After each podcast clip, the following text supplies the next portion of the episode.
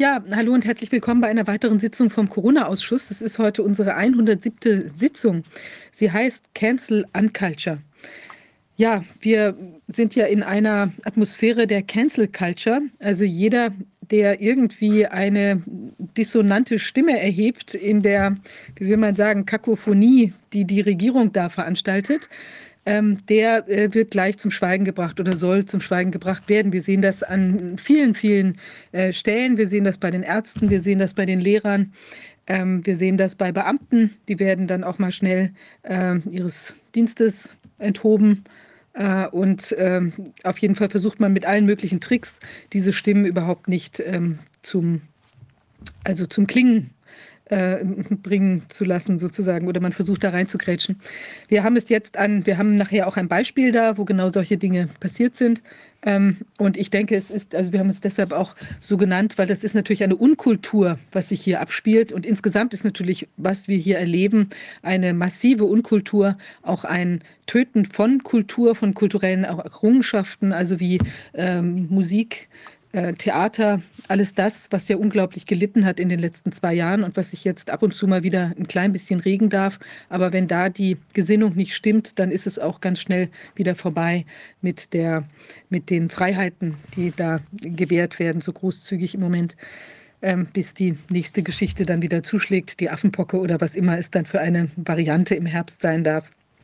Ja, wir haben ein besonderes äh, Beispiel auch diese Woche nochmal, ähm, ist uns wieder in Erinnerung gebracht worden an, an Unkultur, und zwar der Vorgang um äh, den Richter Christian Detmer aus Weimar, der dieses spektakuläre, ähm, also eigentlich nur sachgerechte Urteil gefällt hat äh, im, im, äh, in einer Kindswohlangelegenheit, wo er eben eine Kindsgefährdung, Kindswohlgefährdung festgestellt hat durch Masken, durch Testerei in der Schule, durch Abstand halten und das auch äh, belegt worden ist durch eben entsprechende Gutachten. Und es war auch das erste Urteil oder der erste Beschluss, der gefasst worden ist, ähm, die erste Entscheidung, die getroffen wurde aufgrund von, von Gutachten, wirklich fundierten wissenschaftlichen Ausarbeitungen. Und ähm, da ist ja dann gesagt worden, dass, äh, dass eine, eine Rechtsbeugung, dass er sich da einer Rechtsbeugung schuldig gemacht hätte. Da ist dann ermittelt worden, weil er hier eben äh, eigentlich nur Recht angewandt hat und eben sich als zuständig angesehen hat. Und das ist auch äh, im weiteren Verlauf ist das dann hin und her entschieden worden von Gerichten, von verschiedenen involvierten Gerichten weil es auch noch an anderer Stelle eben zur Entscheidung, so eine ähnliche Entscheidung zu treffen war, ähm, ob jetzt da der, der, ob das dem Verwaltungsgericht äh, zustünde, hier zu urteilen oder eben ob das Familiengericht zuständig wäre. Und tatsächlich nach aus meiner Sicht richtiger Rechtsauffassung ist das Familiengericht zuständig, weil es ganz andere Zugangsvoraussetzungen hat und eben hier auf kurzem Dienstwege so ein Kindswohl, eine Kindswohlgefährdung auch ohne große Kosten für die äh, betroffenen Familien eben zur Anzeige gebracht werden kann. Und ähm, die, der Verwaltungsrechtsweg hat viele Hürden und insofern ist dieser effektive Rechtsschutz, der ja eigentlich genau in dieser, äh, diesem Rechtsweg über das Familiengericht gesehen wurde, eben plötzlich den Kindern nicht mehr eröffnet. Die sind im Prinzip schutzlos gestellt bei staatlichen Übergriffen, ähm, die dann angeblich eben dem Verwaltungsgericht äh, zur Beurteilung vorzulegen sind. Ja, es hat die ganze Geschichte hat ja ähm, viel, viel ähm, Wind gemacht. Damals, als, das, als der Beschluss äh, von Richter Detmar getroffen wurde, waren ja sehr viele Menschen sehr angenehm überrascht, dass hier sich ein Richter traut, entsprechendes Recht anzuwenden und zu sprechen. Und ähm, dann ist da ja massiv reingegrätscht worden, unter anderem auch mit Hausdurchsuchungen, nicht nur bei Richter Detmar, sondern auch bei den Gutachtern und allen möglichen äh, beteiligten und unbeteiligten Personen, auch Leute, die in einem reinen hm, Kennverhältnis, also eine Grüßbeziehung oder wo immer man da die Grenze setzen möchte, ein Freundschaftsverhältnis eben zu Richter Detmar standen. Also schon ziemlich abenteuerlich und jetzt hat das Ganze einen weiteren Schritt genommen. Es ist ähm, eben, soll Anklage ist erhoben worden, ist jetzt auch ähm, öffentlich gemacht worden, beziehungsweise, Rainer, weißt du, wie der ganz genaue Stand ist?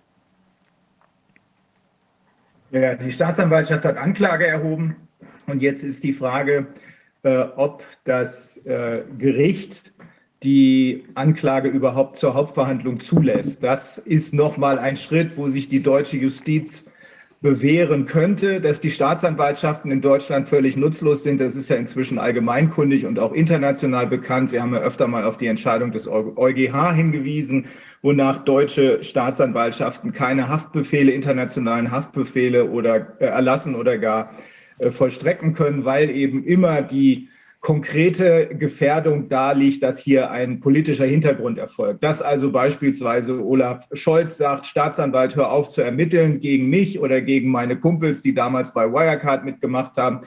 Diese Möglichkeit steht immer ganz konkret im Hintergrund und deswegen hat man den deutschen Staatsanwaltschaften bescheinigt, dass sie praktisch völlig sinnlos sind. Aber ähm, die Frage ist, inwieweit die Richterschaft ebenso sinnlos ist. Wir sind auf dem Weg dahin, dass sie wieder so sinnlos werden, wie sie mal gewesen sind. Ähm, das äh, ist, wird auch international diskutiert. Wenn ich das hier in den USA den äh, Kollegen erzähle, sie können es nicht glauben. Ich dann immer, ja, hier hat sich seit 80 Jahren einfach nichts geändert. Äh, da war eine ganz, ganz dünne, ein ganz dünner Firnis drüber, aber wenn da ein bisschen gekratzt wird, und das ist jetzt passiert, dann bricht die ganze Kiste zusammen. Dann haben wir faktisch ein Justizsystem, was nie mehr reparabel ist, nach meiner festen Überzeugung. Deswegen brauchen wir ein neues, so wie das gesamte System neu gemacht werden muss. Aber hier mit einer Rechtsbeugungsstrafanzeige und mit einer Rechtsbeugungsanklage reinzugehen, nachdem alle anderen für jeden außenstehenden Laien ohne weiteres als schwerste Straftaten zu bewertenden Umstände nicht mal ansatzweise ermittelt wurden. Ich erinnere nur an meine eigenen Verfahren. Ich habe auch mal äh, Richter angezeigt vor 20 Jahren wegen Rechtsbeugung. Die haben Geld erhalten von Banken und haben über genau diese Banken dann, das waren äh, beim BGH, und haben über genau diese Banken äh, entscheiden müssen, haben sich aber vorher im Rahmen von angeblich wissenschaftlichen äh, Konferenzen äh, mit den Banken zusammengesetzt, haben über die Entscheidungen, die sie dann treffen mussten, gegen oder für die Banken, vorher geredet. Äh, wir haben eidesstattliche Versicherung darüber. Das habe ich zur Anzeige gebracht, weil äh, klarer kann man Rechtsbeugung nicht mehr bringen. Und wenn man das sieht, dass solche Sachen zugunsten globaler Corporations, muss man sagen, überhaupt nicht beachtet werden und so eine Nummer hier, wo jemand einfach nur seinen Job gemacht hat, ne, der musste nicht mutig sein, der musste einfach nur seinen Job machen. Das führt dann zu so einer Konsequenz. Also da darf man sich nicht wundern, wenn Deutschland inzwischen ähm, erkannt wird als eine reine Bananenrepublik, wo die äh, Fassade zwar noch so halbwegs im Wind flattert, aber wirklich nur noch im Wind flattert, aber in Wahrheit nichts mehr geht. Äh, das wird immer mehr Menschen klar und die Konsequenzen daraus sieht man an allen Ecken und Enden. Ja, und tatsächlich ist so, dass man sagt. Rainer, es ist es nur abschließ, abschließend dazu. Wir werden das jetzt auch, wir haben, äh, wir gucken uns das genauer an. Wir gehen davon aus, dass da tatsächlich in Wahrheit auf der Seite der Staatsanwälte und eben gegebenenfalls auch der Richter, wenn sie dieses Verfahren auch äh, eröffnen, ähm, in Wahrheit Rechtsbeugung vorliegt. Und wir werden uns das genauer anschauen und haben auch schon beschlossen, sozusagen als Basis, dass wir da eine äh, auch dann selbst eine Strafanzeige äh, äh, erheben werden. Und ich bin mal gespannt, was dann passiert. Vielleicht auch nichts, aber auch mhm. das ist einfach historisch dann ein sehr wichtiges äh, Zeitdokument, das hier mit so zweierlei Maß gemessen wird. Du hast was Erfreuliches. Ja. Ja, ich wollte auf die, äh, auf einen, einen ersten, eine positive Sache, wir müssen ja auch mal was Positives sehen, ähm, hinweisen. Und zwar hat äh, ein äh, niederländisches Gericht, wir haben dazu eine kurze Meldung, die können wir vielleicht gerade mal einblenden, ein niederländisches Gericht gerade festgestellt, dass der, die Frage bei Piloten von KLM nach dem Impfstatus unzulässig ist. Das ist ja auch schon eine Einschüchterungsmaßnahme. Vielleicht können wir das mal kurz einspielen, damit man sehen kann, worum es geht. Ähm, ich lese das, soll ich das mal gerade vorlesen? Ähm, ja, ähm, also der VNV ähm, ist erfreut über die Entscheidung des äh, Amsterdamer Berufungsgerichts, dass es KLM mit sofortiger Wirkung, verbie äh, Wirkung verbietet, Pilotenkandidaten nach ihrem Impfstatus zu fragen und diese zur Ablehnung von Kandidaten zu verwenden. Der VNV unterstützt die Position der Regierung, dass Impfungen zwar wichtig sind, aber vom Arbeitgeber nicht erlaubt werden. Aber vom Arbeitgeber nicht erlaubt werden. Also es muss ja äh, die Fragen nicht äh, was heißt, das verstehe ich nicht. Wir waren der Meinung, dass die KLM dies nicht eingehalten und darüber hinaus gegen unsere diesbezüglichen Vereinbarungen verstoßen hat, ohne dass hierfür eine betriebliche Notwendigkeit bestand. So. Das Gericht hat heute entschieden, dass die durch das Verhalten der KLM im Bewerbungsverfahren begangene Verletzung der Grundrechte der Bewerber unverhältnismäßig ist, weil die KLM eine betriebliche Notwendigkeit nicht darlegen konnte.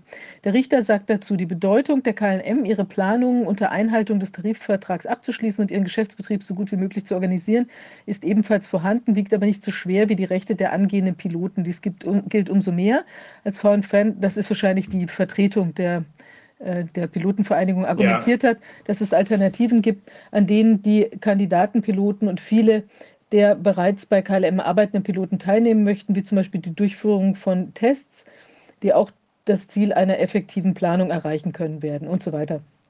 Unter Androhung einer Strafe von 100.000 Euro pro Verstoß hat das Gericht der KLM sofort untersagt, Informationen über den Impfstatus gegen Covid-19 zu sammeln und oder zu verwenden und oder Kandidaten abzulehnen, weil sie angeben, dass sie nicht geimpft wurden und oder keine Impfung wünschen. Wenn KLM nachweisen kann, dass es aufgrund von Reisebeschränkungen für ihr Personal in Zukunft zu betrieblichen Problemen kommen wird, ist der VNV immer bereit, nach Lösungen zu suchen, die seine Kandidatenpiloten nicht unverhältnismäßig beeinträchtigen. Ja, also das ist ja toll. Also man darf da nicht gefragt werden. Das heißt, letztlich können Sie auch nicht nachprüfen, ob man äh, geimpft ist oder nicht. Also das ist auf jeden Fall ein Schritt in die richtige Richtung. Ja, Und jetzt sollten wir Tess Laurie nicht mehr länger warten lassen. Ähm, die wollen wir kurz vorstellen. Tess, we were just uh, talking about uh, the fact that the German legal system is uh, irreparably damaged, that we have to set up a new one. And uh, this kind of segues uh, to your presentation because you are already involved in a new, I shouldn't say healthcare system, but in an alternative, setting up an alternative, or you have set it up to the uh, WHO, that's the World Council for Health. Uh, you are a medical doctor specialized in pregnancy and childbirth. Spezialisiert auf Schwangerschaft und Geburten. Sie sind Direktor der Evidence-Based äh, Medicine Consultancy Limited. Sie haben die britische Ivermectin Recommendation Group entwickelt und Sie sind im Lenkungsausschuss des ähm, World Councils for Health. Sind Sie da immer noch Beraterin? Nein, bin ich nicht mehr. Mein letzter Vertrag ist äh, am Dezember 22 ausgelaufen, also 21 ausgelaufen. Und äh, dann durfte ich auch mit dem Team nicht mehr zusammenarbeiten. Sehr interesting, äh, sehr interessant. Bitte erzählen Sie uns doch äh, davon, was Sie zu berichten haben. Ähm, wir haben ja eben im Vorgespräch kurz äh, gesagt, es ist sehr wichtig für uns alle, dass wir international eine echte Alternative für die WHO etablieren. Ja, vielen Dank, Rainer. Es ist wirklich eine große Ehre für mich, heute hier sprechen zu können. Ich wollte erst vielleicht mal die Reise beschreiben, wie der World Council for Health überhaupt äh, ähm, ins Bestehen gekommen ist und warum er gegründet wurde und so wichtig ist. Wenn ich da vielleicht ein paar äh, Slides zu teilen könnte, wäre das toll. Also, ähm, wie du schon gesagt hast, ähm, bin ich Direktorin von Evidence-Based Medicine Consultancy LTT, aber auch EMC Square. Das ist eine gemeinnützige Firma, die gegründet wurde, um eben die äh, Entwicklungsgruppe BIRD äh, äh, zu unterstützen galt. Die Arbeit, die ich früher gemacht habe als Beraterin für die WHO, war eben die Leitlinienentwicklung äh, evidenzbasiert. Das heißt, äh, mein Fachwissen war, lag darin, eben äh, internationale Organisationen dabei zu unterstützen, Leitlinien zu entwickeln und sie mit evidenzbasierten Angaben zu unterstützen. Warum meine äh, Firma eben viele Jahre lang sehr geschätzt waren und mein Vertrag mit der WHO also auch bis ins Jahr 2012 zurückgeht, ist, weil wir keine Interessenkonflikte hatten. Wir hatten also keine Beziehungen zu Pharmaunternehmen und wir hatten auch keine Gelder bekommen von irgendwelchen Firmen oder Konzernen. Äh, mein Entree in die Covid-Arena sozusagen, denn ich war eigentlich äh, gar nicht in die Arbeit eingebunden von der WHO zu Corona. Mein Entree war also Dr. Pierre Coris äh, Videoaussage vor dem amerikanischen Senat und da wurde er gefragt, ob eben Ivermectin ähm, sinnvoll wäre für die Behandlung von Covid. Das war im Dezember 2020. Ich wusste damals, dass die Kollegen der WHO ähm, normalerweise über Weihnachten weg sind. Ich habe zu der Zeit das Video dann gesehen und dann machte ich, was ich üblicherweise äh, tue oder oder was äh, bei einer Pandemie nötig ist, denn damals kamen sehr viele Nachrichten rein ähm, mit vielen Todesmeldungen. Und ich habe dann deshalb ähm, die Best Evidence mir angeschaut und dann habe ich in einem Bericht das beschrieben. Es gibt Leitlinien für äh, die Weitergabe von Informationen, ähm, die 2015 ähm, schon festgelegt wurden für äh, Fälle einer großen Pandemie. Es ist also die Verpflichtung eines Forschers, diese Informationen auch durch Vorveröffentlichungen und Mechanismen zu verbreiten. Ähm, aber deshalb habe ich das auf meiner Webseite äh, veröffentlicht, habe das der WHO geschickt und auch zu den britischen Behörden weitergeleitet. Falls Sie nicht wissen, was Ivermectin ist, es ist äh, ein Generikum, gibt es seit 40 Jahren, äh, gehört äh, zu einem Programm, bei dem um Ivermectin zur Bekämpfung von Wurmerkrankungen in Entwicklungsländern zu verbreiten. Und wie Sie hier aus dem Poster entnehmen können, ist es eigentlich ein Spendenprogramm. Es 11 äh, Milliarden Tabletten sind also schon äh, verschifft worden äh, und an Millionen verteilt worden. Sie gehören eben zu den grundlegend wichtigen äh, Arzneimitteln und sie sind auch als intrinsisch sicher eingeordnet. 2015, ähm, ähm, wie gesagt, ist das schon festgelegt worden. Schließlich hat Ivermectin auch den Nobelpreis ge gewonnen, weil es eben so eine nützliche Arznei ist. Ich habe aber dann keine äh, Reaktion bekommen zu diesem Thema unentbehrliche Arzneimittel und habe also äh, dem Premierminister Johnson eine Videobotschaft äh, aufbereitet, ähm, um ihm zu sagen, die gute Nachricht, dass wir jetzt äh, solide Beweise haben, dass man ähm, äh, Covid-19 effektiv behandeln können. Und dass es eine moralische Ver Verpflichtung ist, diese Ergebnisse mit allen Menschen zu teilen. Gleichzeitig ähm, wurde ich Dr. Andrew Hill durch Pierre, Pierre Corey vorgestellt und habe festgestellt, dass die WHO bereits einen Berater dazu hatte, der aber im Bereich Ivermectin äh, arbeitete. Aber äh, der Cochrane-Bericht äh, zu Ivermectin vom 14. Januar 2021 ähm, war schon da. Ähm, und deshalb habe ich äh, Dr. Andrew Hill gebeten, ob er vielleicht äh, diesen Cochrane-Bericht äh, lesen könnte. Und wir haben also 120 äh, äh, Cochrane-Reviewer im Team gehabt. Ähm, Dr. Andrew Hill hatte das überhaupt noch nicht gemacht, soweit ich wusste. Ich habe ihn deshalb angeboten, dieses Team zu verstärken. Das war am 14. Januar. Und überraschenderweise hat er etwas veröffentlicht, nämlich einen Vorabdruck ähm, noch Rohdaten und zwar am 18.01. Und er hatte festgestellt, dass man die Mortalität um 75 Prozent mit Ivermectin senken kann und, äh, und geringeren äh, äh, Hospitalisierungsraten. Das heißt, ähm, die äh, äh, Schlussfolgerungen, die er dann aber zog, waren sehr seltsam. Größere, entsprechend kontrollierte, randomisierte Studien ähm, haben das nicht äh, äh gezeigt.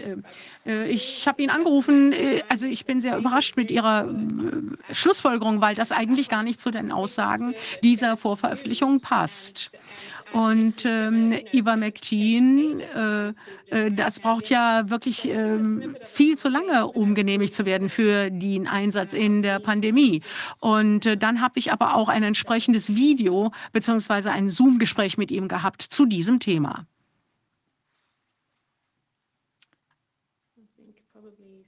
Ja, da fängt. Wer hat welche Schlussfolgerungen, wer hat denn die Schlussfolgerung gezogen bei diesem Bericht?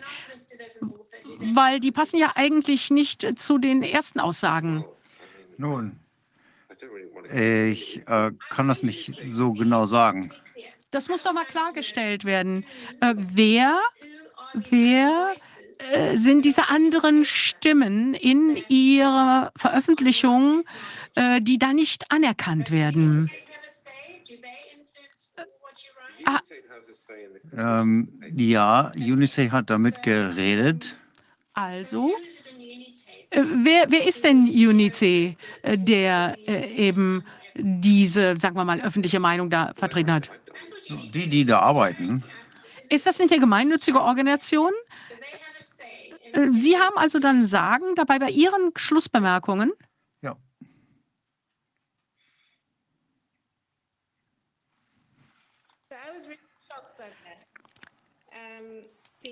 Ich war eigentlich schockiert, weil ich nie so eindeutig miterlebt hatte, ähm, dass man sich wissenschaftlich unethisch verhält. Und im gleichen Zoom-Gespräch hat er auch gesagt, in sechs Wochen sind wir dann da, es braucht noch sechs Wochen. Und äh, dann würde er eben schauen, dass Ivermectin auch zugelassen wird und dass er alles täte dazu. Und da habe ich gedacht, ähm, nun, ähm, wir hatten ja keine Wahl. Äh, wir mussten also im Zweifel äh, für den Angeklagen. Aber ähm, die Tweets, die waren ganz positiv für Eva McTeen. Die wurden aber dann äh, immer schneller von Twitter auch gelöscht, wo er beispielsweise gesagt hat, äh, ähm, Eva McTeen zeigt äh, durchgängig so gute Ergebnisse, äh, Massenimpfungen plus Eva McTeen wäre die richtige Lösung. Und dann gab es auch noch ein anderes Zitat, wo er gesagt hat, wir sollten auf jeden Fall Eva McTeen einlagern in großen Mengen. Aber was habe ich dann gemacht? Ich hatte dieses schreckliche Gefühl, ähm, diese große Sorge, der, die Veröffentlichung ist dann draußen und dann würde also keiner mehr Ivermectin nutzen, weil ja diese Veröffentlichung der WHO draußen war, die davon abriet. Äh, aber es wurde immer wieder zitiert, obwohl, obwohl es eben eine schlechte Veröffentlichung war. Und was wir bei der WHO dann normalerweise machen, wenn wir diese Leitlinien rausgeben, dann machen wir auch Empfehlungen und dann äh, setzen wir den Evidence-to-Decision Framework auf. Das ist eine Entscheidung Entwicklungshilfe. Also keine systematisches Review, ob etwas funktioniert, sondern sind, es sind andere Faktoren, die berücksichtigt werden müssen, die Eingang in dieses Dokument finden und berücksichtigt werden müssen. Und deshalb nutze ich normalerweise eben dieses Handbuch, also das ist diese Leitlinienentwicklungshilfe. Äh, äh, also beispielsweise äh, Auswirkungen, Vorteile, Sicherheit, aber da geht es auch beispielsweise um Werte und Präferenzen, was Leute denken, wie sind denn die Ressourcen, ähm, ist es kosteneffizient, dieses Arzneimittel und ähm, ist, wie sieht es eben mit der Fairness aus? Ist es äh, erschwinglich für jeden, zugänglich für jeden? Äh, hilft es auch vulnerablen Gruppen? Ist es äh, äh akzeptiert und ist es auch machbar? Äh, mit äh, Ivermectin wussten wir das. es ist fair, es ist kostengünstig und die Leute nehmen das auch gerne und es ist eine sehr gute Alternative zu Injektionen. Also bei all diesen Punkten ähm, sprach wirklich alles für die äh, Gabe von Ivermectin. Deshalb haben wir dieses Dokument zusammengestellt und ähm, habe es dann vor einem Podium präsentiert. Äh, wie bei der WHO, bei den Sitzungen, wenn also diese Sitzungen abgehalten werden zur Leitlinienentwicklung, dann werden eben Stakeholder eingeladen aus verschiedenen Organisationen aus aller Welt, um eben äh, die Evidenzbeispiele zu hören und dann zu einer Entscheidung zu gelangen, ob man eben eine Arznei empfiehlt oder nicht oder vielleicht nur in bestimmten Ländern empfiehlt. Äh, die Sitzung äh, fand statt. 65 äh, Teilnehmer, Professoren und verschiedene Ärzte und Wissenschaftler, aber natürlich auch Vertreter der Zivilgesellschaft aus 15 unterschiedlichen Ländern. Ähm, die Evidenzen wurden vorgelegt. Sie haben transparent darüber abgestimmt. Ähm, das ist auf YouTube übrigens immer noch verfügbar, dieses Video, erstaunlicherweise. Und äh, die Empfehlung war, dass eben dieses Podium Ivermectin für die Prävention und die Behandlung von Covid-19 empfiehlt. Ähm, das Ergebnis dieser Sitzung war also, schreiben Sie das bitte in einem Dokument zusammen und teilen Sie das bitte. Und genau das haben wir gemacht. Wir haben das mit der WHO geteilt, mit der FDA, mit den NIH, äh, MHRA, den südafrikanischen, den kanadischen Behörden geteilt. Und äh, wir haben keinerlei Antwort erhalten, aber es gab immer mehr Widerstand in den Medien äh, gegen Ivermectin und auch von den Behörden. Zudem äh, von Merck selber, nämlich das war ja derjenige, der ursprünglich ähm, das Patent äh, von Ivermectin hatte. Jetzt ist es natürlich ausgelaufen, es ist ein Generikum. Aber selbst Merck hat sich dann dagegen gestellt. Ähm, äh, der Merck hat ja äh, äh Wettbewerbsarzneimittel äh, zur Behandlung von Covid und auch zur Prävention. Und äh, deshalb äh, hat Merck dann gesagt, wir haben Bedenken, dass eben die Effektivität nicht gegeben ist. 2002 hatten sie aber dagegen gezeigt, dass Ivermectin durchaus sicher war, sogar bei zehnfacher Dosierung. Das war sehr beunruhigend und da war klar ein Interessenkonflikt. Dann wurde das eben von diesen Behörden als Argument genutzt, diese Aussage von Merck. Und dann hatten wir natürlich auch noch ähm, plötzlich ähm, diese, diese Rede davon, dass Ivermectin eine Pferdemedizin sei, äh, was natürlich äh, lächerlich ist, äh, insbesondere angesichts der Tatsache, dass Ivermectin eine Arznei ist, die eben von Milliarden von Menschen in aller Welt äh, genommen worden ist und nie negative Auswirkungen hat. Dann im März 2021 äh, haben wir also diese, äh, dieses Bird-Dokument verbreitet, ähm, das ich dir auch gegeben habe, äh, Rainer. Also wenn du das gerne, ähm, wenn du, so dass du das verlinken kannst auf deiner Webseite. Und da war natürlich auch die Abstimmungssache ähm, dabei. Während wir das gemacht haben, hat die WHO ähm, dieses, diese Veröffentlichung rausgegeben, diese Leitlinie Therapeutika und Covid-19. Und ähm, da stand drin, dass eben ähm, äh, kaum sicher wäre, dass eben äh, evidenzbasiert gesagt werden könnte, dass Ivermectin nutzt. Sie haben beispielsweise auch den Bericht von Andrew Hill gar nicht genutzt. Sie haben eine äh, McMaster-Meta-Analyse genutzt und die war voller Irrtümer und äh, Widersprüche. Hier beispielsweise, ich werde das jetzt nicht im Detail durchgehen, aber äh, was die Mortalitätsdaten zeigen, äh, sind, dass 81 Prozent weniger Menschen gestorben sind und kein Beweis für ähm, ernsthafte äh, unangenehme Nachwirkungen. Und trotzdem haben sie äh, daraus geschlossen, dass eben dieser Beweis nicht eindeutig sei. Aber im Text steht, Ivermectin kann äh, das Risiko ernsthafter Nebenwirkungen unerwünschter Natur äh, erhöhen. Also zu Deutsch sehr widersprüchliche Aussagen. Es waren also wieder Warnsignale, dass da irgendetwas Seltsames vor sich geht. Was hätte das schon sein können? Ist äh, wirklich die Sicherheit von Ivermectin wirklich in Frage gestellt worden? Nein, wir wissen, dass äh, eben Ivermectin äh, eine Arznei ist, die als unentbehrlich eingestuft wurde und auch Toxikologie-Experten haben schon im Jahr 21 schon ganz klar gesagt, dass das Sicherheitsprofil von Ivermectin ausgezeichnet ist und dass Ivermectin ähm, im Prinzip keinerlei Toxizität für den Menschen hat. Im Vereinigten Königreich hatten wir dann auch noch Chris Whitty, Professor Chris Whitty, äh, der war äh, der Chief Scientific Officer, ähm, der äh, sagte, dass also selbst eine Dosis, die zehnfach erhöht ist, sehr gut vertragen wird von Menschen. Es gab also wirklich keinen Grund dafür, Ivermectin als unsicher zu betrachten. Und sogar in der eigenen Datenbank der WHO im Februar 21 sehen wir noch diese Zahlen hier. Seit 92 haben wir Daten, die verlässlich tätig sind. Und da haben wir weniger als 5000 äh, Berichte über negative Nebenwirkungen, äh, während eben bei anderen Behandlungstypen äh, viel höhere Zahlen erreicht werden. Beispielsweise durch den äh, Covid-19-Impfstoff äh, hat es eben 84.000 negative äh, Nebenwirkungen gegeben. Was sind denn nun die Interessenkonflikte in diesem, sagen wir, Leitlinienprozess der WHO? Die Liverpool University hat äh, eine konfliktreiche Veröffentlichung herausgegeben.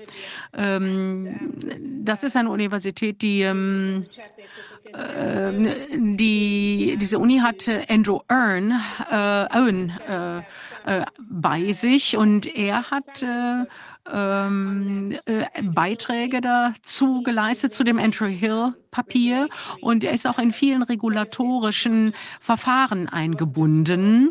Also nicht nur bei der WHO äh, ist er bei dem Review zu Ivermectin dabei gewesen, sondern er ist äh, im UK auch ähm, zu anderen äh, Vorschriften zu Ivermectin involviert gewesen. Dann ähm, die McMaster Universität, äh, die hat auch eine ähm, problematische klinische Studie durchgeführt, die, die Together Trial Studie und ähm, äh, interessiert sich auch eben für die Covid-Impfstoffentwicklung. Das heißt, ähm, diese Leute hatten wirklich Interessen in der Entwicklung von Impfstoffen und deshalb waren sie auch involviert in die Empfehlungen der WHO. Das habe ich gestern übrigens äh, gefunden auf der Webseite. Es ist überhaupt nicht überraschend, hier festzustellen, dass die University of Liverpool und McMaster University ähm, über äh, Schulung und ähm, Entwicklung eine Partnerschaftsurkunde unterzeichnet haben, äh, wo es auch beispielsweise um die Pandemiebereitschaft geht. Also Interessen. So, Tess, kann man, ist Jeremy Farrar, ist der nicht auch Lobbyist für den Wellcome Trust? Ja, ich bin nicht ganz sicher, ähm, wie weit das da geht, aber ich glaube schon. Also natürlich der größte Interessenskonflikt, den man einfach nicht ignorieren kann, ist, dass die WHO ähm, ACT Accelerator ähm, die haben sich ähm, darum gekümmert, 38 Milliarden Dollar äh, zu äh, einzusammeln für um die Impfstoffe zu testen, die neuen Gesundheitssysteme zu fördern. Und das heißt, wenn es eine sichere Behandlungsmöglichkeit gibt, dann braucht man das ja alles eigentlich gar nicht. Und Eva McTeam war und ist einfach eine dieser sicheren Behandlungsmöglichkeiten, die schon 2020 zur Verfügung gestanden haben. Und äh, keines dieser ganzen Tests und diese Impfpässe oder die Impfstoffe selber wären da nötig gewesen.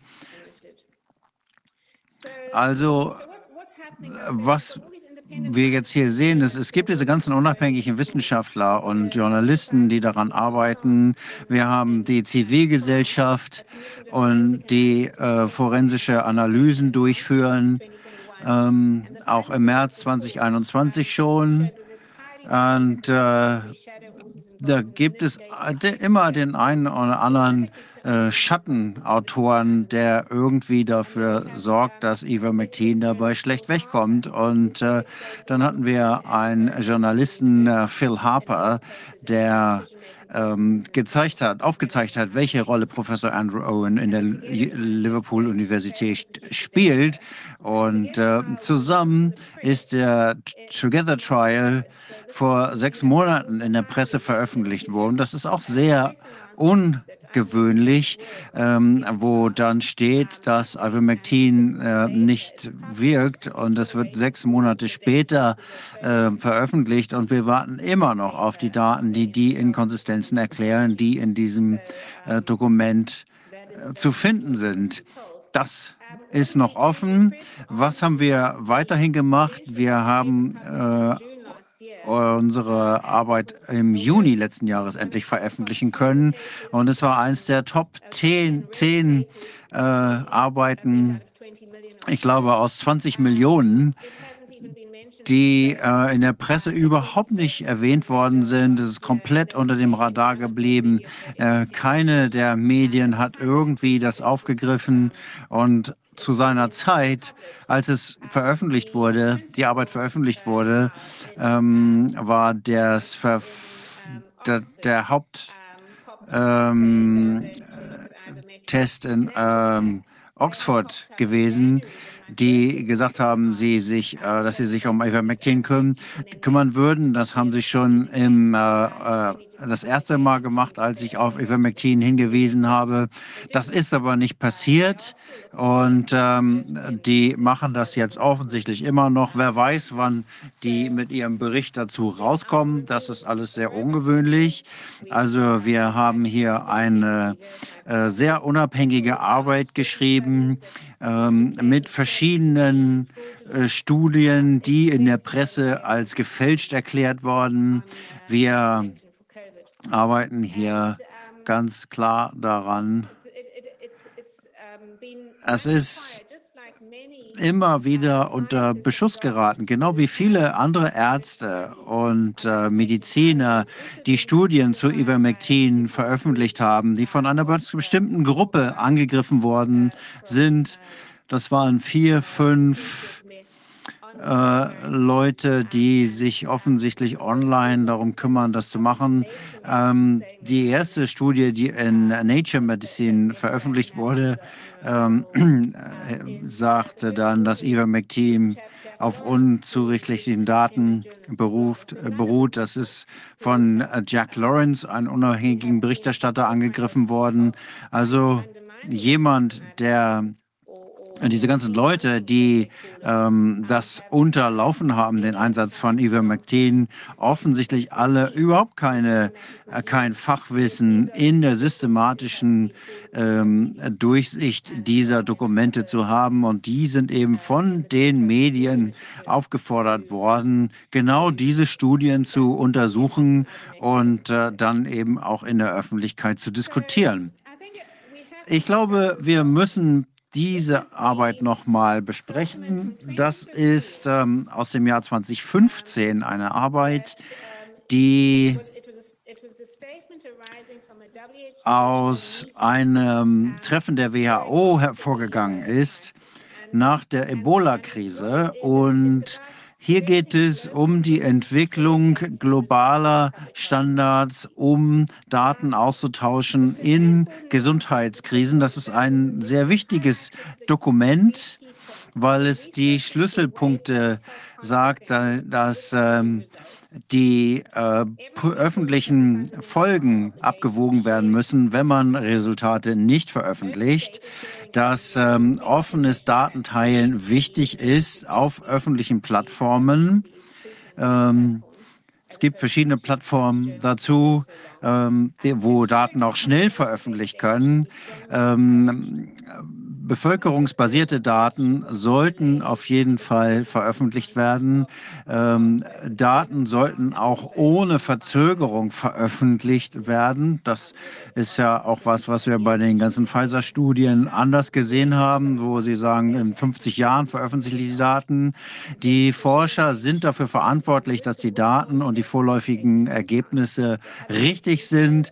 Und äh, es sollte auch in, in Incentives geben, um äh, diese Daten eben zu veröffentlichen. Ethische Anforderungen und äh, informierte Aufklärung sind zwingend erforderlich dafür. Also all das sind Vorgänge und Prozesse, die man sich damals schon überlegt hat, hat und äh, die auch bei Ivermectin zum Beispiel zutreffen. Und hier gibt es also in 2015 ein Treffen. Da war Big Pharma, Johnson Johnson, DSK, Tadeka, Sanofi, verschiedene große Unternehmen waren dort vertreten. Und es gab verschiedene Journale, Wissenschaftsjournale, das British äh, Medical Journey, äh, Nature und verschiedene andere.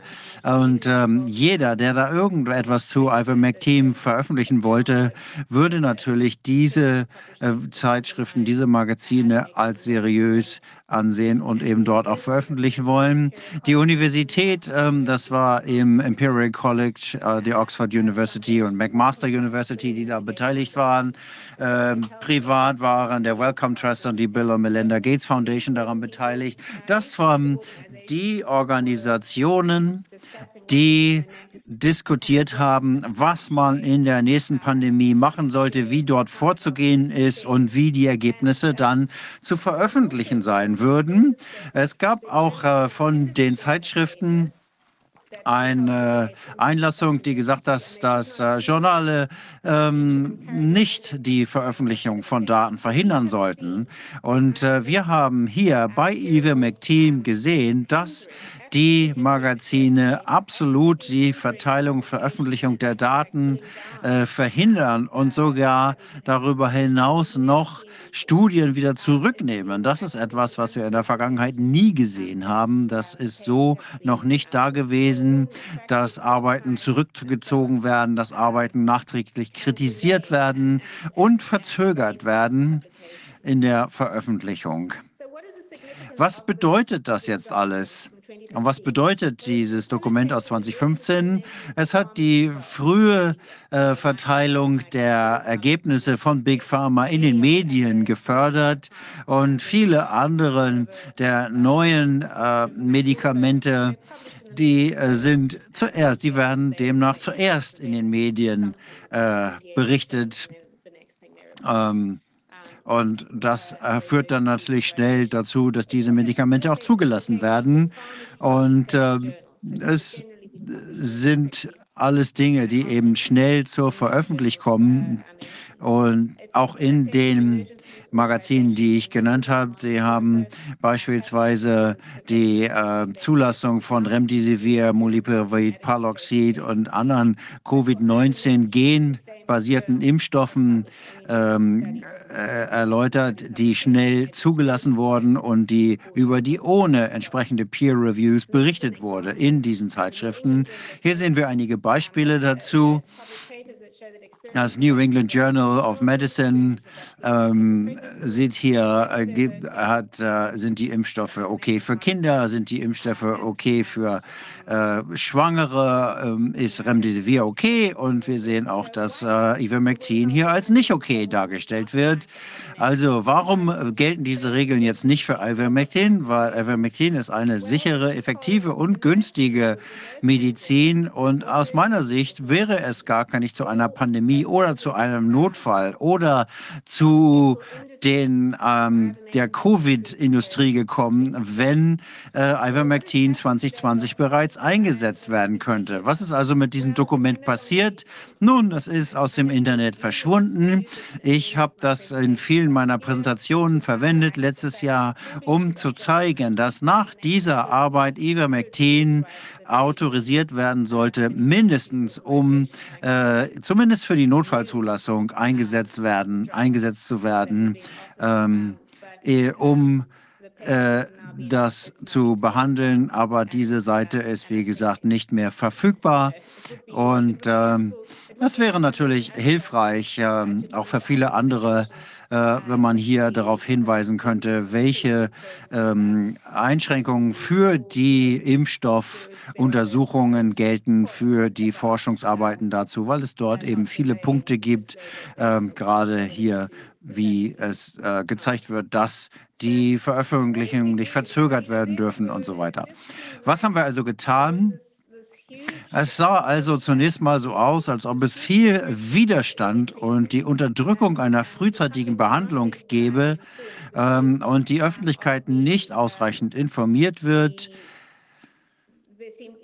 in Bezug äh, oder die Propaganda, um gegen die Propaganda, die in den Medien gelaufen ist, äh, zu steuern und eben die Menschen aus dem Würgegriff der Behörden und der Behördenauflagen zu befreien. Es gibt eine, ein Unternehmen, das nennt sich EBMC Squad, äh, die äh, auf Spenden basiert arbeitet und wir arbeiten daran, äh, mit den Regierungen zu sprechen, mit ähm, verschiedenen anderen ähm, Organisationen, um auf die Beweise hinzuweisen. Wir haben die äh, Beweise für Ivermectin an viele verschiedene Regierungen verschickt, um ihnen klarzumachen, dass es Alternativen zu den Impfstoffen gibt und dass es tatsächlich sogar eine Behandlungsmöglichkeit. Viele, viele Länder haben eben einfach blind auf die Impfstoffe zurückgegriffen und ähm, haben einfach äh, darauf gewartet, dass sie die Impfstoffe bekommen, ohne zu wissen, dass es tatsächlich Behandlungsmöglichkeiten gibt.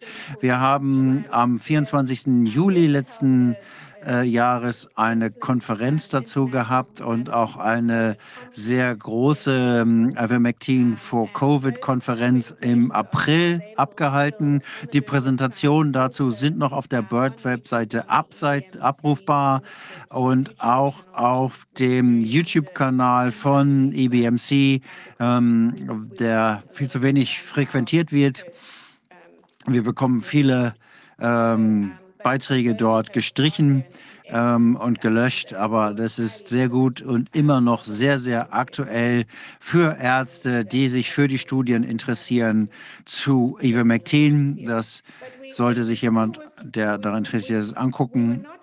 Aber wir haben von den gesamten Behörden überhaupt keine Rückmeldung bekommen. Es war einfach ein ewiger Kreis, die anzuschreiben, die Beweise vorzulegen, die Hinweise aufzuzeigen. Wir haben keine Termine bekommen bei den Behörden und die Menschen litten während dieser ganzen Zeit. Wir konnten beobachten, dass die Covid-Impfstoffe gleichzeitig die Datenbanken ähm, zeigten, dass die äh, schädlich waren und es wurde immer offensichtlicher, dass diese neue Technologie einfach ungeeignet war und aufgehalten werden musste. Und wir waren einfach in der Lage, dass wir überhaupt nicht schnell genug kommunizieren konnten und äh, da ist uns klar geworden, wir brauchen eine größere Plattform. Und ähm, eine Alternative ist nötig gewesen, das haben wir gesehen, zur WHO, denn die WHO trotzdem sich mehr und mehr Beweise in ihren eigenen Datenbanken fanden, dass diese Impfstoffe deutlich schädlich sind und dort etwas gemacht werden muss, dass die Impfstoffe äh, zurückgehalten werden müssen, haben sie immer noch gesagt, dass diese Impfstoffe sicher sicher sind, sicherer, genauso sicher wie andere. Das können Sie gar nicht sagen, weil es normalerweise zehn Jahre dauert, um einen sicheren Impfstoff zu entwickeln. Und Sie haben das hier in drei bis sechs Monaten gemacht. Also auf dem, was wir aktuell sehen, haben wir 3,8 Millionen äh, Fälle von Menschen, die Nebenwirkungen der Covid-Impfung berichtet haben. Und das zeigt ganz klar, dass das nicht so, wichtig, nicht so sicher ist. Äh, Tetanus-Impfungen gibt es seit 40 Jahren und das ist Milliarden von Malen verimpft worden ist und es gibt nur 15.000 äh, Nebenwirkungsfälle, die bekannt sind. Also, was können wir also tun? Was konnten wir tun? Ähm, in der Konferenz im April habe ich eine Abschlussrede gehalten und gesagt, wir brauchen eine Organisation für die Menschen, nicht für die Profite. Und da bin ich angesprochen worden von verschiedenen Leuten, die gesagt haben, okay, lass uns das äh, unternehmen. Und es wurde klar, dass das etwas war, wofür die Zeit gekommen war und was nötig war. Also haben wir im September 21 den World Council for Health gegründet und mit der Absicht, dass es besser geht. Und wie ich schon am Anfang gesagt habe, um Gesundheit zu fördern, um den, die Menschen aufzuklären äh, und sie zu ermutigen, gesunde Entscheidungen zu treffen. Im Moment haben wir viele Komitees, die werden alle von freiwilliger Arbeit getragen. Wir haben Ärzte, wir haben äh, Fachleute, wir haben ähm, Rechtsanwälte, wir haben eine Bioethikkommission, wir haben Medien. Und äh, wir haben auch viele junge Menschen, die mitarbeiten. Äh, wir haben viele Koalitionspartner, über 150 inzwischen. Nee, sind nicht alle hier da. Wir haben das schon eine Weile nicht mehr aktualisiert, dieses Bild. Ähm, wir haben Partner aus über 50 Ländern, von Australien bis Zimbabwe. Ähm, wir haben äh, essentielle Möglichkeiten, wichtige Möglichkeiten. Wir stellen den Leuten äh, Erklärungen zur Verfügung, wie man mit Covid umgehen kann. Das ist ganz, ganz oft runtergeladen worden. Ähm, wir helfen den Leuten, die von Nebenwir unter Nebenwirkungen der Impfung leiden. Ähm, und wir bringen den Leuten bei, wie man äh, sich gut ähm, gesund verhält und ähm, zeigen ihnen, wie sie aktiv werden können, um ihre eigene Gesundheit in die eigenen Hände zu nehmen und dann eben am Ende auch zur Gesundheit ihrer Gemeinden beizutragen. Wir haben auch, ähm, wir kümmern uns auch um Menschenrechte. Im Dezember haben wir gesehen, dass die Impfstoffe eigentlich zurückgezogen werden müssten. Äh, da deutet vieles darauf hin und wir haben eine entsprechende Erklärung veröffentlicht die unsere Bedenken zu den Impfstoffen beschreibt und äh, die darlegt, dass sie für die Anwendung am Menschen nicht sicher sind und deswegen weder hergestellt noch äh, verschrieben werden sollten. Und im März haben wir die äh, Stopp die WHO-Kampagne ins Leben gerufen. Äh, viele Menschen wissen, dass die WHO eine neue Pan ein neues Pandemie-Instrument plant. Und das würde der WHO unendliche Macht geben über individuelle Staaten, äh, deren eigene Souveränität auszuhebeln. Das ist etwas, was wir unbedingt verhindern müssen. Wir arbeiten auch viel zusammen ähm, im Bereich der Ausbildung. Wir haben auch eine Konferenz in Bath gehabt. Und ich muss ähm, hervorheben, dass wir hier nicht so viel äh, untersuchen, wie Sie das tun, was hier passiert ist, sondern wir sind eher so, dass wir sagen, wo stehen wir und was können wir von diesem Punkt, wo wir stehen, aus tun? Wo können wir nach vorne blicken und wie können wir aus den Fehlern der Vergangenheit lernen? Und ähm, wenn wir uns die letzten Jahrzehnte angucken, dann gibt es äh, viel, was wir und die Politiker und die Pharmaunternehmen, ähm, was wir aus deren Verhalten lernen können. Ähm, soweit erstmal mein Vortrag. Ich möchte damit abschließen zu sagen, dass der World, Health, uh, World Council for Health eine sehr aktive Rolle spielen möchte, äh, darin eine bessere Welt ins Leben zu rufen, um die Gesundheit der Menschen in die Hand zu nehmen.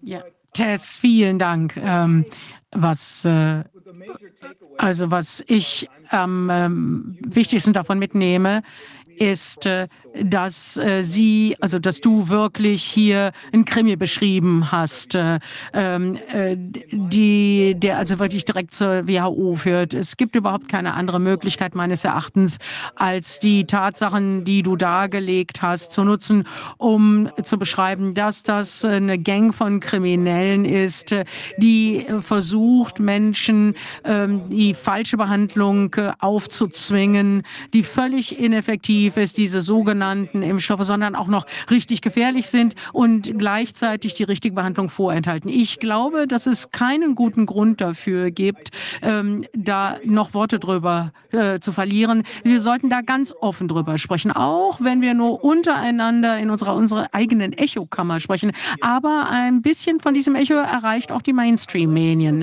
Äh, wenn man also äh, ich glaube, das ist die wichtigste Botschaft, die wir mitnehmen. Der Grund, warum es wichtig war, eben diese Gegenorganisation zu gründen, das ist kriminelles Verhalten. Ja, ich glaube, dieses kriminelle Verhalten wird offenbar werden. Unser Ziel ist es nicht, sich darauf zu konzentrieren, sondern nach vorne zu gehen, weil es dringend ist, dass wir den Menschen helfen, die durch die Impfung geschädigt sind. Und äh, es ist dringend, dass wir diese diesen Irrsinn, der jetzt hier in der Pipeline ist, äh, sei es Affenpocken, Affenpocken oder was sie sonst sich noch, äh, was sie sonst noch im Ärmel haben, zu stoppen und dafür zu sorgen, dass die Menschen in die Lage kommen, Verantwortung für ihre Gesundheit selber zu übernehmen, ihre eigene Nachforschung anzustellen und sich eine eigene Meinung zu bilden, wenn sie äh, hören, was äh, von den Behörden vorgebracht wird. Und ganz besondere von den Medien vorgebracht wird, weil es ganz offensichtlich ist, dass bestimmte Magazine äh, und die Gesundheitsbehörden offensichtlich infiltriert worden sind von äh, Unternehmensinteressen. Ja, äh, mit Bezug nochmal auf die Affenpocken ähm, äh, oder die neue, äh, vielleicht äh, erweiterte Variante von Korea, Corona. Äh, siehst du schon in den Magazinen, die du äh, überwachst, siehst du da schon die ersten Studien kommen, die in diese Richtung des neuen Narrativs weisen? weißt du, was ich meine? Können Sie das nochmal wiederholen? Mein Telefon hat gerade geklingelt. Ich konnte das nicht zuhören. Ja, ich habe mich gefragt, da du ja nun wirklich äh, ähm, alle äh, Veröffentlichungen äh, im Auge behältst, das New England Journal of Medicine hast du ja erwähnt, da nehme ich einfach an, dass äh, eure Medizinerteams genau nachverfolgen, was da in Form von neuen Studien veröffentlicht wird. Und ich habe mich gefragt, ob ihr da schon die ersten Anzeichen gesehen habt, äh, ob es jetzt in Richtung ähm, Affenpocken geht oder ob da ein neues Narrativ entsteht ähm, oder welche Nebeneffekte etc. Äh, könnt ihr da schon so die ersten Vorzeichen sehen? Ich habe da noch keine Studien zugesehen zu den Affenpocken. Und das ist natürlich auch noch recht früh. Aber es gibt eine Besorgnis, dass wenn man sich die Datenbasis anguckt, der Nebenwirkungen der Impfungen. Ähm, da sind Hauterkrankungen unter den ersten fünf der Nebenwirkungen. Also das, sind, das betrifft Hunderttausende von Menschen, äh, die bereits jetzt schon Hautirritationen haben. Also das ist noch äh, sehr vage ähm, weil die Weltgesundheitsorganisation alles, was mit Affenpocken äh, zu tun hat, ja relativ lax definiert. Das kann dazu führen, dass die Menschen glauben, dass sie Affenpocken haben, weil sie einfach die Nebenwirkungen, die eigentlich von den Impfungen kommen, nicht richtig einordnen könnten. Ich glaube, das ist die Geschichte dazu. Und wir müssen sehr, sehr wachsam bleiben und beobachten, was die WHO daraus macht und was die WHO zu den Affenpocken sagt. Ähm, wenn wir in Betracht ziehen, dass Covid-19 quasi äh, das Ergebnis einer Gain-of-Function-Studie gewesen ist, dann äh, kann das natürlich bei diesen Affenpocken jetzt genauso sein. Und wir werden eine Bevölkerung von geimpften Menschen zu haben, die ähm, das die dem äh, gegenüber empfänglicher sind, weil die Impfungen das Immunsystem dämpfen. Und das kann natürlich dann bedeuten, dass Affenpocken tatsächlich eine Gefahr für diese Menschen sind. Da müssen wir darauf achten wie äh, beispielsweise mehrere Narrative, äh, die jetzt entstehen, um auch die unerwünschten Nebenwirkungen der Impfstoffe zu erläutern. Wolfgang Wodak hat äh, ja in einer Sondersitzung darüber mit uns gesprochen, über diese möglichen Cover-up-Funktionen der Affenpocken und anderer Dinge, die wir jetzt vermehrt sehen. Ja, letztes Jahr, ich glaube im April ungefähr, vielleicht auch etwas danach, vielleicht Mai, Juni, gab es eine, ein, ein Statement von Tedros zum Marburg-Virus, der potenziell die nächste Pandemie auslösen kann. Das ist ein ähm, Blutvirus und äh, gleichzeitig ähm, wurde auf der Gavi-Webseite gesagt, dass wurde die Frage aufgeworfen, was der nächste Virus sein könnte. Das könnte das Marburg-Virus sein. Also wir müssen hier sehr, sehr wachsam bleiben. Ähm, es kann durchaus sein, dass wir hier einer ganzen, einem ganzen Strauß verschiedener Krankheiten ähm, entgegensehen, die Nebenwirkungen oder auch nicht von Covid-19-Impfung sein können. Ich bin absolut überzeugt davon, dass das der Fall ist und auch überzeugt, äh, dass äh, das Sprechen über die Viren, die als Biowaffe entworfen worden sind, dass das einfach nur eine Möglichkeit ist, äh, abzulenken von dem Problem, das Sie geschaffen haben ähm, von dem eigentlichen Problem abzulenken, nämlich den Impfstoffen. Aber die Zeit wird kommen, wo das alles ans Tageslicht kommt, auch in Verfahren, aber äh, man kann also, wie gesagt, der, der Rechtsprechung in den meisten Ländern ja nicht mehr äh, trauen. Tess, äh, es war eine große Ehre und ich denke, es war sehr, sehr wichtig, dass die Menschen überhaupt erstmal erfahren konnten, warum der World Council for Health geschaffen wurde. Jetzt weiß das jeder, ähm, nämlich, dass es keine andere Möglichkeit gab, dieses Problem äh, zu umgehen mit einer völlig korrumpierten äh, internationalen internationalen Organisationen oder sagen wir mal auch den korrupierten wissenschaftlichen Veröffentlichungen, den Fachmagazinen. Wir mussten einfach was Eigenes aufmachen. Ich denke, du hast da einen tollen Job gemacht. Ich weiß, ich äh, war ja dabei am 20., ja am 22. war ich bei der Konferenz dabei, habe da viele tolle Leute getroffen. Das sind die Leute, die das äh, Ruder herumwerfen werden. Und äh, die normalen Menschen, ähm, die jetzt anfangen zu begreifen, was da wirklich abläuft und was es eben braucht, aufzustehen und äh, dem World Council for Health äh, beizustehen und beizutreten. Vielen Dank. Ich möchte mich auch bedanken äh, bei allen, die gespendet haben, um unsere Arbeit zu unterstützen, die Zeit und Geld gespendet haben in den letzten 18 Monaten. Es wäre ohne diese Spenden und Unterstützung nicht möglich gewesen, unsere Arbeit zu machen. Es ist so eine grandiose Zusammenarbeit. Ähm, auf Grasroots, auf Graswurzelebene und ich möchte nur sicherstellen, dass jeder weiß, dass wir dafür sehr dankbar sind. Ja, vielen Dank. Und ein schönes Wochenende, Tess. Ja, ihr auch. Tschüss. Gleichfalls. Tschüss. Okay. Wieder Deutsch sprechen, Viviane. Ja. Und zwar haben wir jetzt ähm, einen Mann mit weißen Haaren, das ist ein Comedian. Ach, nein, das ist ja Wolfgang. Hey, Wolfgang. Aber wir haben einen Comedian, Wolfgang ist aber auch Künstler, wir wissen, dass er auch Musik macht. Wir haben Ludger K. hier. Ludger, wir kennen uns eine kleine Weile, wir sind uns aber noch nie persönlich begegnet. Ich weiß aber, dass du meiner Frau in der Zwischenzeit begegnet bist, in Göttingen bei einem Auftritt. Ähm, wir haben hier eine kleine Einführung. Ich glaube, wir sollten am Anfang ein kleines Video von dir spielen und das wollen wir jetzt mal machen, wenn die Regie das hinkriegt, bevor wir dann das Zepter an dich weitergeben. Wer den Namen Karl Lauterbach hört, dem erscheint vorm geistigen Auge kein Gesicht, sondern eine Visage. Wenn es so weitergeht wie bisher in Deutschland, dann werden schon bald die letzten verbliebenen regierungskritischen Journalisten hierzulande nur noch zwei Publikationsorgane haben. Die für sie zuständige Obdachlosenzeitung und das Gefängnismagazin. Am besten finde ich, wenn es heißt, das ist doch nur ein kleiner Pieks. Mit der Logik kannst du auch jemanden eine volle Knarre an die Schläfe halten und sagen, so, jetzt macht's einmal Bing. Ich kritisiere generell die sogenannten Maßnahmen, weil ich sie für unangemessen, unmenschlich und vor allem für nicht effektiv halte. Zwölf Stunden später kommen die Prospekte und Poster mit meinem Konterfei vorne drauf in den Theatermüll.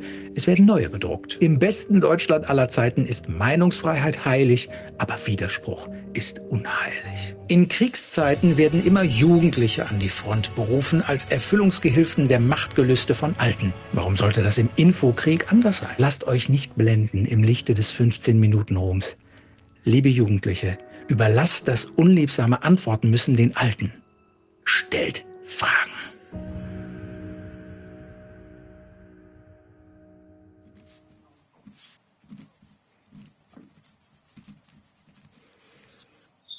Ja, also ich hoffe, meine Internetverbindung funktioniert noch. Ich will kurz einleiten. Ähm, Ludger hat tausend große Varieté-Shows moderiert. Seine kritischen Videos auf YouTube haben eine sehr treue Fangemeinde. Er ist schon lange dabei in der Kleinkunstszene, hat Preise gewonnen, war auf dem Fernsehen, durfte sogar in Dieter Hallervordens Kulttheater Die Wühlmäuse äh, mal Premiere eines neuen Programms feiern. Corona war und ist gerade für ihn eine brutale Zäsur denn er bekennt offen, ich mache da nicht mit. In einem Land mit immer mehr Widersprüchen, aber immer weniger Widerspruch bedeutet das eine echte Herausforderung. Ludgers zeitkritisches neues Programm ist eine feixende Anklage, die sich nicht abfinden mag mit dem Ausnahmezustand als Normalzustand. Und da geht es nicht nur um Corona.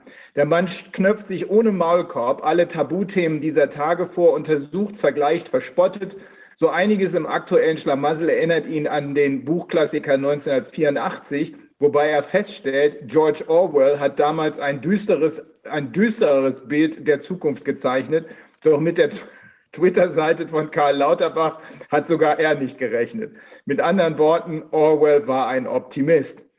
Ein Abend voller Sarkasmus, Ironie und Galgenhumor mit Ludger K. Also ursprünglich bist du, glaube ich, wenn ich das hier richtig sehe, von März bis Juni äh, festgebucht für ein, diesen Jahres, festgebucht für ein Varieté-Gastspiel. Bevor es aber losging, wurde dir der Vertrag samt fünfstelliger Gage gekündigt. Welches schlimmes Vergehen, welchen schlimmen, schlimmen Vergehens du dich schuldig gemacht haben sollst, verrät der Zeitungsartikel, ähm, der äh, hier bei mir jedenfalls angeknüpft ist. Corona-Kritik kostet Moderator Varieté-Job. Da wurde dann in einer Zeitung berichtet, wegen fragwürdiger Beiträge zu Corona hat sich das Bochumer Varieté etc. von Moderator Ludger K. getrennt. Er sollte ab 11. März durchs Programm führen. Auf seiner Homepage hatte er scharfe Kritik an den staatlichen Beschränkungen gepostet, von Unterdrückungen und der Lauterbach-Visage geschrieben. Unter 2G-Bedingungen werde er nicht auftreten äh, Entertainer Matthias Rauch wird ihn ersetzen. Da wollen wir mal lieber nichts zu sagen. Aber äh, ich meine, was kann man dazu noch sagen? Ne? Das ist eigentlich der optimale Boden, Humus für Kabarett, für Varieté, für Menschen, die endlich mal auf eine etwas andere Weise äh, die Fakten ins Visier nehmen, so wie du das gemacht hast. Wie fühlst du dich denn dabei? Hast du das Gefühl, was für eine Scheiße oder hast du das Gefühl, gut, dann nehme ich das eben und sorge dafür, dass sich die Dinge drehen? Es ist beides. Auf der einen Seite war ich natürlich nicht äh, erfreut, als dann plötzlich diese Ausbotung äh, sehr publik gemacht wurde in der größten Regionalzeitung Deutschlands bei mir daheim im überregionalen Teil. Das äh, ist keine schöne Sache, aber ich habe auch im Nachhinein festgestellt, es hat in den letzten 15 Jahren immer wieder etliche richtig schöne Kritiken über mich gegeben in irgendwelchen Zeitungen und die hat nie jemand wahrgenommen, aber den Verriss haben sie irgendwie alle gelesen. Äh, also auf dem Nachbarschaftsfest meiner Mutter waren alle informiert und da sage ich mir, okay, wenn das Popularität verschafft, zumindest in einem gewissen Umpreis, äh, nehme ich das natürlich gerne. Also es ist ähm, für mich ein Schock gewesen. Da bin ich ganz ehrlich. Darüber habe ich bei mir auf meinem YouTube-Kanal ein kleines Video gemacht. Raus ohne Applaus und habe darin auch mal klargestellt, dass eigentlich das Theater für mich äh, äh, ja einen gewissen Schutz und eine gewisse Milde verdient. Natürlich sind die diejenigen gewesen, die letztlich gesagt haben, einige Tage vor der Premiere, du darfst hier nicht ähm, moderieren, uns gefällt deine Sicht der Welt nicht, äh, sondern es war der Mann von der Zeitung, der nicht äh, darüber berichtet hat, sondern er hat es initiiert. Also ein hochrangiger Mann der entsprechenden Zeitung hat das entdeckt, was ich so von mir gebe im Internet und ähm, hat dann das Theater angerufen und äh, die darüber informiert. Ich, ich, bin jetzt mal ganz vorsichtig. Natürlich äh, kommen mir da andere Vokabeln in den Sinn, aber das war der Gang der, der Dinge. Er hat das also auf den Weg gebracht. Er hat darüber berichtet. Er hat einen Kommentar darüber geschrieben. Das ist halt das Faszinierende am Journalismus 2.0 Sie richten und berichten äh, über das, was sie selbst anrichten und dann vernichten sie. Ähm, ich, ich nehme es mannhaft und sage euch hier frank und frei, dass das auch neue Möglichkeiten eröffnet.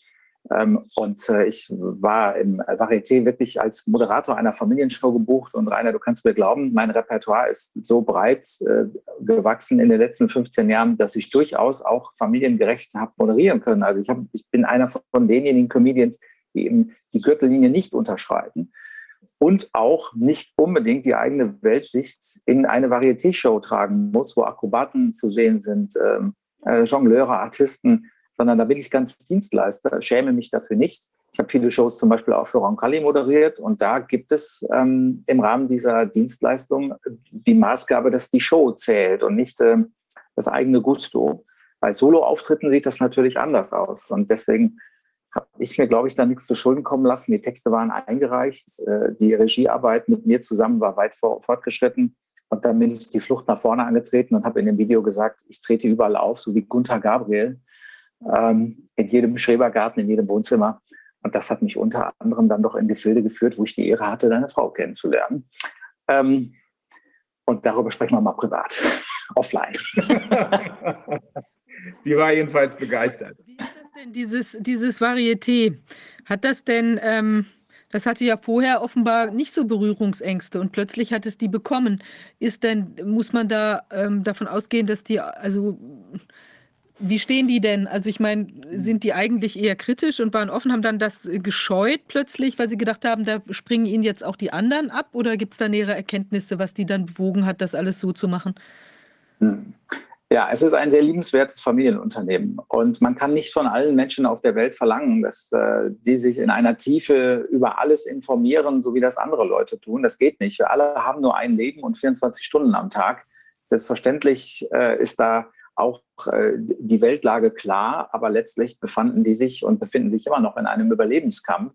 Und wenn dann plötzlich ähm, ein Drohszenario entsteht, auch hier sage ich vorsichtig, ein Drohszenario entsteht, dann ähm, ist man geneigt, die Reißleine zu ziehen im Sinne des Unternehmens, der Angestellten und der eigenen Familie. Folglich mhm. bin ich da so milde, dass mir schon was wieder vorgeworfen wird. Also das, das Theater gehört zu denjenigen die nun wirklich ein, ein positives Verhältnis zum Leben haben. Das sind wirklich liebenswerte Menschen. Das sage ich, mein Gott, ich kann es gar nicht, dass ich das so sage, nach dem gekündigten Vertrag, aber okay, es ist halt so. Ähm, und äh, die, die kritische Haltung braucht bei manchen vielleicht dann etwas länger. Also wenn man schon vorhinein sensibilisiert ist und irgendwann gemerkt hat, dass theoretisch etwas, das in der Zeitung steht, eventuell ein bisschen anders gewesen sein könnte, dann ist man natürlich auch bei so einem großen Weltthema von vornherein sensibilisiert und braucht nicht den Prozess von mehreren Monaten, so wie ihr das bei euch in eurem Bekanntenkreis feststellt und ich auch. Also ähm, das war die Situation. Und abschließend darf ich sagen, ich habe dann dem Theater, der Theaterleitung das Angebot gemacht, lass uns miteinander plaudern in fünf Jahren. Weil ich glaube, es braucht eine gewisse Distanz. Es werden jetzt weitere Sachen, Folgewirkungen nicht vermeidbar sein. Und es bringt nichts, wenn wir jetzt innerhalb der laufenden Spielzeit, die immer noch äh, im Gange ist, ähm, dann nochmal das Thema aufgreifen, sondern es muss sagen, es muss sich entwickeln und dann rückblickend sieht man Sachen nach fünf Jahren vielleicht ein bisschen anders. Vielleicht ich auch. Und äh, den Termin habe ich mir schon eingetragen. Kann man denn, wie sieht es denn inzwischen in der äh, Szene so aus? Wir hatten ja auch schon ein paar äh, Comedians bei uns, auch ziemlich am Anfang äh, der, unserer Aktivitäten. Wir hatten ja auch den, ähm, ich glaube, Marco Rima war ja bei uns auch ziemlich am Anfang und mhm. hat ja mhm. sehr beklagt, dass da eben sehr wenig Verständnis ist in der Szene. Wir haben das ja auch bei vielen äh, Künstlern gesehen, auch weiterhin, da kommen ja auch relativ wenig raus. Wie ist es denn so quasi im Inneren? Der Blick im Inneren, ist es da schon so, dass da mehr Leute das jetzt auch so sehen und sich halt nicht richtig trauen, eben auch Kompromisse machen? Oder wie kann man da die Lage ein einschätzen? Ja, also ich gehöre zu denjenigen, die wirklich tief verwurzelt sind in dieser Kleinkunstszene und äh, genau weiß, wie die Prozesse sind. Ähm, zwar bin ich Social Media mäßig also sehr spartanisch aufgestellt, bis gar nicht. Ich habe also nur meinen YouTube-Kanal und halte mich ansonsten zurück, äh, erlaube mir aber festzustellen, ähm, durch Garderobengespräche in, in Mixshows und auch das äh, sich informieren über die Seiten anderer, äh, dass äh, der, der Grad der Gehorsamkeit doch sehr hoch ist. Der ist bei den Comedians so hoch wie in kaum einer anderen Sparte. Ich stelle fest, dass Musiker wesentlich kritischer sind und äh, da auch Gefahr laufen, relativ leicht ersetzt werden zu können. Das ist die Problematik in der Musik, dass ein Sub immer bereitsteht. Ähm, ich habe in Garderobengesprächen mich teilweise gefürchtet, bin ich ganz ehrlich. Und ich habe auch äh, von einem Kollegen aus Köln ähm, sogar den prägnanten Satz gehört, wir sind in diesen Garderoben nicht mehr sicher. Weil es halt so dermaßen klar war, in welche Richtung das ging und welche, welche Ausschlussmechanismen da greifen. Und äh, es läuft einem ein Schauer über den Rücken, wenn man bestimmte Facebook-Einträge sieht von ja, Menschen, die dahingehend intelligent sind, dass sie natürlich äh, geschliffenes Deutsch ähm, parlieren können, aber dann doch außerhalb des eigenen Denkterrains äh, die Gefahr und den roten Bereich sehen und dort ziemlich gnadenlos sind. Ich kannte das schon vorher, aber mit dem, was gerade passiert, ähm, haben wir alle nicht gerechnet. Ähm, aber es, es, es bieten sich Möglichkeiten. Also diese Szene ist gerade in Bewegung. Diese Szene hat es schwer, wie alle. Also Vorverkaufszahlen sind erschreckend. Und zwar für alle, also auch für die Großen. Wenn zum Beispiel einer in einer Zehntausender Halle früher gespielt hat, dann muss der jetzt mit dem Problem kämpfen, dass da nur noch 4000 Karten verkauft werden. Ähm, und bei uns ist es halt dann so teilweise am Rande der Spielfähigkeit. Ähm, ich bin nicht großer Hoffnung, dass sich da mentalitätsmäßig in den nächsten Monaten etwas ändern wird, aber ich nehme es an und ich bin dankbar für die Kollegen, die an meinen an meinen Strand der Erkenntnis gespült wurden. Dazu gehört Marco Riemer, zu dem ich zwischenzeitlich ein bisschen Kontakt hatte. Dazu gehören einige andere. Und dass ich die Namen derer nicht nenne, die sich mir anvertraut haben, sagt einiges aus über die Situation, in der wir sind. Wahnsinn. Ich habe da noch mal zwei Nachfragen. Also die eine, ähm, ja. Äh, diese, dieses, dass da so wenig Leute jetzt zu den Shows kommen, ist das, weil die Angst, also Corona-Ängste haben? äh, oder was auch immer, man sich es einfach abgewöhnt hat. Ähm, und die zweite Frage ist mir gerade entfallen, aber die fällt mir sicher wieder ein, wenn die Antwort kommt. Ja, ich gebe dir euch gerne die Antwort, denn äh, das ist ja die Frage, die sich alle im Moment stellen. Wir sind auf der Suche nach Antworten und wie so häufig im Leben ist es eine Mischung aus äh, verschiedenen Kriterien. Ja, du hast recht. Ich glaube auch, es gibt eine aufrichtige Ansteckungsangst seitens des Publikums. Es gibt einen monetären Faktor. Das Geld sitzt nicht mehr so locker. Das heißt, die Menschen müssen gucken, wohin gehe ich denn? Und äh, gehen dann vielleicht auf Nummer sicher, indem sie sagen, okay, dann gucke ich mir dann doch einmal die Rolling Stones an und dann sind meine 500 Euro Jahressalär für Kunst im Kalenderjahr 2022 schon aufgebraucht. Ähm, es, es, spielt eine Rolle, dass man am Anfang seitens der Zuschauerschaft gesagt hat, wir bestehen nicht auf eine Rückgabe der Tickets. Also man, man war sehr gönnerhaft. Das muss man den, den Menschen und dem Publikum auch sehr zugutehalten. Da gab es kaum jemanden, der darauf bestanden hat, ich will mein Geld zurück, sondern man war sich seiner Verantwortung dann auch den Künstlern bewusst. Aber es hat sich rumgesprochen, dass es in vielerlei äh, Veranstaltungen auch noch relativ spontan Karten gibt. Und jetzt im Moment ist die frühere saure Gurkenzeit, also die Sommerzeit, wo wir alle wissen, da ist das Theater eigentlich zu, da gehen die Leute in die Biergärten und wir selber auch, ist ja die, der große Hoffnungsbereich, weil jetzt die, die Maßnahmen fallen oder wir in so einer Normalisierungsillusion leben und das beißt sich etwas. Der letzte Grund, Viviane, der vielleicht ein bisschen ketzerisch ist, aber ich möchte zumindest die Möglichkeit anführen, der letzte Grund könnte auch die Qualität der Comedians sein. Und mit Qualität meine ich einfach auch das neutrale Wort Eigenschaft. Ich sage nicht, dass das schlechte Kollegen sind, sondern dass die Qualität der Comedians auf der Bühne äh, keinen Erkenntnisgewinn bringt. Also wenn dasselbe Bashing und äh, das, das, dasselbe Runterputzen einer bestimmten Klientel auf der Agenda der Fernsehcomedians genauso steht wie auf derjenigen der Kleinkünstler, warum sollte ich dann noch in ein kleines Theater gehen? Und dieses, dieses Zusammenmischen ist, glaube ich, der Grund dafür. Und jetzt ist mir die Frage wieder eingefallen. Ähm, es ist ja. ja. erstaunlich, dass die Leute, von denen man ja eigentlich denken sollte, dass die gerade so ein bisschen kritischer unterwegs sind. Also da war ja auch, also es gibt ja auch viele politische Kleinkunst oder ähm, Comedians, die da so sich eben lustig machen über Politiker und so weiter. Und die Frage ist ja, ähm, wie ist es möglich, dass die das dann so ganz besonders wenig gut durchschauen? Wir wissen nicht, inwiefern das durchschaut wird. Es gibt ja auch äh, ein Durchschauen ohne Konsequenz. Ähm, oder es gibt ein Durchschauen mit der Konsequenz, keine Konsequenz folgen zu lassen. Denn ähm, wir wissen, dass unser Handeln natürlich äh, folgen, nicht folgenlos bleibt. Und äh, man kann sich bewusst dazu entscheiden, nimm dich zurück. ähm, ich glaube, viele männliche Comedians kennen es auch, dass die eigenen Lebensgefährtinnen sagen, halte ich etwas zurück und man überlegt, wie, inwiefern hält, hält man sich daran, weil das ja eigentlich für die eigene Umgebung die richtige oder die, die äh, angebrachte Schutzentscheidung ist, zu sagen, ich wage mich vielleicht nicht so weit vor.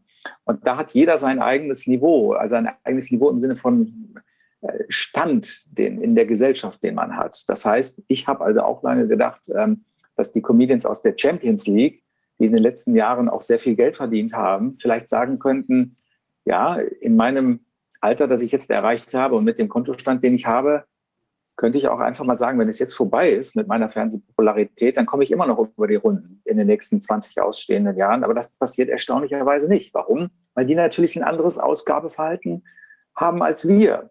Also ich erinnere da an eine Szene, die relativ äh, so ein bisschen die Runde gemacht hat vor einigen Jahren, als es noch die alte Normalität war, wo ein sehr bekannter Fernsehkomedian in der Garderobe völlig frustriert sitzt und, und ganz traurig und ähm, wir frugen ihn dann, was ist los, können wir dir helfen? Und er sagte, ja, mir wurde gerade äh, in Andratsch mein Yachtplatz gekündigt und ähm, er weiß jetzt nicht, wohin mit seiner Yacht. Und das sind halt die Probleme, die man auf diesem Level hat. Und deswegen sagen sich die da oben auch, ja, ich könnte jetzt vielleicht etwas sagen, aber dann bin ich ja meine Yacht los. Das geht nicht. Und ähm, ich bin dankbar für alle, die sich einen Schritt nach vorne wagen. Ich, ich äh, kann auch verraten, dass es durchaus eine gewisse Vernetzung gibt auf dem jeweiligen Level. Und ich habe Verständnis dafür, dass zum Beispiel eine Monika Gruber, um sie mal zu nennen, vielleicht Scheu hat, sich offensiv zu solidarisieren mit Comedy-Kollegen, die sie persönlich nicht kennt. Das verstehe ich. Das ist genauso wie wenn, weiß ich nicht, ich, ich da eine Anfrage bekomme und können Sie mal da unter auftreten und dann ist das irgendein Verein, von dem ich nie was gehört habe und ich weiß nicht, ähm, unter welchem Logo ich dann da plötzlich stehe. Man ist da vorsichtig. Aber auf dem eigenen Level, das könnte es sein. Also, dass man, so wie bei mir in dieser Kleinkunstwelt mit dieser nicht großen oder jetzt auf Null gekommenen medialen Präsenz, dass man sich da ein bisschen vernetzt und etwas vielleicht mal zusammen macht, aber die da oben auch. Also äh, da habe ich noch nicht die, ganz die Hoffnung verloren. Und wir alle wissen, wenn irgendwann bestimmte Sachen ans Licht kommen, dann kommen auch die Wendehälse. Aber dann könnte es zu spät sein. Und eine letzte Frage dazu, könnte es auch sein, dass die Zuschauer, wenn man ein kritisches Programm hat, auch vielleicht sogar Berührungsängste haben, weil sie dann da irgendwie in, was weiß ich, Stuttgart oder wo immer gehen sie dann dahin und dann werden sie von anderen gesehen, dass sie sich so ein Programm anschauen?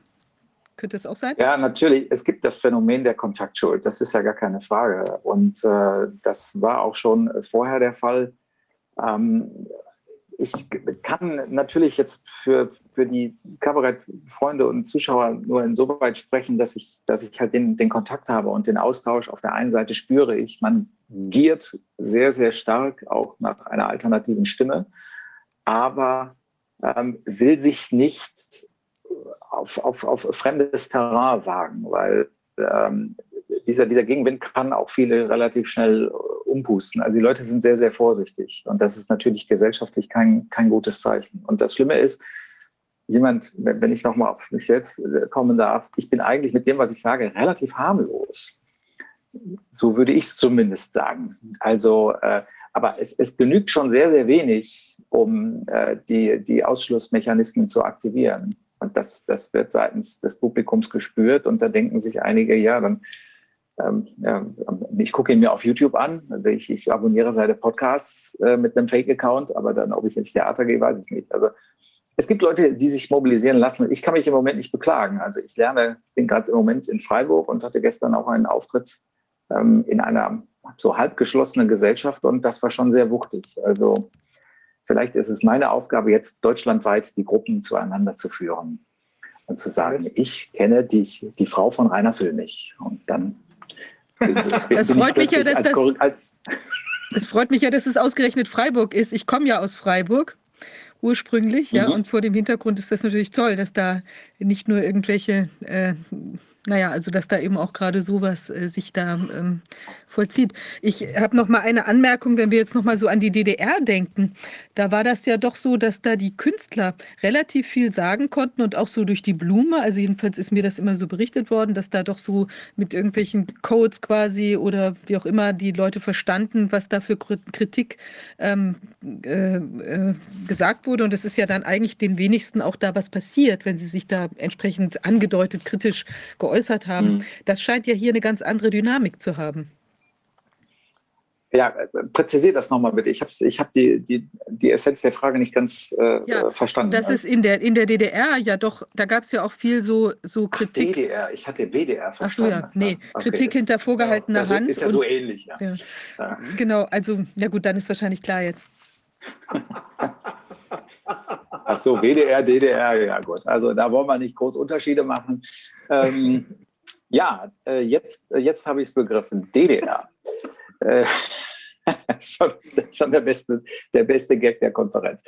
Ähm, ja, ich höre das auch. Bestimmte Codes äh, dürfen eine bestimmte Zeit benutzt werden und werden durchgelassen. Das ist schon richtig. Und ähm, das trifft äh, auch auf einen gewissen geschichtlichen Reim, so möchte ich es mal sagen. Also die Geschichte reimt sich dahingehend. Es gibt eine Renaissance der Wirtshauskultur, also dass Menschen real zueinander finden und sich unterhalten. Ähm, und diese Codes gibt es im Alltag, die gibt es auch auf der Bühne, ähm, bis sie denn dann entdeckt werden. Also natürlich werden sie relativ schnell dann, wenn man es überhaupt sagen darf, dechiffriert und dann tabuisiert. Und dann, äh, dann so nach dem Motto, ja, das ist ja, das sagen ja die und die und das darf man dann nicht mehr sagen. Und äh, äh der Angriff auf die Sprache ist natürlich auch äh, faktisch mit ähm, Denkeinschränkungen verbunden. Ähm, ich habe da eine eine Szene in Erinnerung, äh, als ähm, Lisa Fitz zu Gast war bei äh, Florian Schröder, mit dem ich äh, in meiner Anfangszeit sehr häufig gemeinsam Auftritte hatte. Auch ein sehr, ein, ein, Kollege, bei dem klar war, dass er es irgendwann zu einer Popularität bringt. Und ähm, da gab es dann eine ganz lange Anmoderation, die daraus bestand, dass man ja hier bei uns im öffentlich-rechtlichen Fernsehen keineswegs Meinungsfreiheit einschränkt, sondern wir haben jetzt eine. Und und es dauerte minutenlang, bis dann endlich Lisa Fitz auf die Bühne kam. Und ich dachte mir, wenn es wirklich normal wäre, dann hätte es einer solchen Anmoderation nicht bedurft, sondern dann hätte man einfach gesagt, so, jetzt haben wir die nächste Künstlerin, Lisa Fitz. Aber nein, ja, komm, hier, sie ist es. Und wir haben doch, und äh, guck mal auf die Uhr, die darf sogar fünf Minuten sprechen. Dann spricht sie fünf Minuten und danach ist sie weg. Also man muss beim Beobachten auch die Zeichen richtig deuten und ähm, äh, für sich die Konsequenz auch ziehen, einfach wie, womit komme ich selbst am besten klar? Wenn es einen Weg gibt, den man für sich selbst sieht, muss man den beschreiten und kann die Brücken, die abgebrochen sind, hinter einem nicht mehr zurückgehen. Ach, das klingt jetzt so traurig. Dann komm, lass uns wieder ein paar DDR, WDR-Gags machen, dann sind wir alle wieder fröhlich. Ähm, nee, nee, das ist wichtig. Ach, Wolfgang, Wolfgang. Ja, hallo. Gibt es, gibt es denn auch sowas wie kontrollierte Opposition bei den Komödianten? Ist das, äh, ich, ich sehe das in der Medizin ja überall. Da gibt es also Leute, die, die sagen, ja, das ist ja, läuft ja alles ganz schön falsch, aber Covid-19 gibt es doch so. Das ist doch eine ganz schlimme Sache. Mhm. Also die haben, die wollen ganz bestimmte Dinge, das, die sind tabu, aber ansonsten sind sie offen und, und, und sind kritisch auch hier und streiten sich über, über Therapie dieser, dieser Erkrankung. Aber sie sagen, diese Erkrankung, die gibt es aber so. Ja. Also das ist eine Sache, die, das ist ein Framing, welches, in, welches ich in der Medizin sehr, sehr, ja, sehr deutlich beobachte. Ja, Damit, ich weiß. Das, wie ist es bei euch? Ja. Ja, ich weiß, was du meinst. Und das äh, ist sicherlich ein gesellschaftliches Phänomen, schlägt sich in deiner Berufsgruppe wieder und in meiner natürlich auch, ähm, dass es bestimmte Zugeständnisse gibt, aber man den kleinsten gemeinsamen Nenner dann doch nicht findet. Ähm, ja, also du hast, du hast, glaube ich, hast du gesagt, Opposition oder kontrollierte Opposition. Natürlich ja, so ist das so. Ja, also wenn man den Begriff mal in Anführungszeichen setzt, der ist ja auch irgendwie aufgeladen.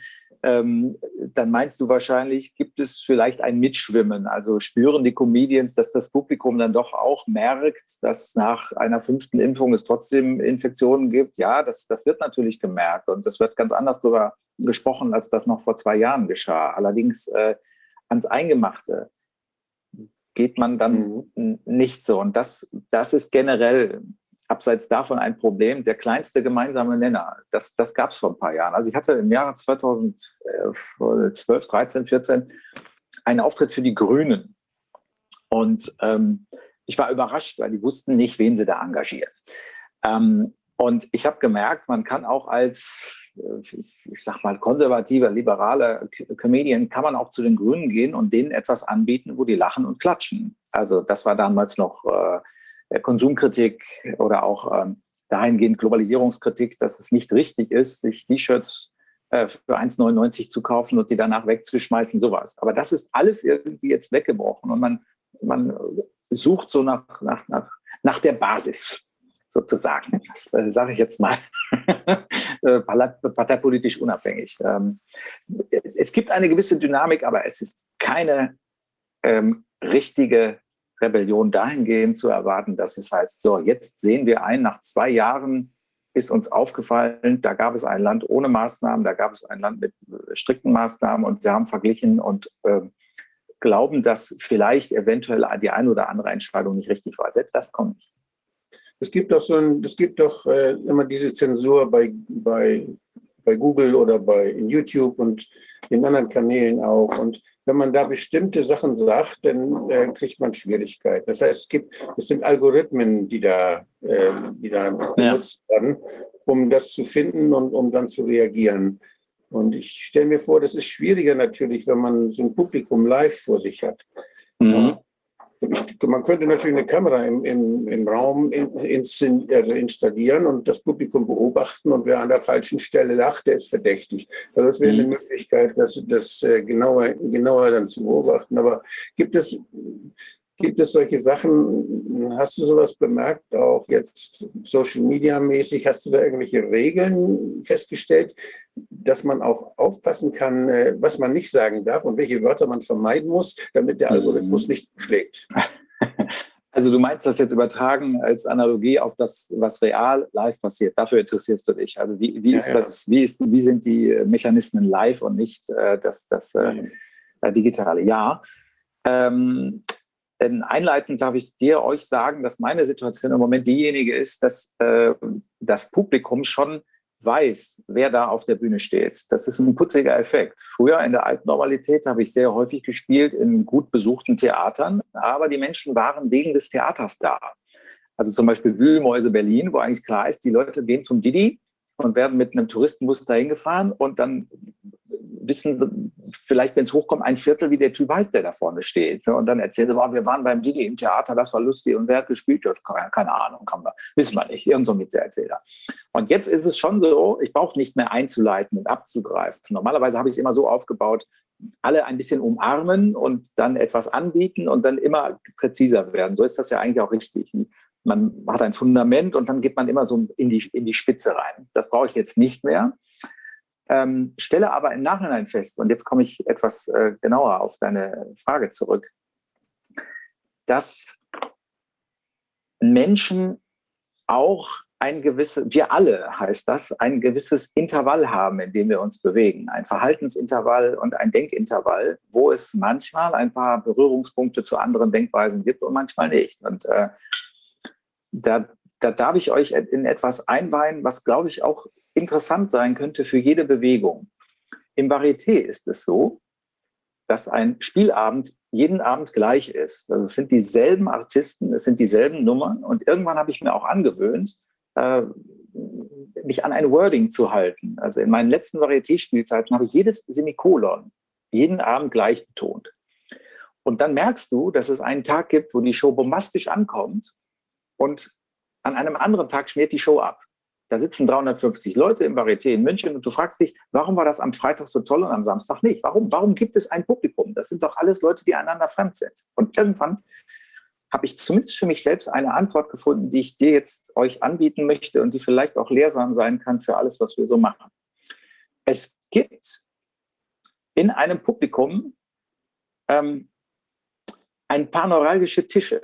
Es gibt so zwei Vierer- oder Achtertische von Leuten, die kommen dahin, gut gelaunt. Das sind vielleicht Außendienstler, die den ganzen Tag eine Tagung hatten, die kennen einander, die haben vorher ein bisschen Alkohol getrunken und klatschen etwas früher als die anderen. Die lachen etwas lauter als die anderen und die geben diese Stimmung an diesen gesamten 400er Saal ab.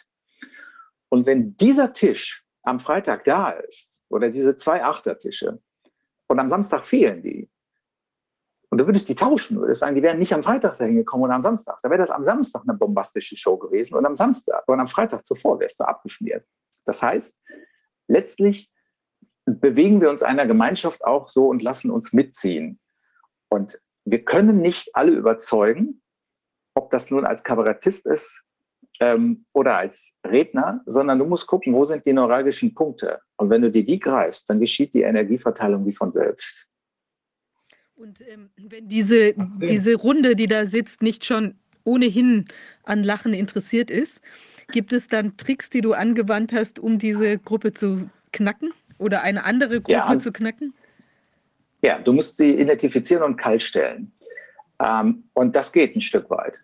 Und äh, das geht, indem du es schaffst, die anderen restlichen 380 gegen die 20 aufzubringen. Und das ist aber ganz harte Arbeit. Und ich will mich jetzt hier nicht äh, als größeren Stuntman hinstellen, der ich bin, aber ähm, irgendwann hat man ein paar Skills, mal irgendwann hat man es raus, wie es funktionieren könnte. Und das ist aber wirklich Arbeit. Manchmal rauschst du einfach durch den Auftritt durch und das ist dann leicht. Und dann kannst du dir Holperer und Versprecher und auch schlechte Pointen erlauben und es ist trotzdem einfach ein schöner Abend. Aber das ist dann Arbeit. Präzise gucken, wer ist der Bösewicht? Wer ist der Heckler? Als ich in Amerika war, ähm, da wurde ich mal von einem amerikanischen Comedian gefragt nach einer Show, was heißt Heckler auf Deutsch? Und dann habe ich ihm gesagt, was ist das? Und dann hat er mir das erklärt, also für alle Unbedarften, das ist quasi ein Störenfried, einer, der versucht, den Comedian durch Zurufe aus seinem Konzept zu bringen. Dann habe ich ihm gesagt, es gibt kein deutsches Wort für Heckler. Und daraufhin sagte er, das sagt einiges aus über deutsche Comedy. Und äh, das ist also so, wenn du diesen Hackler, mittlerweile gibt es diesen Begriff, natürlich, wir haben keine Muße mehr, uns eigene Begriffe auszudenken, deswegen nehmen wir das amerikanische. Also wenn du einen Hackler identifizierst, musst du gucken, wie stelle ich den kalt. Du kannst ihn parieren, du kannst andere gegen ihn aufbringen. Es besteht auch die Möglichkeit zu sagen, morgen ist auch noch eine Show. Und ich, ich, ich strebe hier ein, ein Remis an. Und das äh, rettet dich in den nächsten Tag und rettet vielleicht deinen Abend. Ja. Vielleicht bringen euch diese, diese Sinnbilder etwas. Wenn die Heckler kommen, stell sie ruhig irgendwie. Deine Beobachtungs-, äh, dein Empfinden von solchen Situationen ganz toll. Ich, ich habe sowas Ähnliches häufig erlebt in politischen Veranstaltungen.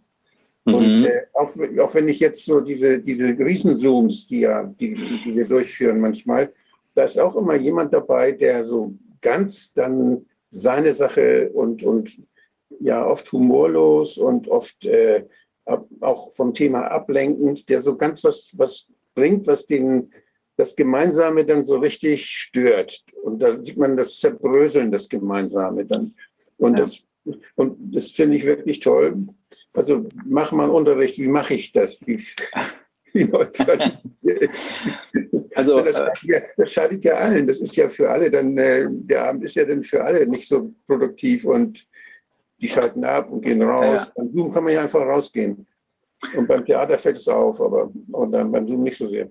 Ja, also die, die Fertigkeiten stehen am Ende eines Lernprozesses. Und ich darf hier wirklich auch sagen, unabhängig von der Gesinnung meiner Kollegen, es gibt wirklich einige richtig großartige Kollegen, die das beherrschen die vor allen Dingen diese harte Arbeit gut beherrschen. Und die werden gerne unterschätzt, weil die natürlich in dieser gepemperten Welt, wo alles vorbereitet wird, wo man einen Vorklatscher hat, wo bei Fernsehaufzeichnungen sogar eingeblendet wird, bitte jetzt klatschen. ähm, es gibt einige, die das richtig gut können. Und ich empfehle immer, das ruhig auch ins Leben zu ziehen. Und äh, das, was, was du gesagt hast, Wolfgang, diese Beobachtung, die mache ich auch. Die, die ähm, ist bei Zoom-Konferenzen genauso wie in Talkshows. Und ich glaube, es liegt an einer Fehlinterpretation des Wortes oder des, äh, der, der Redewendung, man muss etwas sportlich sehen. Sportlich sehen wird ja allgemein benutzt nach dem Motto, wir sehen es nicht so eng und wir lassen einander leben. Aber ich glaube, es wird falsch verstanden und dieses sportlich sehen in politischen Talkshows oder auch in kontroversen Zoom-Konferenzen heißt bei einigen Leuten leider gewinnen wollen. Ja. Und wenn du gewinnen willst, bitte? Oder Fouls zulassen. Ja, also das, das ist dann die Analogie innerhalb des, des Spiels, also Fouls zulassen oder Fouls provozieren, den anderen aus dem Tritt bringen. Und äh, also wenn du, wenn du im Sport, sagen wir mal im Fußball merkst, ähm, ich möchte gewinnen, dann guckst du, was gefällt dem anderen nicht. Also es ist ja nicht so wie, wie Aikido, wo es keinen Gewinner gibt, so, sondern wo man einfach an Energiegewinnung interessiert ist, sondern du willst den anderen schlagen. Und dann weißt du, so was weiß ich, Real Madrid gegen Liverpool, du weißt, eigentlich sind die ein bisschen dynamischer, die sind, sind im Laufe der Saison in der Champions League auch besser gewesen als wir, aber wir können sie schlagen, indem wir sie zermürben, indem der Torwart seinen besten Tag hat und wir von zwei Torschüssen einen reinhauen. Das reicht. Aber wenn man nicht sage, wenn man sagt, im Rahmen einer Diskussion, wir wollen nicht die Diskussion gewinnen, sondern wir wollen einen Erkenntnisgewinn, dann ist es schon als Maßgabe viel, viel besser. Wir wollen einen Erkenntnisgewinn. Und wenn der Erkenntnisgewinn in einer Talkshow kommt, dann ist die Reaktion, oh, der hat mich überrumpelt. Und dann kommen halt die Mechanismen, die beigebracht werden im SPD-Medienseminar für Studienabbrecher am Willy Brandt-Haus. Wenn du merkst, der andere hat ein gutes Argument, dann sag ich, ja, darum geht es doch jetzt gar nicht. Es geht um die Menschen, meine Damen und Herren. So ist es doch. Und dann, und dann sagst du, okay, Publikum ist da, klatschen und ablenken und äh, so ist sogar die Diskussionsform leider im privaten Bereich oder in Zoom-Konferenzen. Nun denn, vielleicht äh, ähm, habe ich jetzt dazu eine Anregung gegeben, dass man die Sportlichkeit nicht falsch interpretieren sollte. Jo. Ähm, Jetzt komme ich hier richtig als Klugschwätzer rüber. Also, ne? Ich habe hier, ne, überhaupt nicht. Ähm, ich äh, habe, wenn ich mir die Comedian-Szene angucke, dann sehe ich den eben von dir erwähnten Didi Hallervorden, der auch im öffentlichen Fernsehen, ähm, obwohl er den Spagat versucht. Ich meine, ich glaube, er hatte zwei Theater. Ich weiß, ich weiß nicht, ob er mit einem davon in die Insolvenz gehen musste. Er hatte jedenfalls viel zu verlieren. Ähm, aber er hat immer, immerhin immer wieder deutlich gemacht, dass er für unsere Sicht der Dinge Sympathien hat.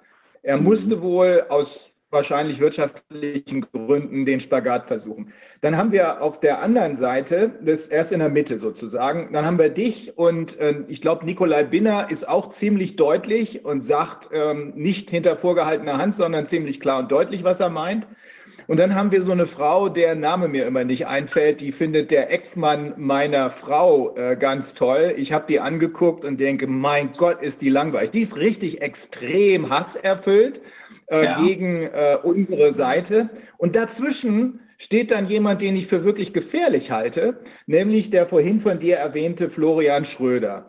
Äh, der äh, wirkt wie ein Infiltrat. Ähm, man hat manchmal den Eindruck, er hat Verständnis für uns, aber gleichzeitig will er eben dem Mainstream immer noch gefallen und biedert sich da an. Ähm, ich will jetzt keinen Kommentar von dir, weil du äh, kannst ja nicht auf deine Kollegen eindreschen, aber das ist meine Einschätzung. Ähm, der Typ ist wie so ein subversives Element und ist dabei auch nicht greifbar. Der hat überhaupt gar keine Persönlichkeit, gar keine Prinzipien mehr. Du weißt nicht, was du von ihm halten sollst, außer dass du ihm nicht trauen kannst. Das ist sehr schade, weil ähm, da Talent hätte er schon, würde ich sagen, aber er hat es weggeschmissen. Und äh, du hast vorhin so eine Anmerkung gemacht, es gibt ein paar Brücken, die sind so kaputt, da kannst du nie wieder drüber gehen. Das ist eine davon, meiner Meinung nach. Und wenn man sich dann die Realität hier in den USA anguckt, ich bin ja dauernd im Flugzeug unterwegs, die Flugzeuge sind voll, krachend voll. Und dann gehen wir in Konferenzzentren, riesige Dinger, das sind Geisterstädte. Geisterstädte, hier geht nichts mehr. Ja, die haben gesagt, ja, das ist jetzt gerade wieder am Hochkommen, die ganzen Events, äh, das geht jetzt gerade wieder los. Ne, hier ist im Moment Ruhe vor dem Sturm und wenn der Sturm kommt, ist endgültig Schluss. Und vor dem Hintergrund wird jeder einzelne Mensch, auch jeder Comedian, früher oder später Farbe bekennen müssen. Das, äh, den Drahtseilakt und mit einem kleinen Fuß noch irgendwo auf der anderen Seite oder gar auf der falschen Seite, das wird nicht mehr lange gut gehen, äh, sondern es wird eine Abrechnung erfolgen. Ich habe das Gefühl, dass die ziemlich nah dran ist an uns. Ähm, wie gesagt, ich will keine Vorwürfe machen, aber gerade weil du vorhin den Florian Schröder, ähm, dem will ich schon Vorwürfe machen, ähm, äh, weil du den gerade erwähnt hast. Ähm, das wird nicht gut gehen. Und gerade diese, also jemanden wie Didi Hallervorden, dem verzeihst du einiges, weil er eben unter Druck steht, das sieht man ja auch. Aber immerhin, er wagt es, das ist ja schon mal was. Ne? Äh, und dann diese Tante, ich werde dir das mal privat erzählen, wen ich meine, weil der Name fällt mir nicht ein. Die ist so scheiße, dass die, dass die Schweine pfeifen. Aber ähm, Florian Schröder ist ein besonderer Fall, der erinnert mich so an Gestapo, Stasi und versucht irgendwie mitzuschwimmen. Ähm, ganz gefährliche Situation, besonders wenn man sieht, dass wir hier in Richtung einer Abrechnung kommen. Ja, okay. Ähm, äh, Rainer, ich äh, deinen jetzt, äh, bin deinen Gedanken gefolgt ähm, und muss hier alle und möchte auch etwas machen. Äh, ich habe dich jetzt in deiner Tirade natürlich nicht unterbrochen, aber das Problem ist natürlich, wenn jemand wie du dann plötzlich unter sehr häufiger Nennung eines Namens ähm, dich äh, aufschwingst und ich bin dann in einem kleinen Fenster zu sehen, dann ist man plötzlich in Mithaftung. Also ähm, vielleicht ist euch aufgefallen, dass ich mich hier mit, äh, mit äh, Schelte von Theatern und oder Kollegen merklich zurückhalte und auch wirklich weit von mir ich hier irgendwelche Namen anzuführen. Gibt es diesen Typus, den du eben beschrieben hast, ganz allgemein. Ähm, was Florian anbetrifft, habe ich damals einen Menschen kennengelernt, den ich heute nicht mehr kenne. Also das ist, man hatte dann einfach irgendeinen Kontakt, keinen Kontakt mehr. Ich, ich weiß es nicht. Ich kann nur sagen, in seiner Fertigkeit der Parodie ist das ein großer, um etwas Positives zu sagen, ähm, der also auch wirklich die Kunst beherrscht, Stimmen selbst zu erfinden. Achtet mal drauf, dass viele Parodisten einander parodieren. Also es gab damals bei Gerhard Schröder den Elmar Brandt, der den parodierten Gerhard Schröder erfunden hat. Das ist der mit den Hits, äh, der dann auch in den Mitternachtsspitzen zu sehen war. Und alle anderen haben dann ihn imitiert. Und genauso die Rainer Kallmund-Imitatoren. Einer imitiert den und dann imitieren alle den Rainer Kallmund-Imitator. Oder Sharping von äh, Ingo Appelt. Er hat den imitiert und dann haben alle ihn imitiert. Und bei Florian Schröder war das aus ihm, äh, es ist aus ihm selbst heraus und das, äh, da kann ihm kaum jemand das Wasser reichen, weil er dann der Erste ist, der die Stimmen erfindet. Und die anderen Sachen, die du gesagt hast, äh, da, das habe ich mir jetzt angehört und ähm, lege Wert darauf, falls hier irgendwelche Leute sind, die mich kennen, dass ich dazu sage, dass ich nichts sage. Also ich kann, kann dazu nicht sagen. Ich möchte dazu nicht sagen, aber ja, wir nein, können nein, gerne privat mal über diese Kollegin äh, reden. Hm. Genau deshalb ja, ich bin äh, habe ich ja was gesagt. Ne? Ja, genau ja. deshalb habe ich ja was gesagt, weil es mir wichtig war, ähm, da einen Akzent zu setzen. Aber äh, völlig okay. Äh, wir werden uns sowieso privat jetzt mal irgendwann treffen. Ich bin ja bald wieder da und dann äh, können wir uns ja mal so unterhalten. Aber ich finde ja. das super, dieses Stimmungsbild, was du hier gegeben hast. Ähm, und äh, ich glaube, dass auch hier etwas völlig Neues entsteht. Außerhalb des Systems entsteht was völlig Neues. Deine Auftritte finden ja überwiegend jetzt auch außerhalb des Systems statt. Und ich könnte mir vorstellen, dass das sogar äh, wesentlich mehr Spaß macht, äh, in der Gesamtschau jedenfalls.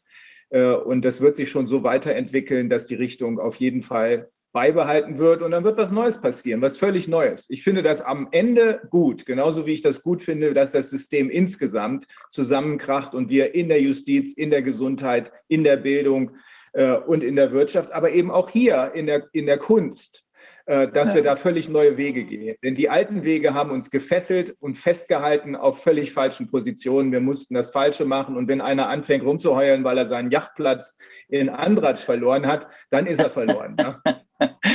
ja, genau. Das sind die Probleme, die wir vielleicht in Zukunft nicht mehr haben werden.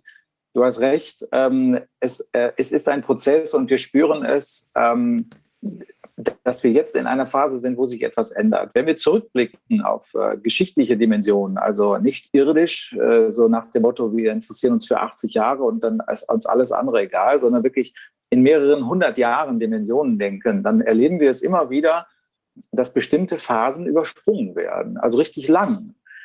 Wenn man in die Urgeschichte geht, ähm, habe ich das sogar als Komödiant schon entdeckt, ähm, wie äh, völlig ungeniert dann gesagt wird, ähm, so, und in den nächsten vier Millionen Jahren passierte nichts. Ne? Also es wird dann übersprungen was die Neuzeit betrifft, ist eine Distanz von 30, 40, 120 Jahren, die übersprungen wird, ist teilweise gar nichts. Also dann, da sind dann wichtige Punkte und dann lebt man, streitet sich, äh, versorgt die Kinder, dann kommt die nächste Generation und irgendwann passiert was. Und ich glaube, wir sind jetzt in dieser Phase, wo etwas passiert, wo sich ähm, das, das Leben neu aufstellt und das Bewusstsein neu aufstellt. Und ähm, wenn wir eine Veränderung ganz allgemein zum Positiven wollen, dann bringt es nichts mehr rumzudoktoren.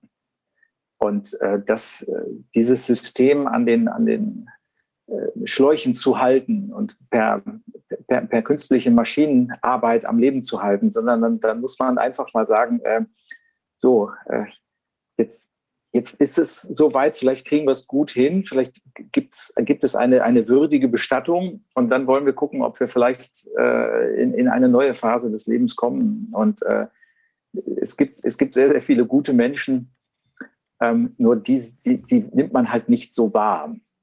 Aber vielleicht äh, ist das halt so, dass auch die Quantität sich dann durchsetzt. Und es, ist, es, es wird viel über die berichtet, die nicht repräsentativ sind. Und das, das gibt mir Hoffnung. Es klingt jetzt allgemein, was ich sage. Und äh, trotzdem ist es recht präzise. Ich glaube, ihr wisst, Wolfgang, Viviane und du, ihr, ihr wisst, wie ich es meine. Ihr tickt da ähnlich. Und ähm, mal, mal schauen. Ich, ich, doch, ich denke, es bleibt spannend. Wir haben es doch selbst erlebt. In der Zeit nach 45 gab es auch eine, eine große Lücke in der Darstellung. Und ich, als ich zur Schule ging und als ich Abitur machte, Geschichtsunterricht hatte, da fehlte diese ganze Zeit von 33 mhm. bis 45. Die wurde einfach nicht behandelt. Die war nicht da. Und äh, die, da brauchte ich keine Angst zu haben, dass ich darüber gefragt werde im Abitur.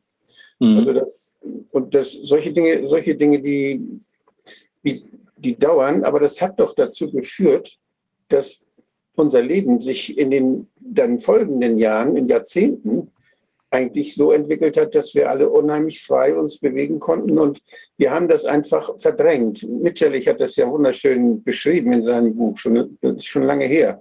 Aber das ist eigentlich, das ist ein Phänomen, dieses Verdrängen, damit man weiterleben kann. Das ist uns ja. eigen, uns Menschen. Und das hat eine Funktion auch, was das Zusammenleben angeht, was das, sonst würden wir uns ja dauernd alle totschlagen. Wenn einer Fehler macht, wird er anschließend totgeschlagen. Und das ja das ist, was die gesamte Lebensqualität einer Bevölkerung angeht, ist das unzuträglich. Also das ist nicht so, ist nicht so günstig. Mhm. Und wir haben da eigentlich eine relativ gesunde, also psychologisch gesunde Verdrängungsmechanismen gehabt, die, ähm, die auch einen Nutzen hatten. Und das, wenn man das, wenn man das dann verurteilt, also ich, ich, wenn ich mir vorstelle, alle, die jetzt diese kriminellen Dinge unterstützen, die wir erleben, wenn wir die alle aburteilen und wenn wir die alle in den Knast stecken, ich würde sagen, da muss man sofort privaten Knast aufmachen, da muss man sofort Aktien kaufen und da, also das Geschäft des Jahrhunderts dann, was da läuft. Das wird aber schwierig, weil es ja sehr unproduktiv ist. Aber mhm. Wolfgang, ich ja. glaube, das geht ja schon darum, weißt du, äh, das ist ja gut, dass auch Verdrängen, auch nach irgendwelchen Traumata und so weiter, natürlich hilft das eine, eine wie auch immer geartete Überlebens, ähm, Möglichkeit. Also wenn wir jetzt nochmal an Rupert denken, der ja letzte Woche bei uns war und der dann ja auch gesagt hat, dann entsteht diese Abspaltung von Elementen und es gibt irgendwie den Teil, der immer noch funktioniert und ein anderer halt nicht und der macht irgendwelche komischen Dinge oder torpediert das, was du eigentlich möchtest. Ich glaube, hier ist schon jetzt eine Aufgabe, das nicht einfach äh, zuzuschütten, was wir hier haben, sondern ich glaube, wir können, die Geschichte ist so groß, also da muss in jedem Fall eine Aufarbeitung und das ist jetzt die Frage, in welcher Form die passiert, also ob die jetzt juristisch ist und mit irgendwie alle in den Knast sperren aber da muss zumindest eine Art von wirklich inner innerer und tiefer Aufarbeitung dieses ganzen Geschehens, wie das alles passieren konnte, ähm, erfolgen. Und das ist total wichtig. Ich sehe auch, dass, dass durchaus absolut große Chancen da sind in der ganzen Tiefe von dem, was jetzt hier schiefgelaufen ist in dem gesamten System auf so vielen Ebenen, dass ganz viele Menschen das jetzt zum ersten Mal auch verstehen können, was das für eine Dynamik ist und dass es eben nicht nur ein einzelner Punkt ist und einzelne Verrückte, die da irgendwas gemacht haben, sondern da haben sich ja so viele Menschen, die haben entweder was veranstaltet oder sind irgendwie mitgelaufen oder haben es nicht richtig hinterfragt oder einfach so, ja, weiß ich nicht, geht mich nichts an und so. Nee, ich finde, es geht jeden was an und jeder muss sich fragen, was er einen auch durch Schweigen oder sonst wie für einen Beitrag geleistet hat. Aber ich sehe es eben auch als wirklich ganz große Chance, wenn wir da jetzt hingucken, auch wirklich mal in die Tiefe gehen zu können und zu sagen, das Ding, das wollen wir so nicht mehr haben. Und ich glaube also jetzt nochmal zu sagen, hier, hier schließt sich eine Tür, aber es öffnet sich auch eine und zwar immer deutlicher. Und ich glaube, das kann für uns alle eine, eine Riesenchance sein. Aber es muss hingeguckt werden und mit jetzt nur hier irgendwie dem in der Wolle gewendeten äh, ähm, Wolf, der da irgendwie sich dann da äh, sich uns präsentiert und der dann plötzlich irgendwie immer schon in der Resistance war. Also mit dem können wir nichts anfangen. Das kann jetzt wirklich nur weitergehen, wenn die Leute ehrlich mit sich sind. Das Buch von Mitchell wird ja auch so sein. zu trauern, nicht? Das hieß die Unfähigkeit zu trauern. Und das, das hat er bemängelt praktisch. Das hat er kritisiert. Und die Fähigkeit zu trauern, zu sehen, dass wir es nicht geschafft haben, das aufzuhalten, dass wir es nicht geschafft haben, unsere Nachbarn zu überzeugen, noch mutiger zu machen, dagegen, dagegen aufzustehen. Wir haben es nicht geschafft. Und wir selber haben ja auch sehr lange nichts gemerkt und haben es nicht ernst genommen. Jetzt, wo es so hart wurde, jetzt kämpfen wir.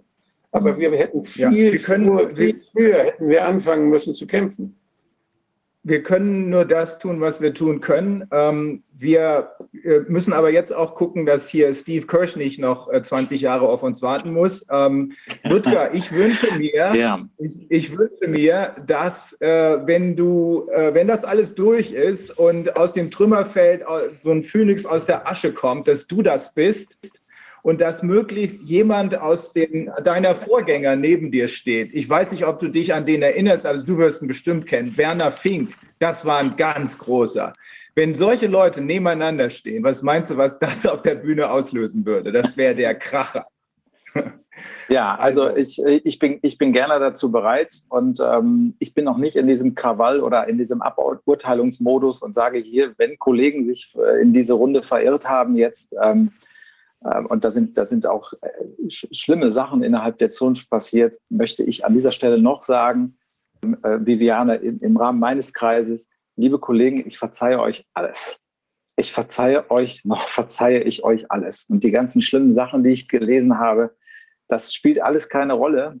Der Herbst wird uns zeigen, wohin der Weg geht. Ähm, das, es, es, sind viele Weggabelungen jetzt. Wir wissen es alle noch nicht. Der Herbst und der Winter 2022, Winter is coming, Game of Thrones, das wird entscheidend sein. Mhm. Und ähm, ich, ich bin bereit, es mannhaft anzunehmen. Und äh, dann freue ich mich, äh, wenn wir uns irgendwann mal wiedersehen zu einem Plausch oder einfach äh, einem, einem, einem Gedankenaustausch oder am Kartoffelsalat. mit oder, mit oder ohne Ehefrau, das äh, wird die Zeit sein. So, der nächste Gast wartet. Ich, äh, ich habe mich sehr gefreut über die Einladung, über das Gespräch. Achso, darf ich noch eins sagen? Ich würde mich freuen über jeden, der meinen Kanal abonniert und sich meine Videos anschaut. Das wäre schön, weil ich bin im Moment äh, eigentlich sehr, sehr äh, mit Herzblut mit meinen Videos dabei. Und da gibt es auch Themen, die nicht immer auf die, die ganz harten Sachen zielen, sondern die vielleicht auch im Boulevardesken etwas finden, was man andernorts auch anwenden kann. Also nicht enttäuscht sein, wenn da nicht immer die bösen Sachen kommen, sondern einfach auch verspielte Beobachtungen. Und das gehört für mich auch einfach dazu. Dennoch gilt, äh, das Leben ist ja schön und äh, bietet ja. uns schöne Sachen, die es auch äh, putzig zu karikieren sich lohnt. Und da sehe ich halt auch meine Aufgabe. Also ich freue mich über jeden, der auf meinen Kanal geht, die Videos guckt und abonniert und vielleicht sogar Thumbs up. Alles klar. Vielen Dank. Danke, Ludger. Vielen Dank. Das Leben ist schön, genau. Ja. See you. So ist es. See you. Bye bye. Tschüss. Um, now we switch to English again. Good, good morning, Steve. I'm sorry to keep you waiting. I hope it was warten mussten. Ich hoffe, es war nicht allzu lange. Wir haben gerade mit einem sehr bekannten deutschen Komödianten, äh, Komiker gesprochen, der die Situation in der deutschen Comedy-Szene beschrieben hat, die ganz ähnlich ist wie die in den USA. Einige sagen die Wahrheit, einige versuchen mit einem Fuß in der Mainstream-Arena zu bleiben und mit dem anderen in die alternativen Medien zu gehen und andere sind komplett gegen den Widerstand. Ich würde gerne ganz kurz Sie vorstellen. Sie sind Hightech-Unternehmer, Philanthrop. Sie haben den Covid-19 Early Treatment Fund ähm, gegründet, um die Erforschung von Off-Label-Behandlung von Covid-19 zu äh, behandeln. Wir haben gerade mit Tess Lowry über Ivermectin geschrieben, äh, gesprochen und äh, gesehen, wie das zum World äh, Health Fund geführt hat. Sie sind einer von zwei Personen, die unabhängig voneinander die optische Maus erfunden haben. Die benutze ich hier gerade. Und sie sind auch Erfinder der ersten Internetsuchmaschine. Wir werden jetzt aber zu einem sehr interessanten Thema sprechen, ist, warum Sie glauben, dass Todd Callender die Daten falsch dargestellt hat oder falsch interpretiert hat, da man nicht einfach eine 100, 1100-prozentige Zunahme von Krankheiten ähm, postulieren kann und nur einen 84-prozentigen Anstieg der Gesamtsterblichkeit sehen kann, ähm, über die Wertanalyse mit Hunderten von schwerwiegenden unerwünschten Nebenwirkungen. Ähm, sagen Sie das gleich in Ihren eigenen Worten. Ich bin sehr geehrt, dass Sie hier bei uns sind. Ja, danke, danke ähm, für das, was Sie leisten. Das ist phänomenal, was Sie machen. Ich bin froh, Teil ähm, dieser Bemühungen zu sein, die Wahrheit an die Menschen zu bringen. Und ähm, ich äh, äh, freue mich auch äh, gerne, jedes Thema anzuschneiden, ähm, was Sie gerne untersuchen wollen. Vielleicht mal mit den Versicherungsfirmendaten. Ich äh, äh lassen Sie mich äh, mal den Bildschirm mit Ihnen teilen. Ich hoffe, dass Sie das dann auch sehen können. Ja, Slideshow-Mode, prima. Ja, sieht so aus, als wenn es funktionieren würde. Ähm, also das ist äh, ein Twitter-Post von äh, Dr. Pierre Corey äh, vor einem Jahr ungefähr. Und diese Zahlen sind sehr, sehr glaubwürdig für mich. Aber das Problem mit den Zahlen äh, von Todd Callender äh, liegt darin, dass die einfach äh, nicht konsistent waren. Ja, die Mortalität äh, ähm, geht ja auf Krankheit äh, zurück. Und wenn man Krankheiten hat, die über 1000 Prozent ansteigen, dann kann die Mortalität nicht nur um 84 50 Prozent äh, ansteigen. Also das geht mathematisch einfach nicht. Diese Zahlen äh, machen aber Sinn. Äh, das ist äh, von der Group Life Insurance Mortality Survey. Das ist eine Übersicht über äh, Group Life Versicherungen. Und das sind die Mortalitätsraten in verschiedenen Altersgruppen. Also sagen wir mal 98 Prozent, äh, das ist normal, aber 208 Prozent ist anormal. Wir sehen also diese anomalen Mortalitätsraten an Anstiege, die bei sehr jungen Leuten auftreten. Und das passiert erst äh, kürzlich und erst seitdem die Impfstoffe draußen sind. Das ist das Zeug, was äh, nicht erklärbar ist. Äh, die erklären das ja auch gar nicht. Sie sagen einfach nur, ja, wir haben diesen Anstieg und das hat ja nicht aufgrund von Covid sein. In letzter Zeit sind die Zahlen auch wieder sehr hoch. Aber das Problem dabei liegt, äh, wenn man dann genau anschaut, was Covid anrichtet in Form von Todesfällen. Also ich sitze in Kalifornien.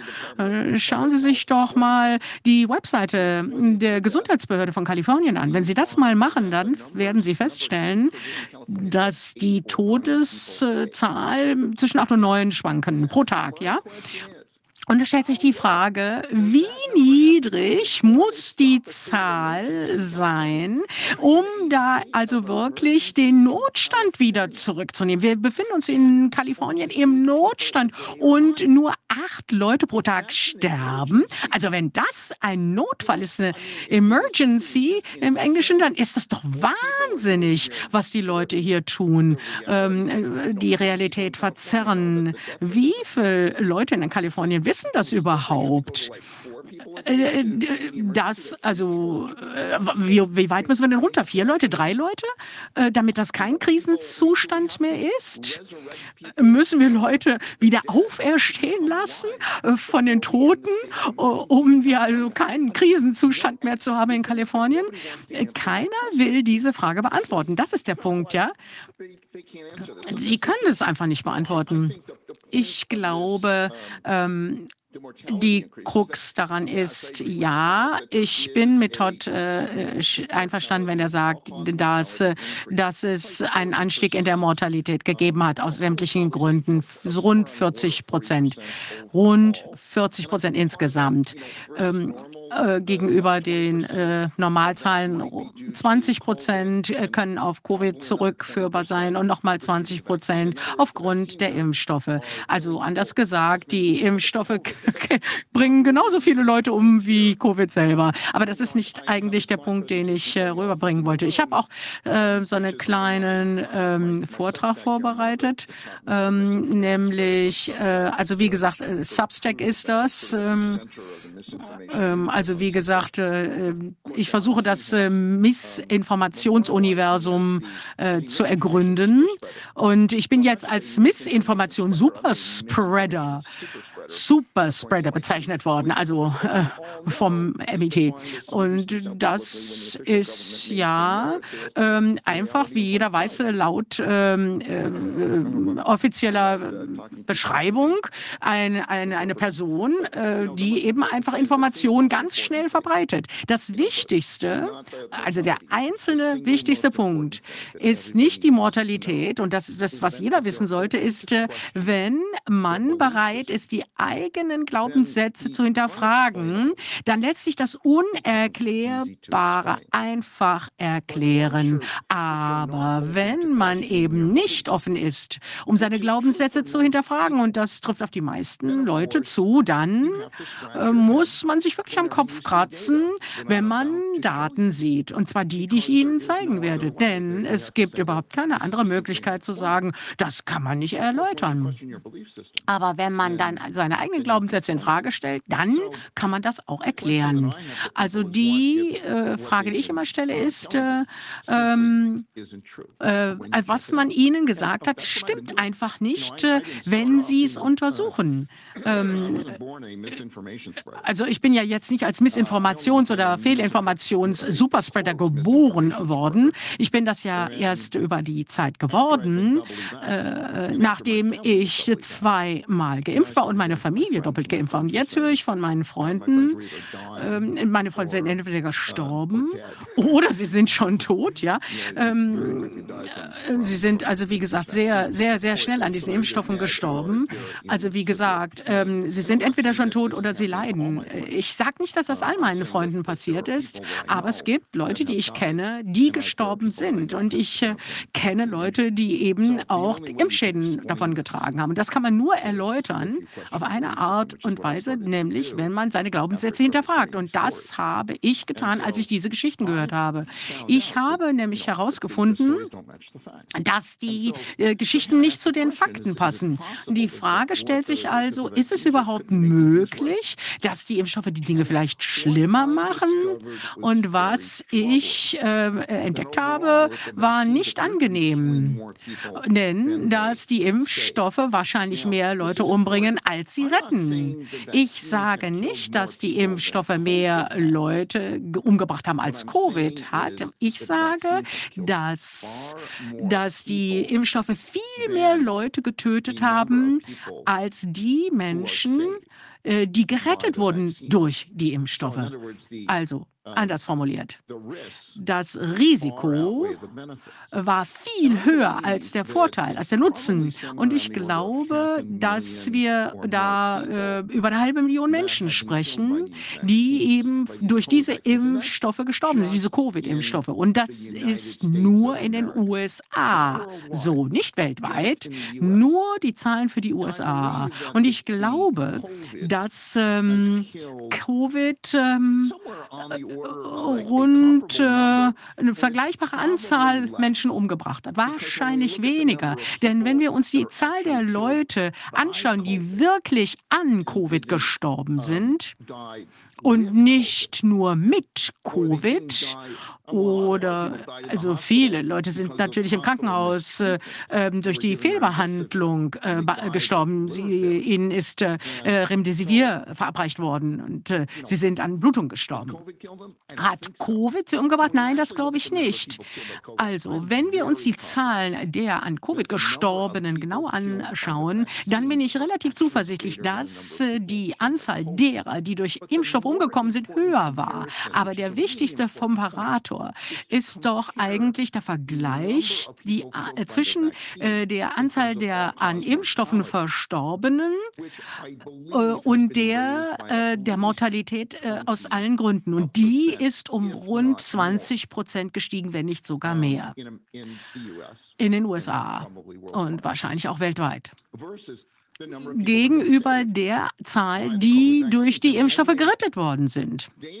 Und die einzigen Daten, die wir ähm, irgendwie, äh, die, äh, die sind aus den randomisierten klinischen Studien. Und das heißt, äh, wir haben ein Leben gerettet für 22.000 äh, äh, Geimpfte. Wenn wir 220 äh, Leute impfen, dann retten wir, dann retten wir halt zwei Leben. Das ist ein Faktor.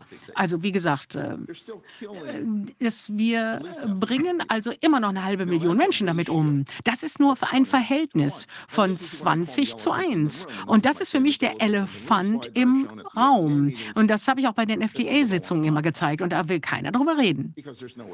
Denn das kann man nicht, äh, das Argument kann man nicht verteidigen. Man kann nicht äh, äh, eine Intervention verabreichen, die mindestens 20 Leute umbringt für jeden Einzelnen, den man eventuell damit retten könnte. Ich sage nicht, ähm, äh, es bringt 22 äh, Leute mehr um, sondern ich sage, mindestens 20 Mal mehr Leute äh, sterben daran, ähm, als die Covid-Impfstoffe ähm, Menschen vor dem Covid-Tod retten können. Das ist äh, schlecht zu rechtfertigen, äh, in Kalifornien ein Impfmittel äh, zu verabreichen. Wir haben 39 Millionen Menschen. Wir sind der größte Staat in den USA. Und acht Menschen sterben täglich an Covid. Und das ist vielleicht sogar noch übertrieben. Wie kann man da eine Impfkampagne in Kalifornien rechtfertigen, wenn nur acht Menschen am Tag sterben? Und wie viele Kinder sterben in Kalifornien an Covid? Warum impfen wir die Kinder? Ich habe ein, äh, ein Survey gemacht, eine Erhebung. Und äh, übrigens ist diese Präsentation auf meiner Substack-Webseite äh, verfügbar. Und wenn man da die ähm, Referenzen, die Querverweise anguckt, ich zeige gleich mal, wie das geht. Da kann man dann auch die Präsentation finden. Das ist der, der Elefant im Raum des Kaisers neue Kleider. Und äh, wir sehen, dass hier ähm, das kann man sich da runterladen. Ich habe eine Erhebung gemacht und ich wollte gerne wissen, wo die Kinder von 8 bis 11 Jahre alt, ähm, das sind ungefähr eine Million Menschen, die das hier sehen. Und also habe ich die Leute gefragt, kennen Sie jemanden, der gestorben ist seit 2020 im Alter von 8 bis 11? Und sind die entweder durch die Impfung oder durch das Virus verursacht worden? Womit wo würden Sie den Tod erklären? Ähm, wir haben ja die Tode durch Impfstoff gesehen. Also beispielsweise jemand wird geimpft und stirbt zwei Tage später oder eine Woche später. Das ist relativ einfach. 100 Prozent der Antworten und ein, eine äh, ich nehme das nicht einfach nur so und das stimmt, sondern ich gucke mir das schon an und hinterfrage das. Ähm, und das ist natürlich tragisch, dass äh, Leute hier gefälschte Antworten gegeben haben. Aber der Punkt ist, dass alle Sterbefälle, die jemand in dieser Altersgruppe äh, gesehen hat, durch, das, durch den Impfstoff verursacht worden sind. Und niemand starb an Covid. Wenn niemand an Covid stirbt in dieser Altersgruppe im Vergleich zu der Anzahl der Impf Impfungen, die wir verabreichen. Und äh, die Menschen, die durch diese Impfstoffe ge, äh, gerettet werden, null ist, macht das überhaupt keinen Sinn. Wir sind hier komplett entgleist als Gesellschaft. Und das ist natürlich etwas, was ihr auch sehr gut wisst. Also äh, das ist ja jetzt für euch nichts Neues hier.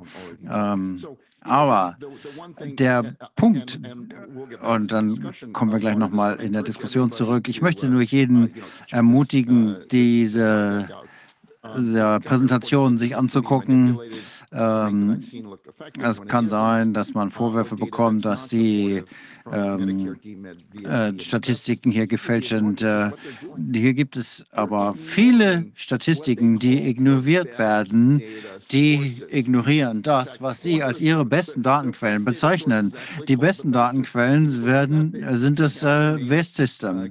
Das nennt man Best, also das heißt sogar so. Und ähm, wir sehen aber hier keine offiziellen Zahlen aus diesen Systemen. Das wären natürlich die besten Daten, die auch zeigen, was hier los ist. Die Menschen, die kritisch denken können, noch, die, und das sind ein paar immerhin noch, die sollten sich fragen, warum sehen wir eigentlich diese ganzen Daten nicht? Nicht diese Daten aus dem BEST-System beispielsweise, weil das natürlich das Narrativ nicht unterstützt. Und das, die CDC hat sogar zugegeben, dass sie äh, keine Daten veröffentlicht will, die das äh, Narrativ nicht unterstützen. Das haben sie öffentlich in der New York Times so gesagt. Und äh, wenn man jetzt hier, ich habe hier eine E-Mail e bekommen von Meryl Nass, ähm, der sagt, das äh, Risiko an Myokarditis zu erkranken einfach den Nutzen übersteigt. Und äh, da gibt es noch ein paar Details, warum das so ist. Ähm, aber grundsätzlich ist der Punkt, dass man sich kritisch hingucken sollte, wenn man diese Annahmen hört. Es könnte natürlich sein, dass Covid wahrscheinlich äh, 700.000 Menschen in den USA getötet hat.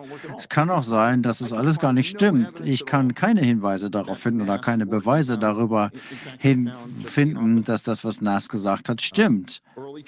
Also frühe Behandlungen. Ähm, verhindern Long-Covid zu, zu fast 100 Prozent. Das ist schon erstaunlich, aber das wollen Sie nicht zugeben. Das andere, was Sie nicht zugeben, ist, dass alle Behandlungen schlecht waren und niemals nötig waren. Niemand will das diskutieren. Und äh, da muss man natürlich fragen, warum die am meisten Geimpften sind, die meisten Fälle haben, ins Krankenhaus eingeliefert werden und sterben. Ich will jetzt nicht äh, auf diese ganzen Punkte eingehen hier, aber das Wichtigste ist natürlich der Tod. Haben Sie sich schon mal gefragt, warum die uns nicht die zuverlässigsten Daten zeigen, die sie haben, nämlich die Medicare-Daten. Haben sich mal gefragt, warum man Haftungsfreistellung haben muss, wenn die Impfstoffe denn so sicher sind? Das haben wir schon mal gehabt. Hier sind die Medicare-Daten die kriegt man nicht so einfach. Man kriegt es nicht öffentlich. Öffentlich steht das nicht zur Verfügung. Ich habe einen Whistleblower in Medicare, der mir diese Informationen gegeben hat. Das ist die äh, zuverlässigste Datenbasis, die es gibt. Wie kann man hier einen 50-prozentigen Anstieg in Todesfällen aller Arten nach den Impfungen und den Boostern erklären kann? Und das Problem ist natürlich, dass sie das nicht erklären können. Man kann einen 50-prozentigen Anstieg in der Sterblichkeitsrate nicht erklären nach einer Behandlung, die eigentlich genau das verhindern soll. Das wollen sie gar nicht erklären. Und das ist der Grund, warum sie das niemals zeigen werden, diese Medikatoren. Die haben die. Die wissen ganz genau, dass ich habe sie ja auch bekommen, weil ich einen Whistleblower kenne, der mir das gegeben hat. Und das ist doch schon erstaunlich. Die Sie unterdrücken die Daten, die zeigen, dass die Impfungen massive, massenweise Menschen töten. Und das sollte das Ende der Geschichte sein, was die Mainstream-Presse sagt. Die werden das natürlich niemals veröffentlichen. Ähm, niemand wird die Fragen gestellt. Wie kommt es, dass wir die Daten nicht sehen? Die Leute wollen es einfach gar nicht wissen. Und äh, wenn ich mit Informationen komme, die gegen das Narrativ verstoßen, dann wollen die Leute das gar nicht lesen und sagen, die ähm, Impfstoffe sind doch sicher. Was ist dein Problem? Die Leute gucken sich einfach die Daten nicht an. Sie wollen auch ihre Freunde nicht fragen und fragen, ey, wie viele Kinder sind von an Covid gestorben? Ich kenne viele Kinder in dieser Altersgruppe die durch äh, Covid gestorben sind. Nein, das ist das, was ich lese. Natürlich, äh, wie erklärt man sonst die Versicherungsdaten?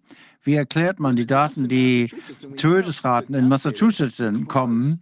Ähm, weil das hier äh, verpflichtend veröffentlicht wurde, weil die Gesundheitsbehörden wissen wollen, dass man das hier weiß äh, nicht wissen wollen, dass man das nicht, das nicht veröffentlichen wollen. Man muss das selber herausfinden. Und dann sieht man, dass die Tode in Massachusetts von ICD-J-Codes, das sind die Diagnosecodes, das sind äh, respiratorische Erkrankungen gewesen sind in 2020. Und man sieht hier eine Verschiebung dass es 2021 die Leute von, an Kreislaufproblemen sterben.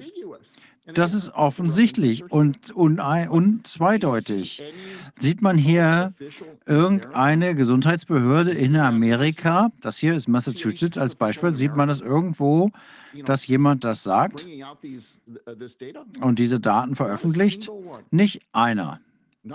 Nicht die CDC und die anderen auch. Ich glaube, es, glaube, es gibt 1400 ähm, Gesundheitsbeamten und Gesundheitsbehörden. Keine will diese Daten veröffentlichen. Warum eigentlich nicht? Weil sie das Narrativ nicht unterstützen, dass die äh, Impfstoffe sicher sind. Und es lässt sie wie Idioten aussehen. Sie bringen die Leute um. Und in Massachusetts, wo wir diese Todesdaten haben, wissen Sie, wie viele Kinder dort ähm, im Alter von unter 16 an Covid gestorben sind in Massachusetts in 2020 und 2021? Null. Null. Ganz einfach. Keins. Null. Also, warum müssen wir dann einen Impfstoff haben, den wir allen Kindern geben, um sie davor zu schützen, dass sie an Covid sterben, wenn es null Tote gibt durch Covid? Und das ist genau der Irrsinn, dem wir hier folgen. Und die FDA sagt, guck, wir haben das jetzt zugelassen, weil wir den Eindruck erweckt haben, dass die Kinder sterben obwohl sie das gar nicht tun. Und sie geben einem die Zahlen nicht, sagen, oh, es ist Covid, großes Risiko, sollte man unbedingt nehmen, sich impfen lassen. Ist das Unsinn? Wollen Sie mich verarschen?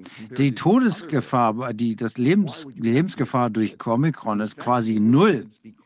Warum sollte man seine Kinder dann impfen? Weil man glaubt, dass Covid gefährlich ist und man seine Kinder davor schützen muss. Aber wahrscheinlich bringen wir ungefähr 300 Kinder oder mehr um für jedes Kind, was wir möglicherweise retten können. Und das ist wahrscheinlich noch untertrieben. Wahrscheinlich bringen wir 1000 um, weil wir kein einziges Kind mit diesen Impfstoffen retten. Wir bringen sie einfach um. Und das ist Horror. Okay, ich habe meine eigenen Recherchen angestellt. Ich habe mit Menschen gesprochen. Die Menschen, äh, die mir hier folgen und ich habe Umfragen gemacht. und eins davon war, ich habe mal gefragt, wie viele kennen Sie, die gestorben sind? ähm, ähm, und äh, gestorben sind, bevor sie geimpft worden sind. Und Pech, die Zahlen waren da. Es war nur so kurz, aber leider sind sie im Monat vorher gestorben. Wie viele sind einen Monat dann nach der Impfung gestorben?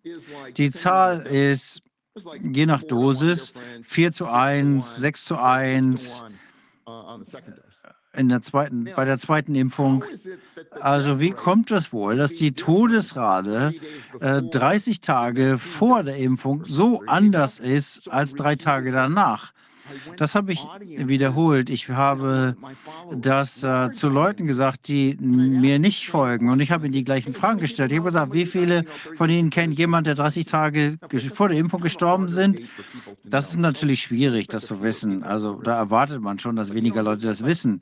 Aber vielleicht ein oder zwei werden sich melden. Und dann hat man 20 Hände, äh, die sagen, dass sie jemanden kennen, der 30 Tage nach der Impfung gestorben ist. Nun, das ist doch einfach unerklärlich, wenn die Impfstoffe das nicht verursacht haben sollen. Das ist doch der blanke Irrsinn. Wir haben natürlich hier die Athleten, das haben Sie sicherlich auch schon alle geguckt. Wir haben die ähm, Gesamtsterblichkeit in England. Niemand will das äh, vor laufender Kamera sagen. Ähm, wir haben hier äh, Leute gesagt, äh, die mir widersprechen, aber die wollen das nicht öffentlich machen. Wir machen, wir, die sagen, wir haben diese Zahlen, aber vor der Kamera sagen wir es. Niemand will vor laufender Kamera darüber reden. 100, äh, das sind einfach Fragen, die niemand beantworten kann. Und äh, ich habe hier eine ganze Reihe von Fragen und Fragen. Gibt es Fragen, die Sie beantworten können? Und die Antwort ist immer nein. Man findet einfach niemanden, der eine dieser Fragen, die ich habe, beantworten kann. Und äh, das sind jetzt nicht Hunderte, hunderte von Fragen. Niemand will das vor laufender Kamera sagen, weil das niemand auch äh, äh, rechtfertigen kann.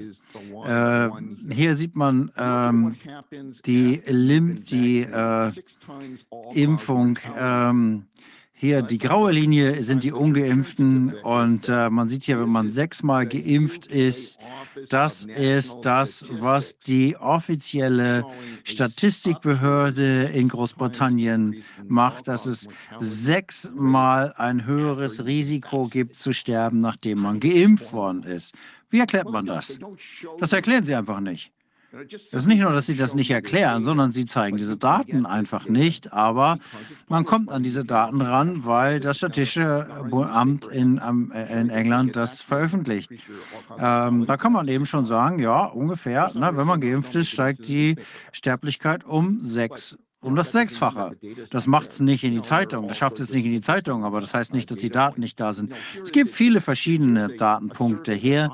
Hier ist nochmal ein, eine Untersuchung, die ich gemacht habe. Ähm, jetzt kann man natürlich sagen, dass nur 47 Leute dazugestimmt haben, das ist also nicht statistisch relevant. Aber ich habe gefragt, kennen Sie jemanden, der an Omikron gestorben ist und geimpft war? Ähm, also ähm, da haben 94 Prozent gesagt, dass sie an Omikron gestorben sind und die waren geimpft. Also das sind äh, nicht, das gibt aber gar keine Impfrate von 94 Prozent. Also das heißt doch, dass es wahrscheinlicher ist, dass man an Omikron stirbt, wenn man geimpft ist. Anders kann man das ja nicht erklären. Also Fälle, jeder kennt das, in England gibt man, hat man fünfmal ein fünfmal höheres ähm, Infektionsrisiko, äh, wenn man dreimal geimpft ist. Das sind einfach die Zahlen. Die haben versucht, die verwirrend darzustellen und zu zeigen, dass es äh, nicht gefährlich ist. Das haben sie aber nicht mehr geschafft und deswegen veröffentlichen sie es einfach nicht. Veröffentlichen sie es einfach nicht mehr. Also was passiert jetzt in den Ländern, die am wenigsten geimpft sind? Da gibt es einfach keine Fälle. Die Leute denken, hier ist die, der Grafik dazu. Das sind die höchsten Impffälle gegenüber Afrika. Im Vergleich zu Afrika ist die grüne Linie. Das ist der gesamte kon afrikanische Kontinent, eine gerade grüne Linie. Gegenüber Ländern, die durchgeimpft sind. Was ist da los? Da wird man sagen, ah, das ist natürlich, weil die Berichte in Afrika nicht gut sind. Und es wird einfach nicht berichtet, dass die Leute sterben. Aber das ist natürlich kompletter Unsinn. Weil ich habe einen Freund, der in Namibia lebt und ähm, die afrikanischen Nationen gucken immer auf Namibia. Also hier äh, heißt Kaletso Niathi. Ähm, und er ist ähm, jemand, der äh, sich damit beschäftigt. Man kann ihn anrufen. Und er hat gesagt, die Fälle sind erst durch die Decke gegangen, früh im 2020 und im September sind sie auf Null zurückgegangen und seitdem sind sie sehr, sehr niedrig. Sehr wenige Menschen sterben jetzt. Die sind alle nicht geimpft. Hier ist der Punkt. In Namibia haben sie äh, die Fälle äh, kurz nachdem sie mit den Impfungen begonnen haben, haben sie gesehen, dass die Fälle zugenommen haben. Ich frage mich, warum das so war. Wenn die Impfstoffe so sicher und effektiv sind, warum würden sie dann diese Durchbrüche haben? Also, in Afrika passiert genau dasselbe, aber in Afrika sind die Leute irgendwie intelligenter als in den entwickelten Ländern. Die haben es rausgekriegt. Sie haben es rausgekriegt, dass sie belogen worden sind, also lassen sie sich nicht impfen. Und dann sterben sie auch nicht. Oder die, die Impfrate ist 20 Prozent, weil einige gezwungen werden. Aber die Todesfälle, das sind äh, bei, aus einer 4000 Fälle aus einer Menge von 2,5 Millionen Menschen. Natürlich ist es tragisch. Aber die Leute haben sich einfach nicht impfen lassen. Ähm, und gleichzeitig wurde natürlich den Ärzten verboten, hilfreiche Exper äh, Medikamente zu geben. Und die wissen, dass es schwer ist, ähm, Fluvomaxin zum Beispiel zu bekommen. Also der Punkt bei diesen sogenannten Ungeimpften ist, dass, wenn man das EPIC-System anguckt, das ist ein System, was in den USA benutzt wird, da gibt es eine Checkbox, wo man als Patient anklicken kann, ob man geimpft oder unbekannt ist. Ungeimpft gibt es nicht. Also sehe ich natürlich, dass die Ungeimpften sterben. Das wissen wir aber gar nicht. Sind die Unbekannten, die sterben. Wahrscheinlich sind die meisten davon geimpft. Also, das sind so die kleinen Details am Rande, die das hier schmackhaft machen, die der Öffentlichkeit vorenthalten werden. Äh, dass, äh, wo gesagt wird, dass die Ungeimpften sterben. Das stimmt einfach nicht. Deswegen hat keiner dieser Gesundheitsbehörden entweder Millionen bekommen. Ähm, äh, hier geht es nicht um Millionen, einfach nur um sich an den Tisch zu sitzen und äh, einfach mal mit mir zu reden. Ich habe eine ganze Menge Fragen. Ich will natürlich keine Fehlinformationen verbreiten. Ich will einfach nur Antworten auf meine Fragen haben. Kein äh, keine Behörde spricht mit mir vor der Kamera, noch nicht mal, wenn ich ihnen eine Million biete. Und ähm, das sind natürlich die öffentlichen äh, Behörden, FDA und CDC. Nachdem diese Leute diese Einladung, sich für vier Stunden mit mir für eine Million Dollar zu unterhalten, habe ich gesagt, okay, wahrscheinlich war es nicht genug. Wofür? Wie viel? Fünf Millionen? Zehn? 100 Millionen. Ich äh, bezahle Ihnen 100 Millionen, wenn Sie sich vier Stunden lang mit mir hinsetzen und meine Fragen beantworten. Die Antwort ist nein. Okay, da muss man sich schon einiges fragen. Irgendjemand, der hier ähm, 100 Millionen abwiegt, nur ab äh, oder nicht nimmt, nur um sich nicht mit jemandem zu unterhalten. Natürlich, sie könnten sie sehr beschäftigt sein, aber der Verdacht liegt doch nahe, dass ähm, sie vielleicht was verbergen wollten. Natürlich sind das alles wichtige Leute, die ständig äh, vielleicht keine vier Stunden Zeit haben, um 100 Millionen Euro zu verdienen. Äh, Wahrscheinlich ist es so. Wahrscheinlich ist es so, dass die einfach so in ihren Business-Geschäften äh, beschäftigt sind, dass sie sich die Zeit nicht leisten können. Ähm, und ich kann Ihnen gerne auch die Quelldaten geben für alles, was ich gefunden habe. Nein, das wollen Sie gar nicht haben. Äh, ich bekomme nie einen Rückruf. Äh, wir haben die Daten, wir stellen die Daten sehr gerne zur Verfügung. Äh, und wir wissen, dass die Covid-Impfstoffe mehr Menschen umgebracht haben als sie gerettet haben. Und ich habe das auf zwei Arten analysiert. Ähm, ich möchte einfach nur jeden auffordern, sich das selber anzugucken. Ähm, ich, äh, das sind die VERS-Daten hier, die wir sehen. Äh, der Hyperlink hier fügt, führt dahin zu der Analyse. Man kann das selber nachvollziehen. Ich habe das auch für das äh, äh, Risikomanagement mit den englischen Daten gemacht. Komplett andere Datensätze. Und ich habe herausgefunden, dass die Zahlen sich doch ähneln hier. Erstaunlich ähneln. Zum Beispiel die Anzahl der Leute, die gestorben sind im Vergleich zu der Anzahl der Menschen, die gestorben sind. Hier ist das sehr neu, sehr jung. Diese Zahlen schießen in die Höhe, aber für die Älteren hier ist das so, die scheinen immer noch kein Nutzen zu sein. Ähm, ich kenne ein Altenheim zwei Meilen die Straße runter, wo ich wohne. Und ich habe gehört, dass eine Familie von jemandem, der gestorben ist, gesagt haben, es waren elf, äh, neun, die geimpft worden sind, die geboostert worden sind, und sechs sind innerhalb einer Woche gestorben. Wie erklärt man das? Sechs Leute sterben in einer Woche, nachdem elf, äh, neun Leute geimpft worden sind?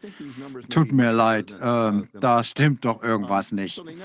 Also, eine Risikonutzenanalyse wurde überhaupt nirgends gemacht. Äh, ich habe mit Andy Wakefield darüber gesprochen. Es gibt keine Nutzen, Kosten-Nutzen-Rechnung. Äh, und auch bei den Schwangeren habe ich gesagt, kennen Sie jemanden, der geimpft äh, ist äh, und schwanger war und die und äh, dann ein gesundes Kind geboren hat? Gucken wir mal hier an. 39 Prozent der Leute haben alle, die sie kennen, die schwanger waren, Probleme hatten bei der Geburt danach. Natürlich wusste die CDC das schon im Januar, aber sie sind hier wie Sergeant Schult. Ich weiß nicht, ob Sie das kennen. Wahrscheinlich gibt es das in Deutschland nicht. Ähm, obwohl selbst die besten Fälle zeigen, dass die Gesamtsterblichkeit für die mRNA äh, null ist. Also im besten Falle ähm, äh, macht es nichts besser und erhöht auch die Sterblichkeit nicht. Aber warum sollte man so einen Impfstoff haben, der die Sterblichkeitsrate nicht verbessert. Und das ist offiziell veröffentlicht. Und natürlich äh, wollen viele hier nicht wissen, dass die Pfizer-Daten, dass sie damit mehr Menschen umgebracht haben, als sie gerettet haben. Und sie haben die Toten nie untersucht. Das heißt, es gibt 21 Menschen, die in der Studie gestorben sind im Vergleich zu 15 in der Placebo-Gruppe. Das sind 40 Prozent mehr in der Gruppe. Und sie haben diese Todesfälle überhaupt nicht untersucht. Sie haben gesagt, nee, nee, nee, nee, das war nicht der Impfstoff. Sie konnten gar nicht an dem Impfstoff sterben. Aber welchen Beweis haben Sie dafür? Sie haben gar keinen Beweis. Und niemand fragt danach, weil die Mainstream-Gemeinschaft äh, das einfach nicht wissen will.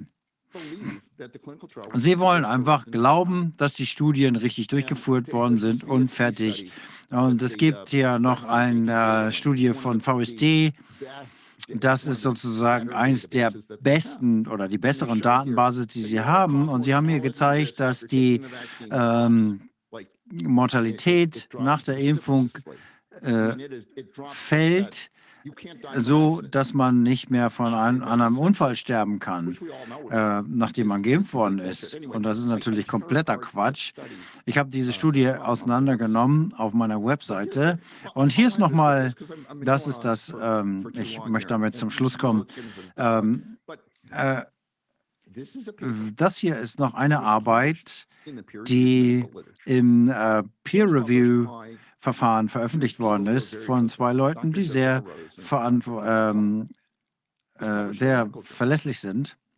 Dr. P. McCall unter anderem.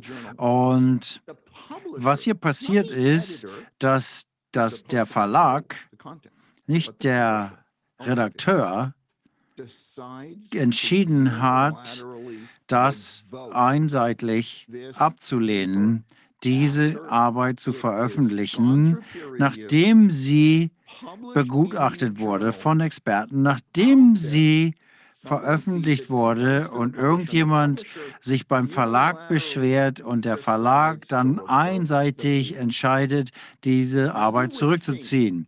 Da müsste man doch meinen, wenn das passiert, dass die Medizingemeinde irgendwie zusammenkommt und sagt, hallo, das ist nicht hinnehmbar Das geht einfach nicht. Man kann die wissenschaftlichen Erkenntnisse nicht im Nachhinein anpassen und äh, ähm, nach Willkür entscheiden, welche Artikel man veröffentlicht und welche nicht, nur weil sie irgendwelche Sichtweisen vertreten, die man teilt oder die man nicht teilt. Das ist doch eine Art, in der mit Wissenschaft nicht umgegangen werden kann. Und äh, man müsste doch erwarten, dass die Menschen Sturm laufen, die anderen Wissenschaftler Sturm laufen dagegen.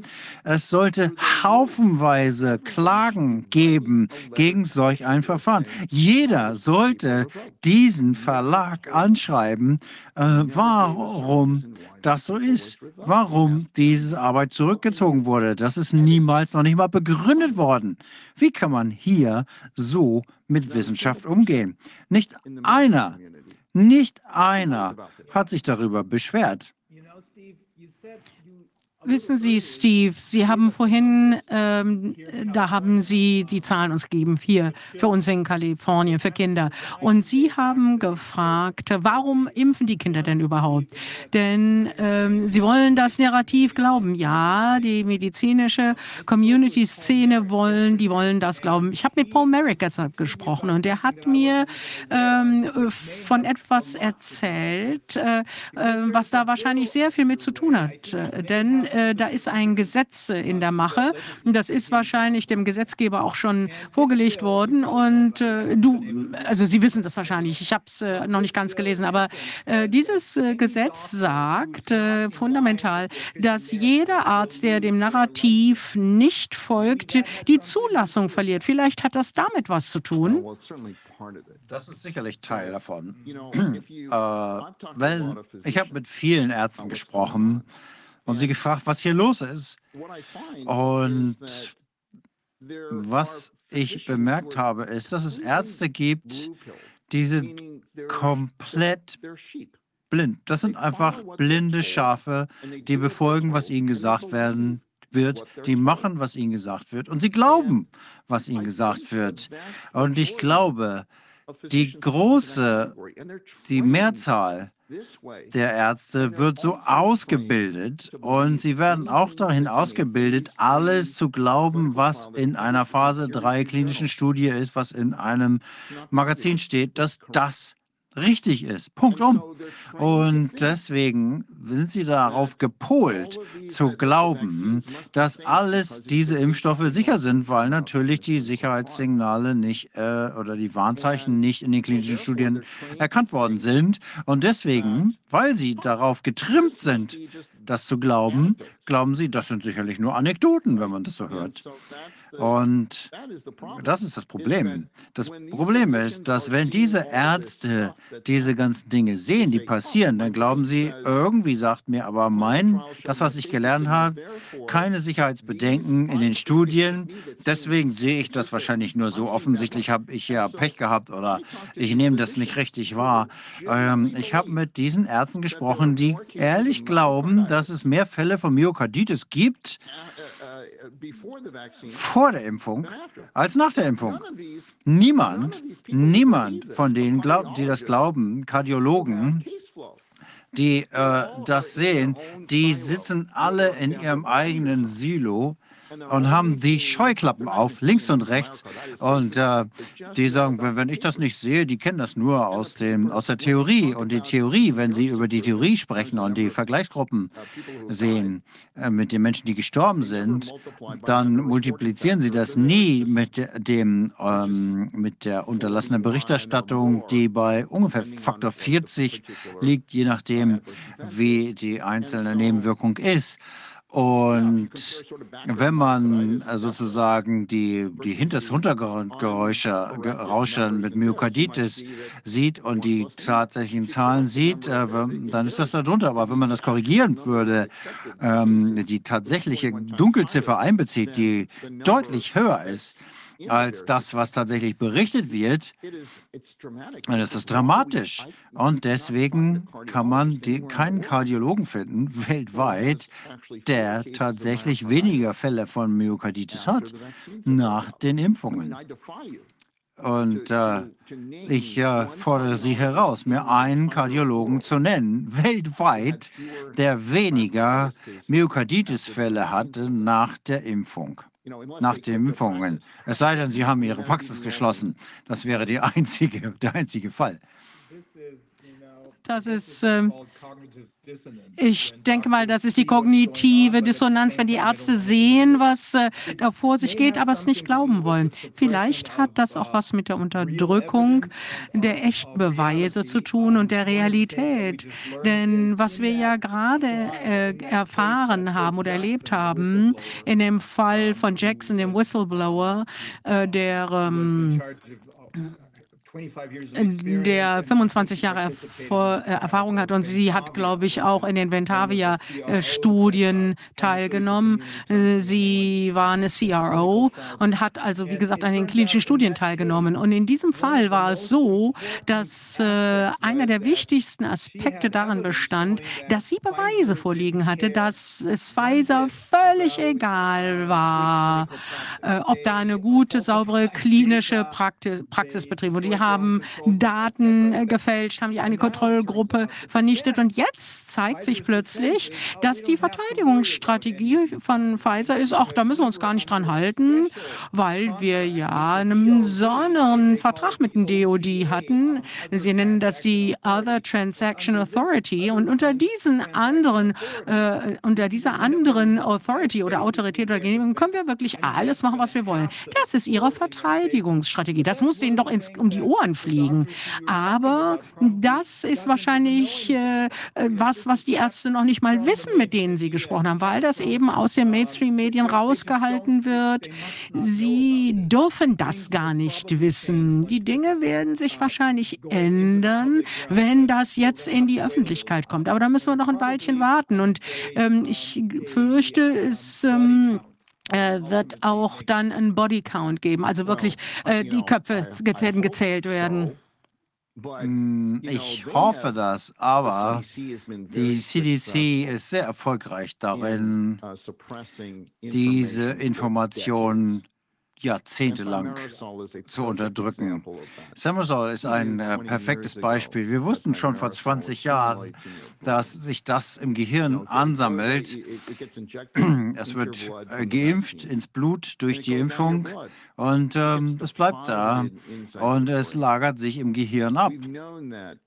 Wir wissen das seit 2020. 20 Jahre danach. äh, guckt man auf die CDC-Website und es steht, ja, tut mir leid, äh, das äh, wird vom Körper in Tagen assimiliert. Das ist sicher.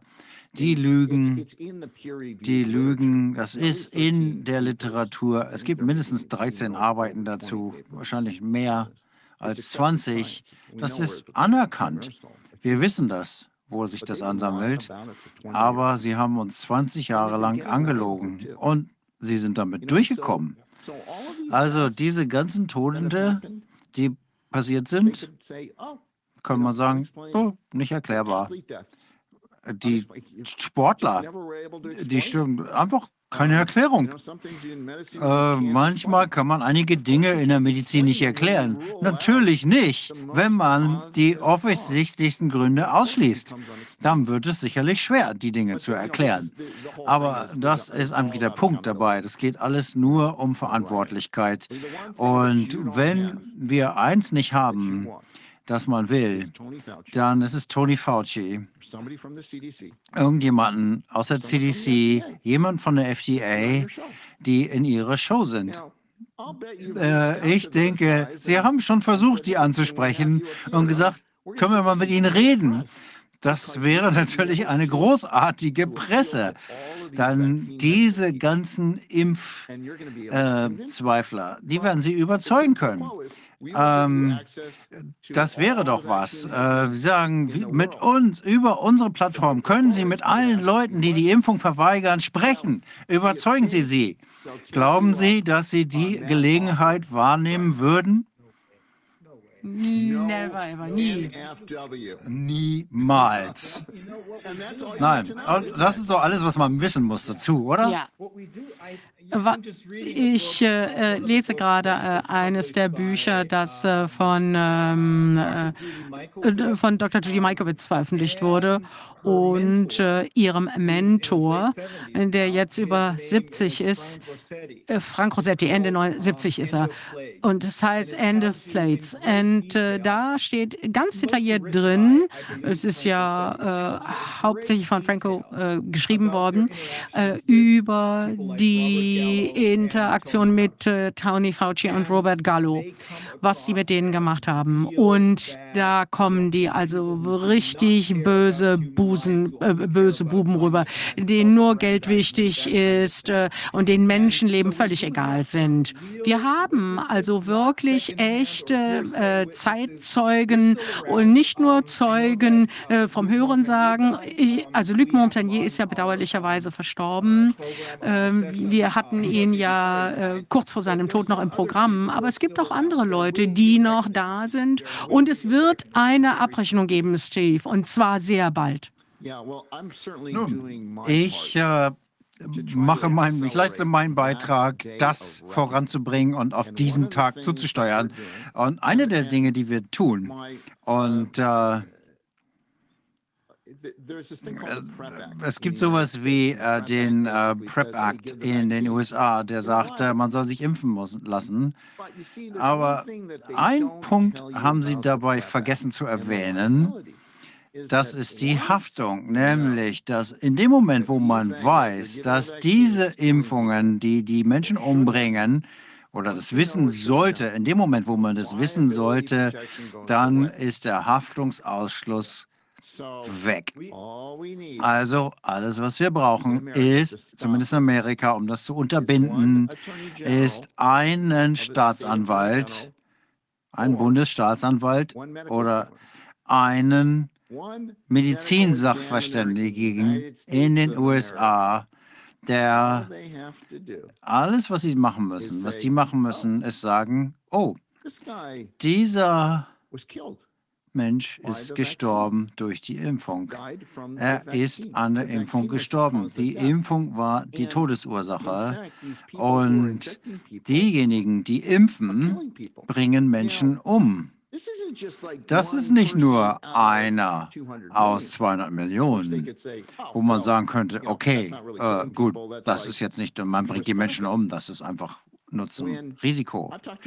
Ich habe äh, mit Bestattern gesprochen und äh, die haben 60 Prozent, die Einbalsamierer haben 60 Prozent mehr Thrombosen äh, gefunden und das ist auf 93 Prozent gestiegen, dass Menschen Thrombosen hatten, die, die sie einbalsamieren. Wenn das jetzt eine Herzkrankheit wäre, dann wären das 25 Prozent. Das ist die Sterberate an Herzinfarkten. Man kann keinen medizinischen Eingriff haben, der 60 Prozent oder mehr der Menschen umbringt aufgrund dieses Eingriffs. Das ist doch undenkbar. Ich glaube nicht, dass es 93 Prozent, die, äh, die da gestorben sind, das ist, glaube ich, schon sehr hoch. Aber die Tatsache, dass man Einbalsamierer hat, die einen Monat lang 93 Prozent der Menschen Blutthrombosen äh, findet, das ist ja das ist natürlich mehr als äh, die Prozent der Menschen, die gestorben sind. Aber man sagt, es sind die, Geäm die Geimpften, die überproportional sterben. Und deswegen ist die Rate dort höher als die Impfrate, weil die Impfenden, die Geimpften sterben. Was ist also, was macht die CDC, um da das zu untersuchen, diese Dinge, diese Thrombosen, die 60 bis 90 Prozent der Leute umbringen? Nichts. Sie sprechen nicht mit den Einbalsamierern, um sich die Fakten anzugucken. Die CDC macht überhaupt nichts um sich das anzugucken. Also, was heißt das? Wenn man Einbalsamierer ist, überall, irgendwo auf der Welt, dann muss man mit seinen Medizinexperten sprechen. Ich weiß nicht, wie das in den anderen Ländern ist. Äh, man sollte die Gerichtsmediziner ansprechen. und äh, da geht man äh, nee, nicht äh, zum, zum Rat. Nein, der Gerichtsmediziner ist derjenige, der Forensik betreibt, der das kann. Und jeder Einbalsamierer, der das sieht, weil die sind ja diejenigen, die das finden, wenn sie die Menschen einbalsamieren wollen. Die äh, Ärzte finden das nicht, weil dann sie nicht danach suchen. Und die äh, Gerichtsmediziner gehen hin, schneiden äh, Organe aus, nehmen Gewebeproben und so. Die sehen eigentlich niemals das weil sie nicht die Blutgerinnsel sehen. Aber wenn der Einbalsamierer, die Gerichtsmediziner, die Pathologen äh, informiert und sagt, das sehe ich in über 50 Prozent der Fälle, dann sind die verpflichtet, danach zu suchen. Denn wenn sie es nicht tun, dann ähm, begehen sie eigentlich fahrlässige Tötung. Und das ist eine Straftat. Also man kann sie vor die Wahl stellen. Sie können entweder ins Gefängnis gehen oder sie können das Richtige tun. Also, wenn man diese Blutgerinnsel findet, dann muss man sagen, dass das von denjenigen verursacht wurde, die die Impfung verabreicht haben. Und also muss man nur noch diejenigen finden, die geimpft haben. Und dann hat man die Mörder. Und wenn man nicht aufhört damit, dann wird man angeklagt, einer Straftat angeklagt. Was glauben Sie, was der Apotheker um die Ecke wohl machen wird, wenn er hört, dass diese Blutgerinnsel die Menschen umbringen und dass die Gerichtsmediziner das als Tötung eingestuft haben. Hm, wenn er intelligent ist, und wird er nicht mehr weiter impfen. Und wenn niemand mehr impft in Amerika, dann wird es auch niemanden mehr geben, der geimpft ist und keiner wird sterben. So einfach ist das. Ja, das wäre der Wendepunkt. Nun, Steve, ich bin sehr dankbar. Herzlichen Dank für die Zeit, die Sie sich genommen haben. Wir müssen da einfach noch tiefer nachbohren und sicherstellen, dass äh, die ganzen Beweise, die Sie erwähnt haben, die Dinge, die wir aus dem Jackson-Verfahren gelernt haben, wir müssen einfach sicherstellen, dass das in das Mainstream-Narrativ übergeht. Solange das in unserer eigenen Echokammer verbleibt, ähm, äh, bestätigt das zwar, was wir denken, aber wir müssen einfach sicherstellen, dass auch andere Menschen verstehen, was da läuft. Nicht nur um Leben zu retten, das ist zwar das Wichtigste, aber auch um das endlich aufzuhalten, das zum Ende zu bringen, müssen wir das tun. Also nochmal herzlichen, herzlichen Dank für die Zeit. Wir bleiben in Kontakt, denn wir haben noch viel mehr, das wir besprechen müssen. Aber erstmal jetzt ein wunderschönes Wochenende. Das Wetter ist ja toll hier in Kalifornien. Also nochmal herzlichen Dank, Steve. Gerne. Und ich bedanke mich für die Gelegenheit, hier bei Ihnen zu sprechen, um meine Botschaft zu verteilen. Und ich möchte mich bedanken dafür, dass Sie machen, was Sie machen. Wir werden gewinnen. Werden wir, 100 Prozent. Passen Sie gut auf sich auf. Vivian, du äh, stellst bitte den Erzbischof äh, Vegano vor. Ja, wir haben einen berühmten Gast nochmal, er war letzte Woche schon bei uns. Und auf dem, in dem Untersuchungsausschuss letzte Woche und ähm, wir haben ihm drei Fragen gestellt und er hat sie beantwortet. Heute ist er wieder bei uns, um noch einige Fragen zu beantworten, die wir im Voraus gestellt haben. Ich freue mich, Erzbischof Carlo Maria Vigano zu begrüßen. Er ist äh, nicht nur Erzbischof, er ist auch eremitierter Diplomat der Vatikanstadt. Er hat als apostolischer Nunitus äh, in den Vereinigten Staaten gearbeitet vom äh, 19. Oktober 2011 bis zum 12. April 2016 und er hat zwei große Skandale im Vatikan veröffentlicht. In 2012 hat er die finanzielle Korruption im Vatikan aufgedeckt und 2018 hat er Papst Franziskus und andere Kirchenführer äh, beschuldigt, die Vorwürfe des sexuellen Missbrauchs gegen den ehemaligen Kardinal Theodor McCarrick zu vertuschen. Wir freuen uns, dass Sie wieder bei uns sind Exzellenz, können Sie uns hören? I think you Ich glaube, Sie sind noch stumm geschaltet.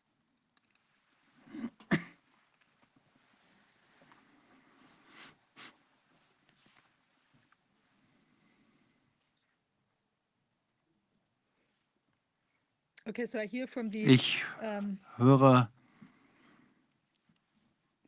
ich höre aus der Regie, uh, dass um, wir. Sie nicht, dass wir Ihre Stummschaltung nicht aufheben können. Ich weiß nicht, ob Sie uns hören können.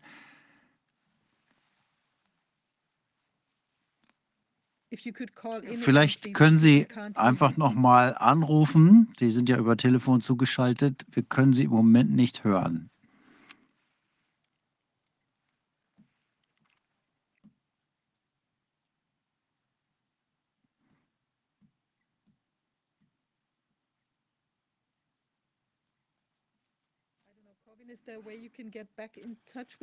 Corwin, kannst du den Bischof nochmal anrufen?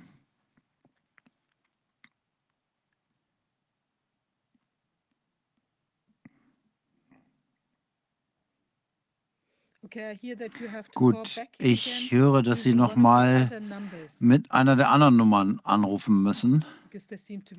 Irgendwie scheint es hier technische Probleme zu geben mit dieser Nummer.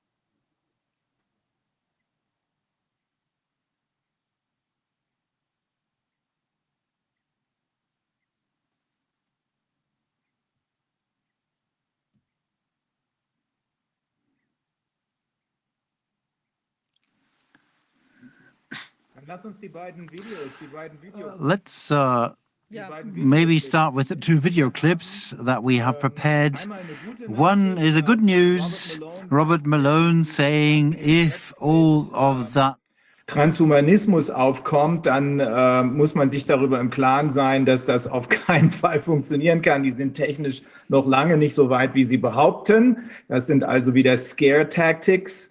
Äh, sie wollen, dass ein Teil der Bevölkerung, nicht unserer, aber ein Teil der Bevölkerung sagt, oh mein Gott, wir haben keine Chance mehr. Und das andere Video halte ich für sehr, sehr, sehr wichtig. Das ist ein amerikanischer Senator.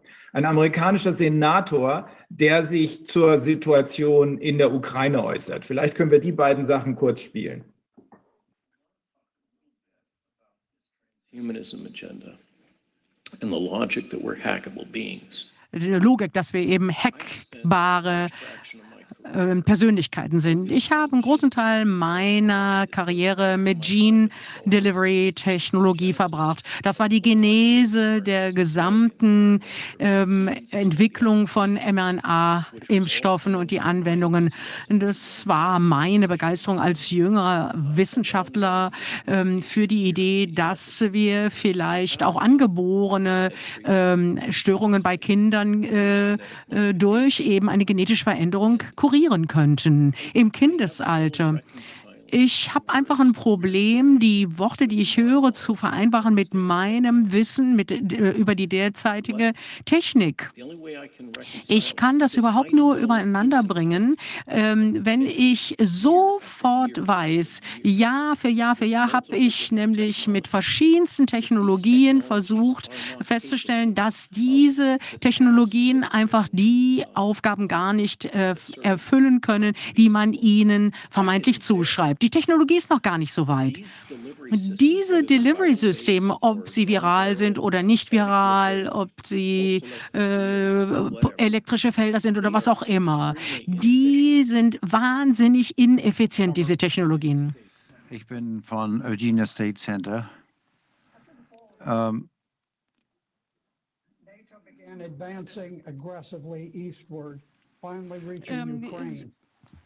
In 2014, Ukraine needed financial help, and Russia and the European Union made competing financial proposals.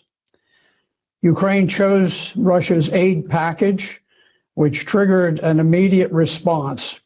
The Central Intelligence Agency and British MI6 organized a violent revolutionary coup that overthrew Ukraine's legitimately elected president, Viktor Yanukovych.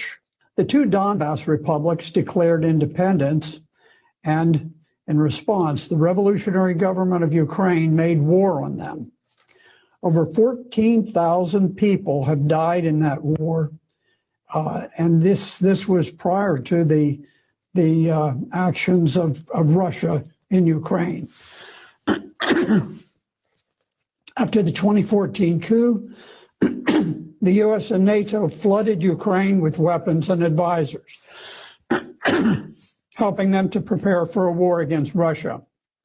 As tensions mounted, Russia made repeated calls for peace, but the trap had been set by NATO. By late 2021, Ukraine had amassed many thousands of troops for an attack against Donbass, which lies right on the Russian border. President Putin was desperately trying to avoid war. In December of 2021, he advanced specific written proposals to NATO. But NATO was hell bent on war and dismissed his proposals.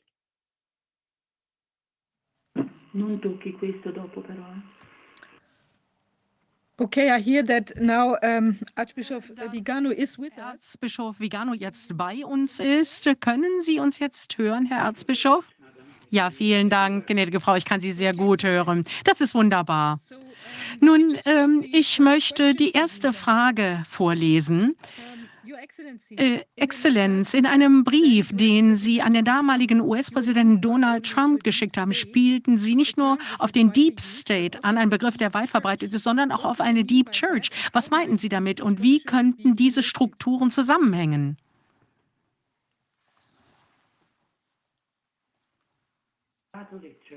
Die tiefe Kirche, die Deep Church, ist für die katholische Kirche das, was der tiefe Staat für den Staat ist. Sie sind beide korrumpierte und pervertierte Versionen der Institutionen, die sie als Geisel halten und die sie infiltriert haben.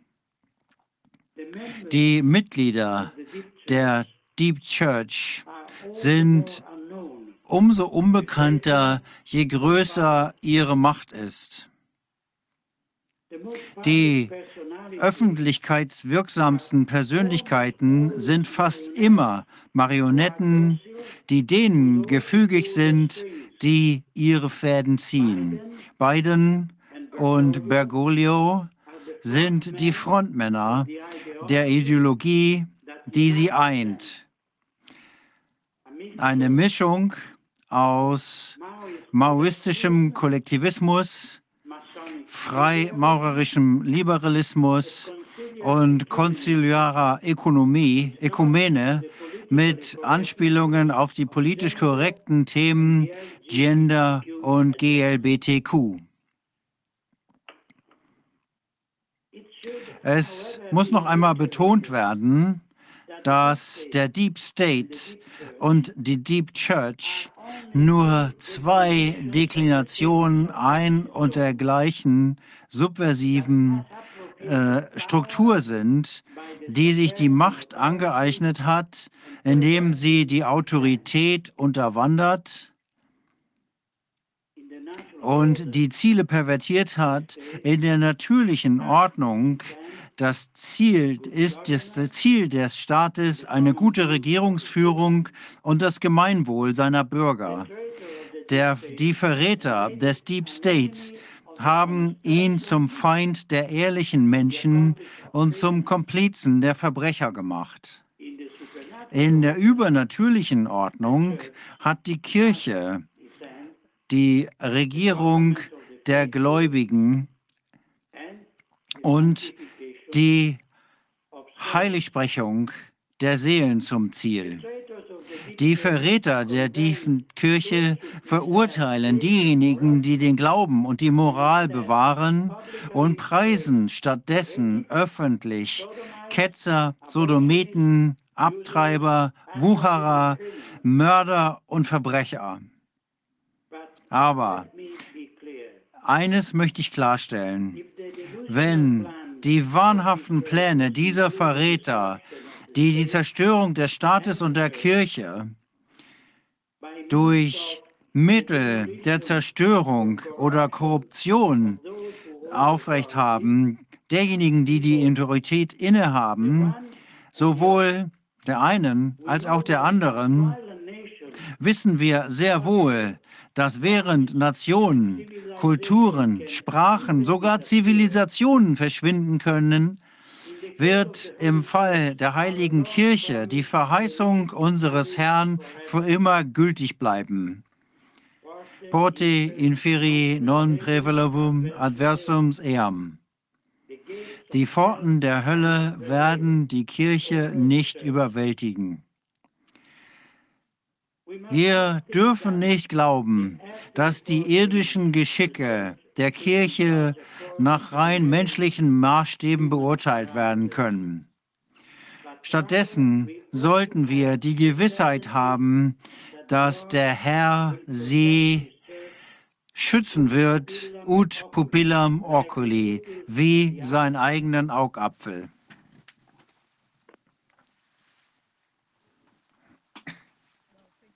Ja, vielen Dank für diese Antwort.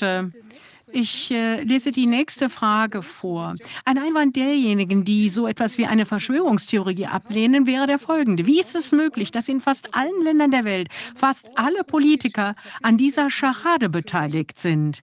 Wer könnte so viel Macht und Einfluss haben, dass er die halbe Welt in die Isolation schenken könnte? Der Einwand gegen diejenigen, die eine Theorie der globalen Verschwörung vertreten, ist legitim und verständlich. Denn jeder von uns ist zu Recht zu einem gemeinsamen System von Werten und Grundsätzen erzogen worden, die wir immer noch als selbstverständlich ansehen. Nämlich zum Beispiel, dass der Sohn seinem Vater vertrauen sollte, dass der Schüler dem Lehrer vertrauen kann, dass der Patient sich auf den Arzt verlassen kann in der Behandlung, dass derjenige, der ein Recht verletzt sieht, von einem unparteilichen Gericht Gerechtigkeit erwarten kann, dass der Bedürftige auf das Mitgefühl und die Nächstenliebe anderer hoffen kann, dass der Bürger ein Herrscher ist, der seine Wächter und Beschützer sind dass der Gläubige mit Vertrauen auf die Stimme der Hirten der Kirche hören kann, als wäre es die Stimme Christi selbst. Dass der Leser nicht von den Hütern der Information getäuscht wird dass der Kunde nicht befürchten muss, vom Ladenbesitzer über den Tisch gezogen zu werden, dass der Gast im Restaurant nicht befürchten muss, vom Wirt vergiftet zu werden. In diesem System verweist die Autorität des Vaters, des Lehrers, des Arztes, des Richters und des Herrschers auf die Autorität Gottes, der Vater, Meister, Richter und König ist. Es ist offensichtlich, dass das Werk der Auflösung der christlichen Gesellschaft, die in ihren Wurzeln immer noch christlich ist, auch wenn nur noch wenige Spuren des Christentums bewahrt worden sind, von dem unstillbaren Hass des Satans gegen das Christentum motiviert ist. Aber was geschieht, wenn der Feind durch eine mehr als 200 Jahre dauernde Anstrengung die Schulen, die Gerichte, die Institutionen, die Seminare, die Unternehmen und die Gewerkschaften, in, Gewerkschaften infiltriert und nach und nach dort die höchsten Führungsebenen einnimmt, indem er Befehle von der gleichen Gruppe Mächtiger entgegennimmt, die entweder durch Erpressung oder durch Belohnung beherrscht wird. Angesichts der Beweise für solch einen Umsturz dürfen wir die Augen nicht verschließen, weil es uns zu unglaublich erscheint, um es vorher schon bemerkt zu haben. Stattdessen müssen wir den Mut aufbringen zu erkennen, dass viele, zu viele von uns es schweigend zugelassen haben, dass der korrupte Stadtrat, der verkommene Pfarrer, der unehrliche Soldat, der unwissende Assistent, der skrupellose Arzt und der faule Parlamentarier äh, der faule Angestellte zum Parlamentarier, Bischof, General, Professor oder zum Regierungsbeamten gemacht worden ist und sich damit erpressbar gemacht hat. Letzten Endes sind es nur wenige, die das Sagen haben. Und die vielen, die ihnen gehorchen, tun das meist aus Konformismus oder um kleine Belanglosigkeiten zu verbergen. Aber diese wenigen, und das wissen wir aus den Daten, die sie uns selbst zur Verfügung stellen, haben exorbitante Macht, die mit jeder neuen Person, die sie einsetzen und an die Spitze der Institutionen berufen, zunimmt. Das ist keine unglaubliche Situation, ganz im Gegenteil. Sie ist sehr einfach zu verstehen, wenn man in Betracht zieht, wem die Medien gehören, wer die politischen Parteien finanziert, wer die internationalen Institutionen sponsert und wer die Zuverlässigkeitsberichte der Nationen erstellt. Es sind immer die gleichen Leute, die von einer sehr kleinen Zahl Investmentfonds und einer noch kleineren Zahl von Vertretern einer wucherischen Hochfinanz dirigiert werden. Die Namen sind immer die gleichen und wir kennen diese Namen.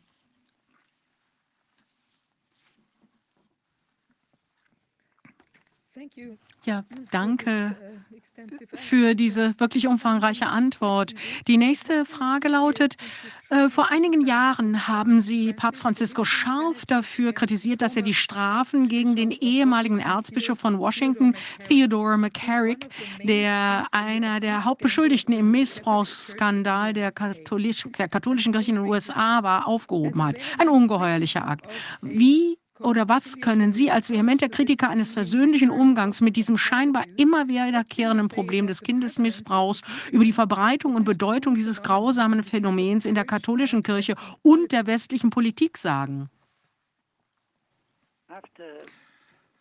Nach meiner Anprangerung des Falles McCarrick habe ich versucht, den Zusammenhang zwischen moraler und doktrinärer Korruption aufzuzeigen, indem ich hervorgehoben habe, dass die Krise des Glaubens und der Liturgie, die auf das Zweite Vatikanische Konzil zurückgeht, zwangsläufig auch zu einer Untergrabung der Moral bei den Gläubigen und im Klerus führt. Denn ein abweichender Glaube führt zu einer abweichenden Moral. Ein Ketzer wird niemals ein ehrlicher, keuscher, aufrichtiger Mensch sein, wenn er sich in Angelegenheiten, die die Wahrheit Gottes, das heißt die Wahrheit Gott selbst äh, betreffen, wenn er sich dort der Lüge und dem Irrtum hingibt, wird er umso eher in der Lage sein, seine eigene Moral zu schaffen das ist das, was die Modernisten die Moral der Situation nennen. Eine Moral, die sich an die Umstände anpasst.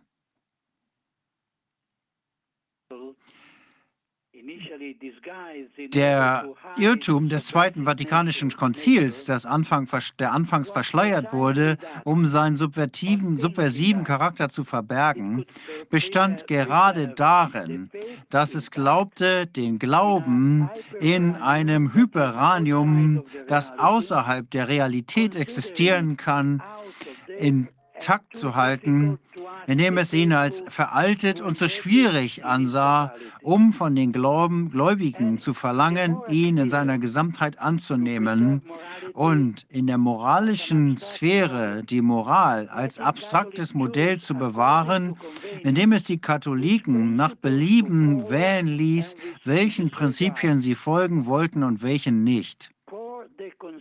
Für die konziliare Kirche bleibt die Lehre der Göttlichkeit unseres Herren theoretisch gültig, aber es ist akzeptabel, dass es Menschen gibt, die nicht daran glauben und den Weg einer langsamen Bekehrung hypothetisch annehmen, der in der Regel nie beschritten wird und der angeblich zur Annahme des gesamten katholischen Glaubens führen wird.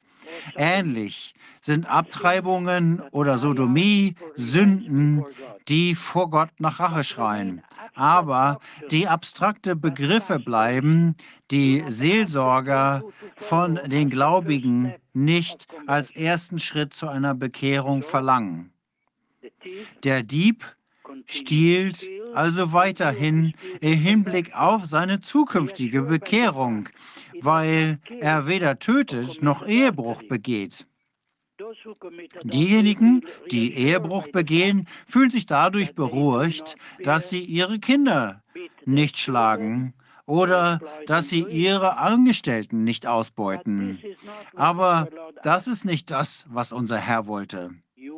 Ihr seid meine Freunde, wenn ihr tut, was ich euch gebiete, sagt er. Und nicht, ihr seid mein Freund, wenn ihr euch entscheidet, in welcher Sache ihr mir folgen wollt und in welcher nicht.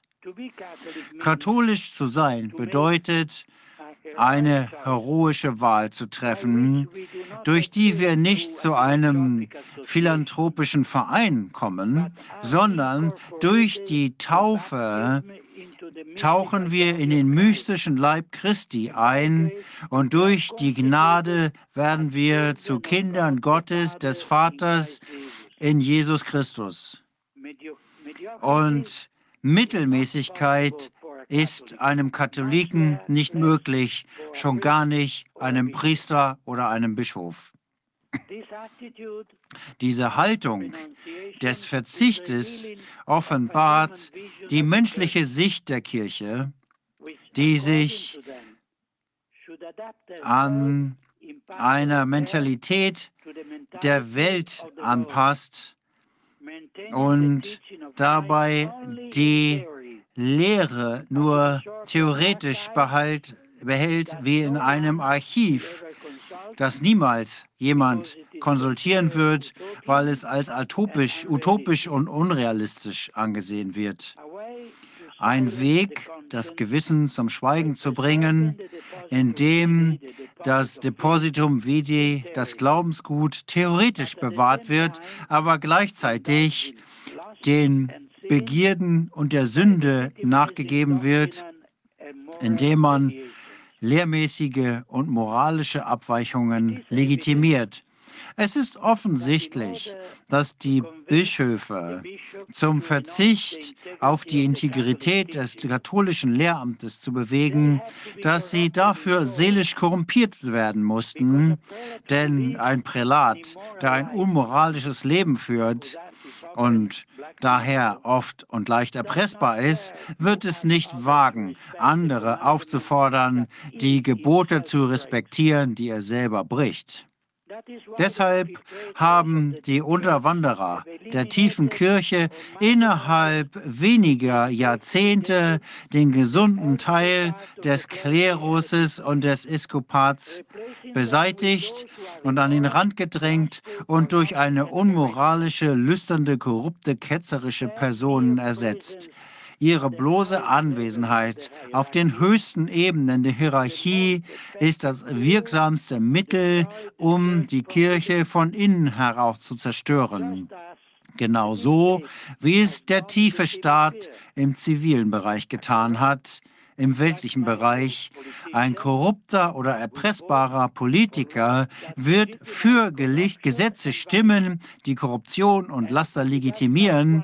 Und wenn er das nicht tun will, weil er moralische Skrupel hat, wird er es trotzdem tun, weil sonst seine kleinen persönlichen Skandale ans Licht gebracht werden. Der einzige Ausweg aus diesem höllischen Labyrinth ist moralisches Handeln einer Autorität, sei sie religiös oder weltlich. Derjenige, der befiehlt, muss sich bewusst sein, dass seine Macht Gott gehört und dass er sich in der Ausübung aller Tugenden bedienen muss, die für gutes Regieren erforderlich sind, um das Ziel zu erreichen, für das Autorität geschaffen wurde. Das Konzept der stellvertretenden Autorität war sehr klar bis zur französischen Revolution, da es untrennbar mit dem Glauben verbunden war.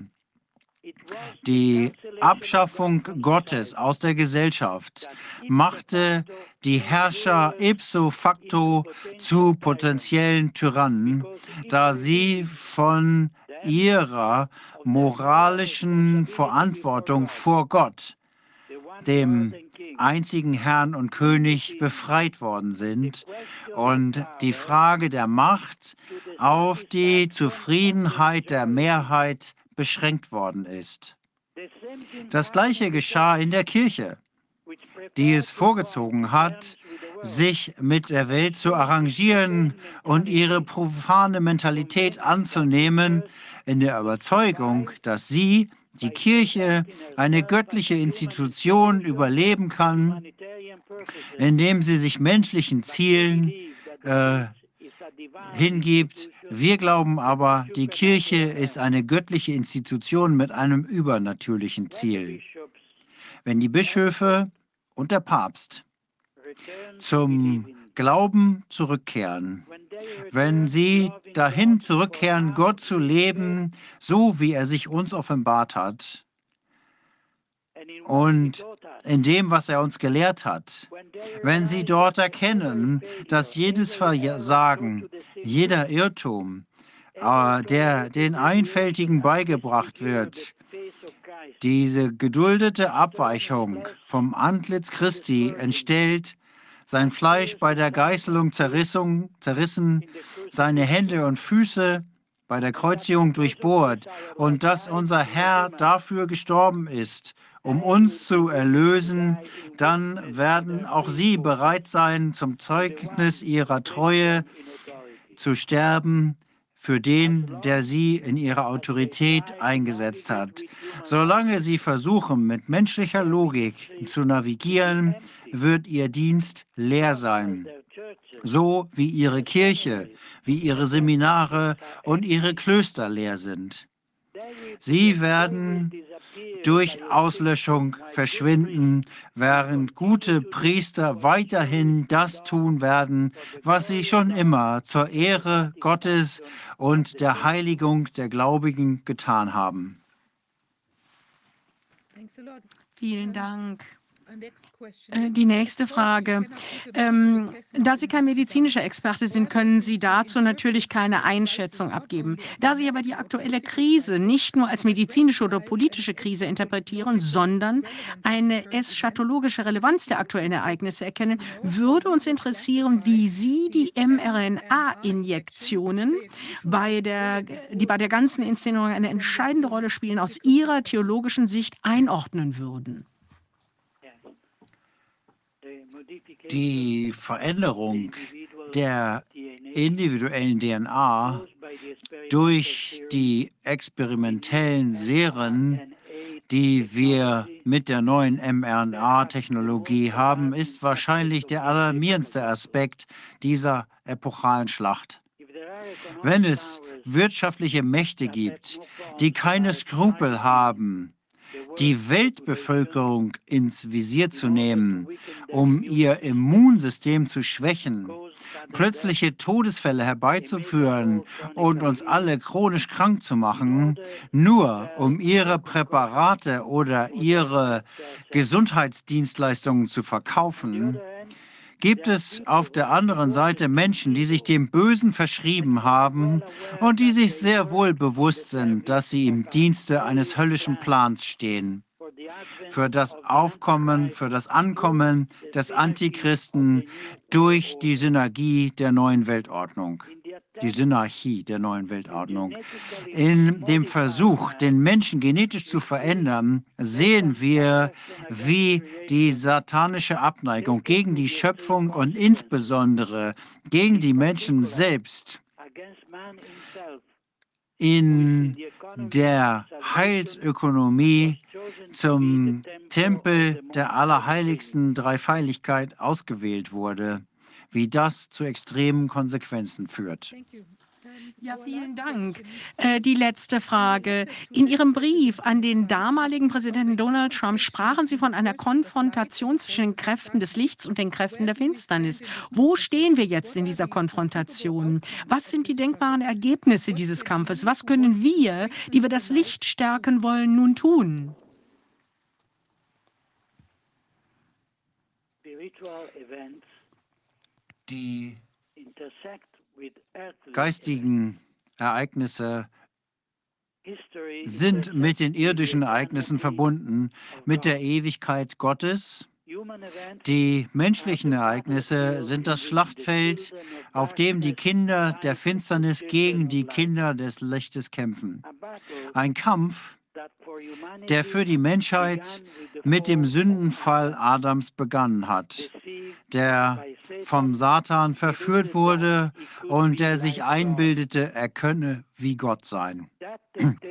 Diese Versuchung wiederholt sich über die Jahrhunderte für jeden Menschen. Wann immer der Feind versucht, ihn davon zu überzeugen, dass er selbst entscheiden kann, was gut und was böse ist, indem er sich die Hoheitsrechte des Herrn über die Geschöpfe der Erde anmaßt. Das ist der Kampf, der auch heute noch geführt wird und der nach Jahrhunderten der Rebellion gegen das Gesetz Gottes und der Weigerung, die Herrschaft Jesu Christi anzuerkennen, geführt wurde. Letzten Endes läuft alles auf die Unterscheidung hinaus, die aus der Aussage des Herrn hervorgeht, wer nicht mit mir ist, ist gegen mich. Und auf unsere freie Antwort auf die Liebe Gottes, des Schöpfers und des Erlösers. Diese epochalen Ereignisse als einfache menschliche Verschwörung zur Nachtergreifung zu bewerten, wäre eine Untertreibung. Zu glauben, dass alle Befürworter des großen Resets, des Great Resets, überzeugte Satansanbeter sind, wäre ebenfalls eine Übertreibung. Aber Gerade wegen unserer Schwäche, die ganz und gar menschlich ist, nicht nur im Guten, sondern auch im Bösen, können wir den Herrn zur Barmherzigkeit bewegen und ihn veranlassen, die Pläne des Bösen zu durchkreuzen und ihnen nicht erlauben, ihre Absichten zu verwirklichen. Die Guten sind un organisiert, zerstritten, Tschenkes.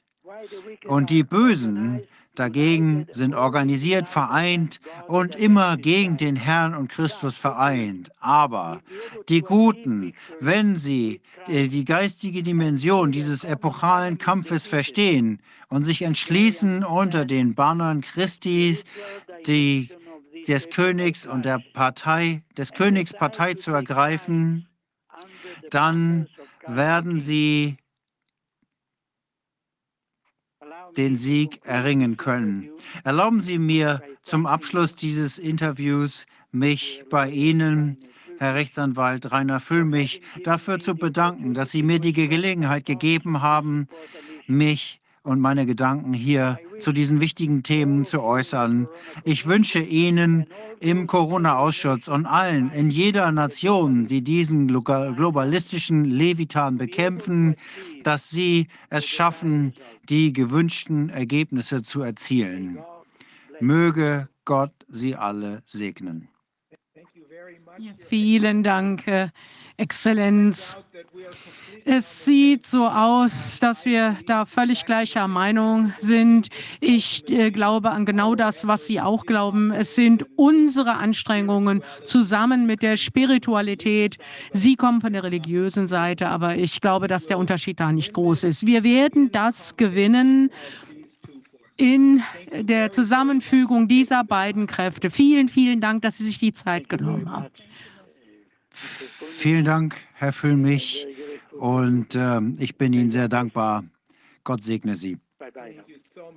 Vielen Auf Wiederhören. Dank. Ein wunderbares Wochenende wünschen wir Ihnen. Wir sind am. Ja, das war, ja, das war wieder ziemlich beeindruckend. Ähm, ich konnte gar nicht so schnell mitschreiben, aber äh, im Grunde bestätigt er alles, was unsere Experten uns sagen. Das Gesamtbild wird durch ihn nochmal aus einer etwas anderen Richtung, mehr aus der spirituellen Richtung, die wahrscheinlich am Ende entscheidend sein wird, davon gehe ich auch aus, äh, beleuchtet. Aber ich sehe keinen Unterschied zu dem, was uns bisher als Bild durch die Wissenschaft, durch die Experten geschildert worden äh, ist. Oder siehst du das anders? Na gut, das ist natürlich schon nochmal ein anderer Ansatz, aber äh, tatsächlich zeichnet sich auf jeden Fall ab, dass wir es mit einer Struktur also ob sie jetzt irgendwie durch, durch Perversionen oder durch sonst was zersetzt ist oder durch, durch Abfallen von moralischen Prinzipien ähm, oder durch jetzt, äh, also ja, durch irgendwie einfach nur, aber das ist tatsächlich vielleicht ein bisschen das Gleiche, dann auf Geld und Vorteile gucken und solche Sachen, also sich einfach von moralischen und, und menschlichen Grundpfeilern lösen.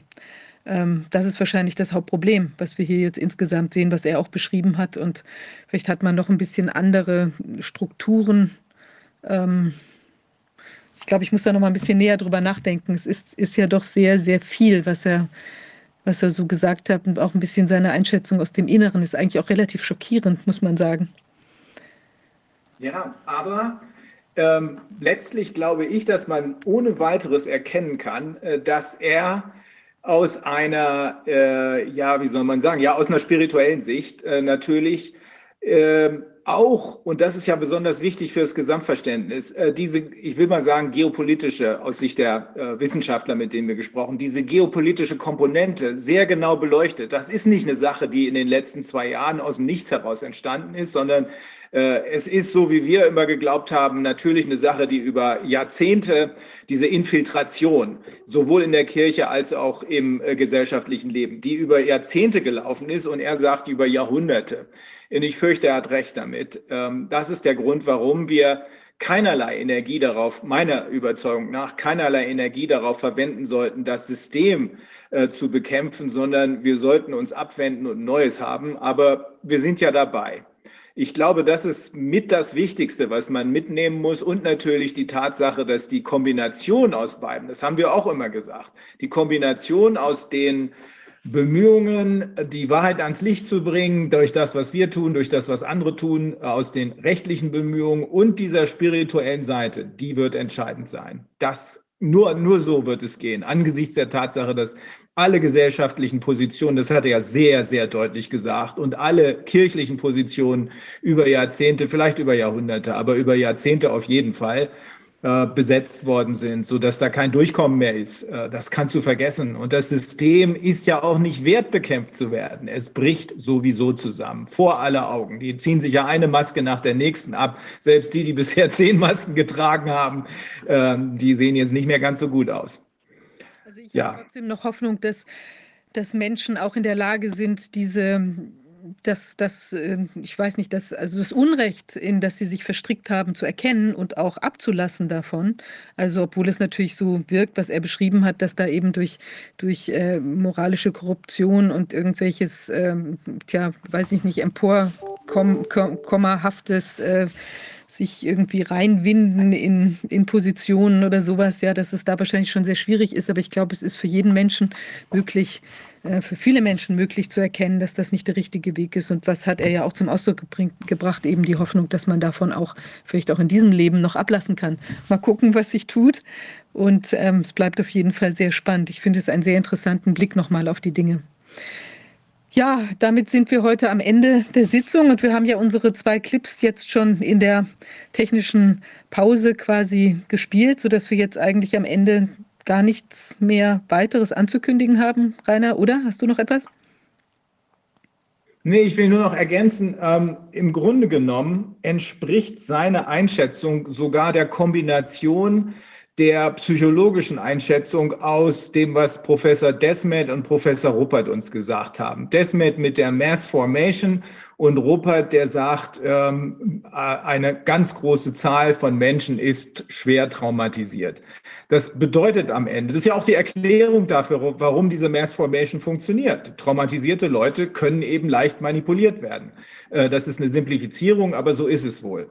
Es wird am Ende, es wird auf diese 20 oder 30 Prozent in Europa maximal, maximal ankommen und auf, äh, hier in den USA sind es wahrscheinlich 50, in anderen Ländern sind es auch mehr als in Europa. Aber es wird diese Gruppe sein, die Kreativen, diejenigen, die eben nicht einfach nur Befehle befolgen, die was Neues aufbauen aufbauen und der Rest, da wird man äh, nur noch äh, ja, das Beste hoffen können, aber ich glaube nicht, dass es da lohnt, Energie drauf zu verschwenden. Wenn wir nicht scheitern wollen, dann müssen wir uns jetzt um diese Gruppe derjenigen kümmern, die, ähm, die eben kreativ sind, die ein neues System in Gang setzen und das wird dann, da folge ich der Einschätzung von äh, Vigano, äh, von Erzbischof Vigano, das wird dann am Ende die Kombination mit der spirituellen Seite sein. Anders ist das meiner Ansicht nach nicht möglich.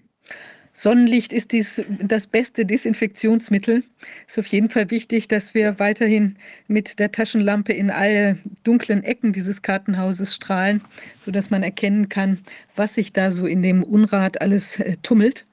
Und äh, ich glaube, äh, ja, das bleibt die entscheidende Aufgabe und auch ähm, die Möglichkeit des Erkenntnisgewinns. Um diese Aufgabe weiter fortsetzen zu können, äh, sind wir auch auf Unterstützung angewiesen, weil es auch ein großer finanzieller Aufwand ist. Und wir freuen uns, wenn wir ähm, hier auch weiter Unterstützung erfahren werden. Ähm, wir haben eine neue Bankverbindung. Bitte gucken auf der Webseite. Und ja, möchte mich an dieser Stelle auch für die viele Unterstützung, die wir auch durch äh, sowohl äh, finanzieller Natur als eben auch durch viel Engagement, durch Zuschriften und durch ähm, sonstiger Unterstützungsaktivitäten erfahren. Ich würde sagen, dann wünschen wir allen einen ersprießlichen Freitagabend und ein erbauliches Wochenende und insbesondere ein verlängertes Wochenende. Schönen Feiertag und wir sehen uns dann in der nächsten Woche wieder. Bis dahin. Jo, bis dann. Wir werden gewinnen. Das wissen wir. Tschüss. Tschüss.